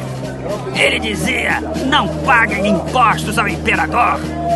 Ele afirmava: Eu sou o Messias, um rei. Aí Pilatos perguntou a Jesus: Você é o rei dos judeus? Quem está dizendo isso é o Senhor. Então Pilatos disse aos chefes dos sacerdotes e à multidão: Não encontro nenhum motivo para condenar este homem. Ele está causando desordem entre o povo e toda a Judeia. Ele começou na Galiléia e agora chegou aqui. Ouvindo isso, Pilatos perguntou: Este homem é da Galiléia? Quando soube que Jesus era da região governada por Herodes, Pilatos o mandou para ele, pois Herodes também estava em Jerusalém naquela ocasião. Herodes ficou muito contente quando viu Jesus, pois tinha ouvido falar a respeito dele e fazia muito tempo que queria vê-lo. Ele desejava ver Jesus fazer algum milagre. Então fez muitas perguntas a Jesus. mas ele não respondeu nada. Os chefes dos sacerdotes e os mestres da lei se apresentaram e fizeram acusações muito fortes contra Jesus. Herodes e os seus soldados zombaram de Jesus e o trataram com desprezo. Puseram nele uma capa luxuosa e o mandaram de volta para Pilatos. Naquele dia, Herodes e Pilatos, que antes eram inimigos, se tornaram amigos. Pilatos reuniu os chefes dos sacerdotes, os líderes judeus e o povo e disse: Vocês me trouxeram este homem e disseram que ele estava atiçando o povo para fazer uma revolta. Pois eu já lhe fiz várias perguntas diante de todos vocês. Mas não encontrei nele nenhuma culpa dessas coisas de que vocês o acusam. Herodes também não encontrou nada contra ele e por isso mandou de volta para nós. Assim é claro que esse homem não fez nada que mereça a pena de morte. Eu. Eu vou mandar que ele seja chicoteado e depois o soltarei. Na festa da Páscoa, Pilatos tinha o costume de soltar algum preso a pedido do povo. Aí toda a multidão começou a gritar: Matem esse homem! Solte Barrabás para nós! Barrabás tinha sido preso por causa de uma revolta na cidade e por assassinato. Então Pilatos, querendo soltar Jesus, falou outra vez com a multidão. Mas eles gritavam mais ainda: Crucifica! Crucifica! Crucifica! Crucifica! E Pilatos disse pela terceira vez: Mas qual foi o crime dele? Não vejo neste homem nada que faça com que ele mereça a pena de morte. Vou mandar que ele seja chicoteado e depois eu soltarei. Crucifica! Crucifica! Crucifica! Crucifica!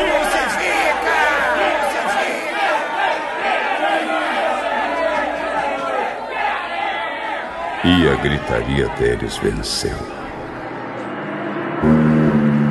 Pilatos condenou Jesus à morte, como pediam, e soltou o homem que eles queriam aquele que havia sido preso por causa de revolta e de assassinato.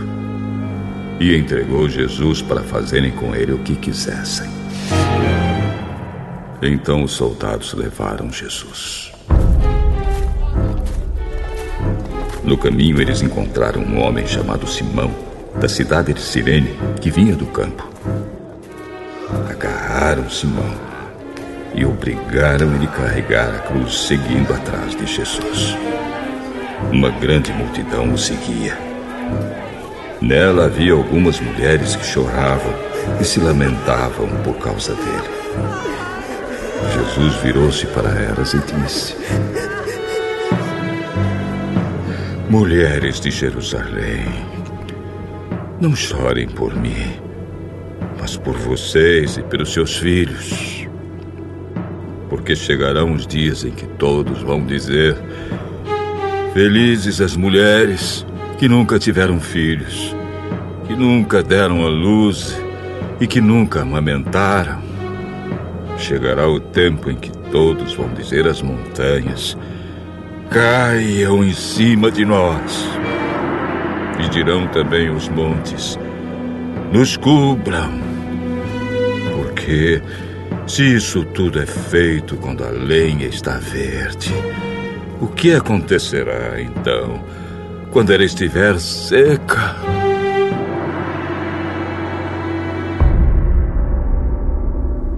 Levaram também dois criminosos para serem mortos com Jesus. Quando chegaram ao lugar chamado a Caveira, Ali crucificaram Jesus.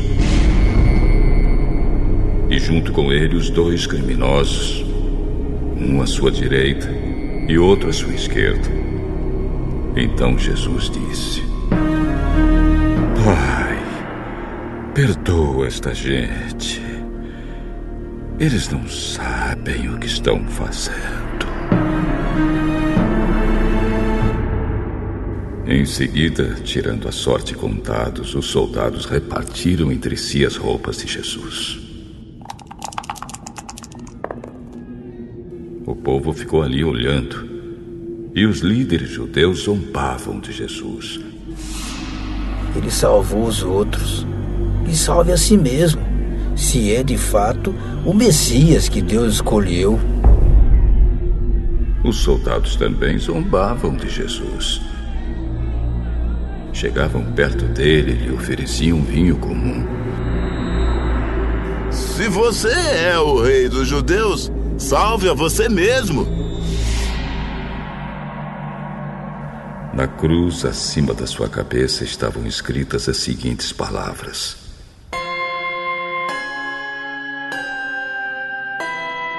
Este é o Rei dos Judeus.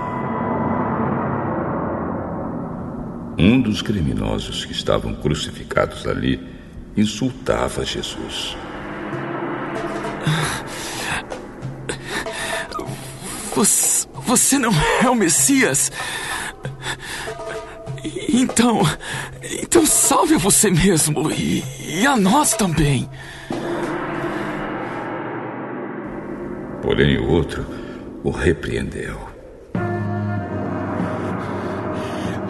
Você não teme a Deus?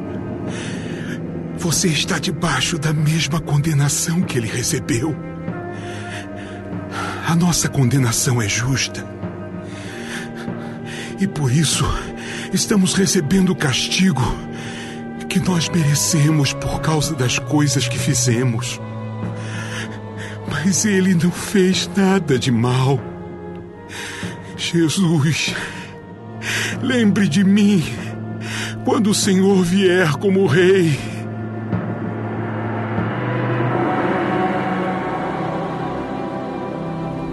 Eu afirmo a você que isto é verdade. Hoje você estará comigo no paraíso. Mais ou menos ao meio-dia, o sol parou de brilhar. E uma escuridão cobriu toda a terra até as três horas da tarde. E a cortina do templo se rasgou pelo meio. Aí Jesus gritou bem alto: Pai, nas tuas mãos entrego o meu espírito. Depois de dizer isso, ele morreu. Quando o oficial do exército romano viu o que havia acontecido, deu glória a Deus. De fato, este homem era inocente. Todos os que estavam reunidos ali para assistir aquele espetáculo viram o que havia acontecido e voltaram para casa batendo no peito em sinal de tristeza. Todos os amigos de Jesus e as mulheres que o tinham seguido desde a Galiléia ficaram de longe, olhando tudo aquilo.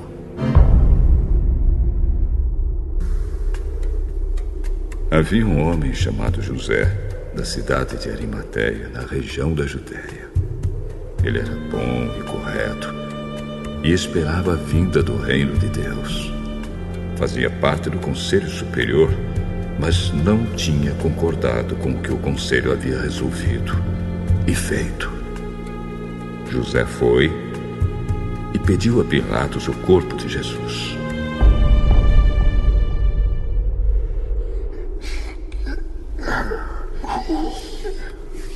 Então tirou o corpo da cruz e o enrolou num lençol de linho. Depois o colocou num túmulo cavado na rocha que nunca havia sido usado. Isso foi na sexta-feira e já estava para começar o sábado. As mulheres que haviam seguido Jesus desde a Galiléia foram com José e viram o túmulo e como Jesus tinha sido colocado ali. Depois voltaram para casa e prepararam perfumes e óleos para passar do corpo dele. E no sábado elas descansaram, conforme a lei manda.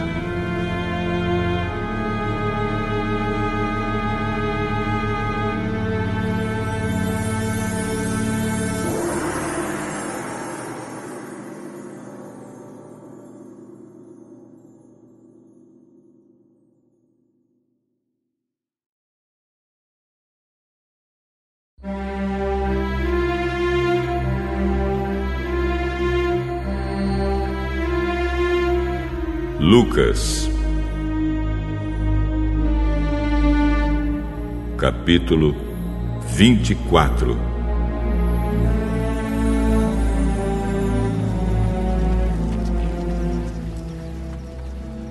No domingo, bem cedo, as mulheres foram ao túmulo levando os perfumes que haviam preparado. Elas viram que a pedra tinha sido tirada da entrada do túmulo. Porém, quando entraram, não acharam o corpo do Senhor Jesus e não sabiam o que pensar. De repente, apareceram diante delas dois homens vestidos com roupas muito brilhantes.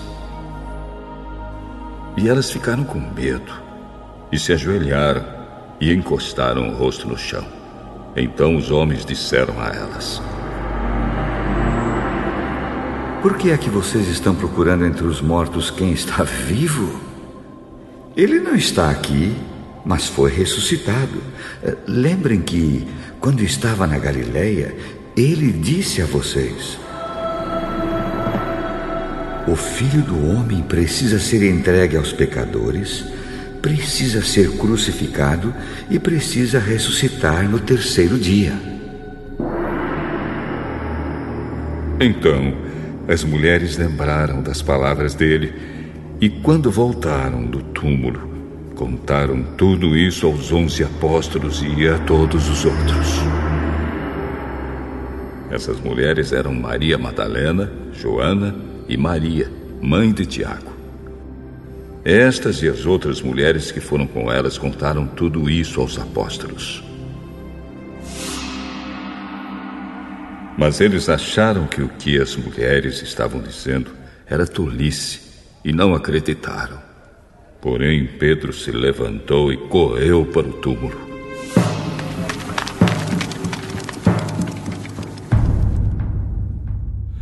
Abaixou-se para olhar e viu somente os lençóis de linho e nada mais. Aí voltou para casa, admirado com o que havia acontecido.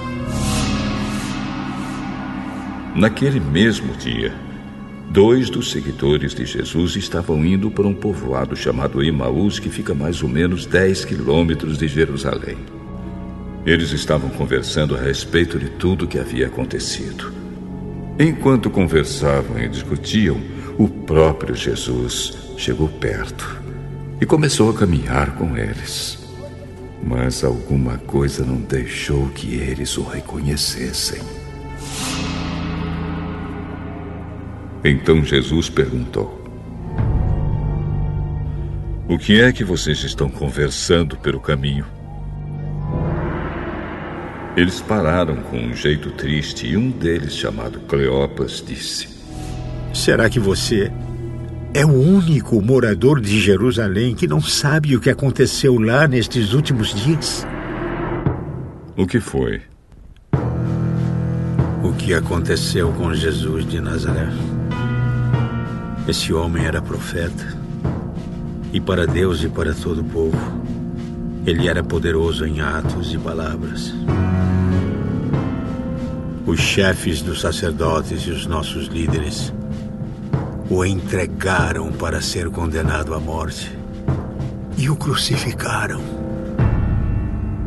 E a nossa esperança era que fosse ele quem iria libertar o povo de Israel. Porém, já faz três dias que tudo isso aconteceu. Algumas mulheres do nosso grupo nos deixaram espantados, pois foram de madrugada ao túmulo e não encontraram o corpo dele. Voltaram dizendo que viram anjos e que esses afirmaram que ele está vivo. Alguns do nosso grupo foram ao túmulo e viram que realmente aconteceu o que as mulheres disseram mas não viram Jesus.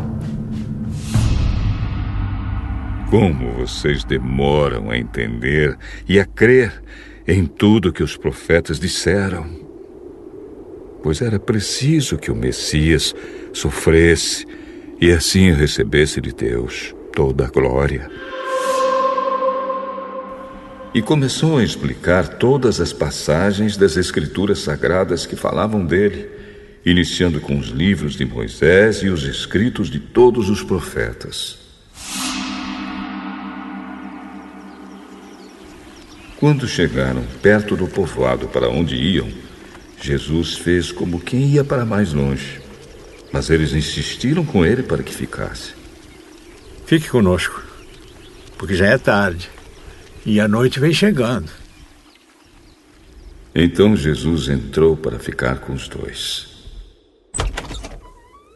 Sentou-se à mesa com eles, pegou o pão e deu graças a Deus. Depois partiu o pão e deu a eles. Aí os olhos deles foram abertos e eles reconheceram Jesus. Mas ele desapareceu. Então eles disseram um para o outro: Não parecia que o nosso coração queimava dentro do peito quando ele nos falava na estrada e nos explicava as Escrituras Sagradas? Eles se levantaram logo e voltaram para Jerusalém, onde encontraram os onze apóstolos reunidos com outros seguidores de Jesus.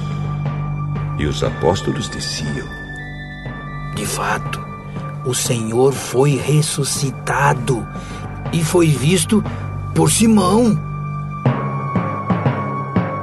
Então os dois contaram o que havia acontecido na estrada e como tinham reconhecido o Senhor quando ele havia partido o pão.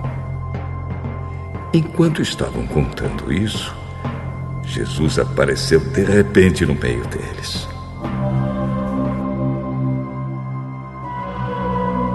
Que a paz esteja com vocês. Eles ficaram assustados e com muito medo e pensaram que estavam vendo um fantasma. Por que vocês estão assustados? Por que há tantas dúvidas na cabeça de vocês? Olhem para as minhas mãos e para os meus pés e vejam que sou eu mesmo. Toquem em mim e vocês vão crer. Pois um fantasma não tem carne nem ossos, como vocês estão vendo que eu tenho. Jesus disse isso e mostrou as suas mãos e os seus pés. Eles ainda não acreditavam, pois estavam muito alegres e admirados. Então ele perguntou: Vocês têm aqui alguma coisa para comer? Eles deram a Jesus um pedaço de peixe assado, que ele pegou e comeu diante deles. Depois disse: Enquanto ainda estava com vocês, eu disse que tinha de acontecer tudo o que estava escrito a meu respeito na lei de Moisés, nos livros dos profetas e nos salmos.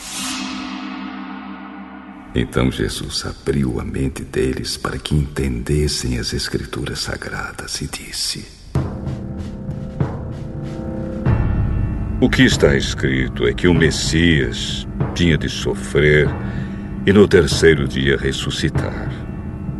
E que, em nome dele, a mensagem sobre o arrependimento e o perdão dos pecados seria anunciada a todas as nações, começando em Jerusalém. Vocês são testemunhas dessas coisas. E eu lhes mandarei o que o meu pai prometeu.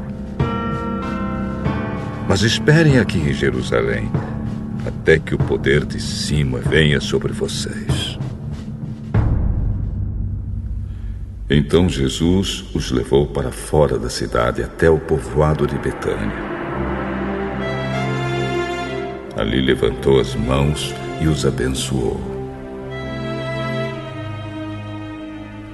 Enquanto os abençoava, Jesus se afastou deles e foi levado para o céu.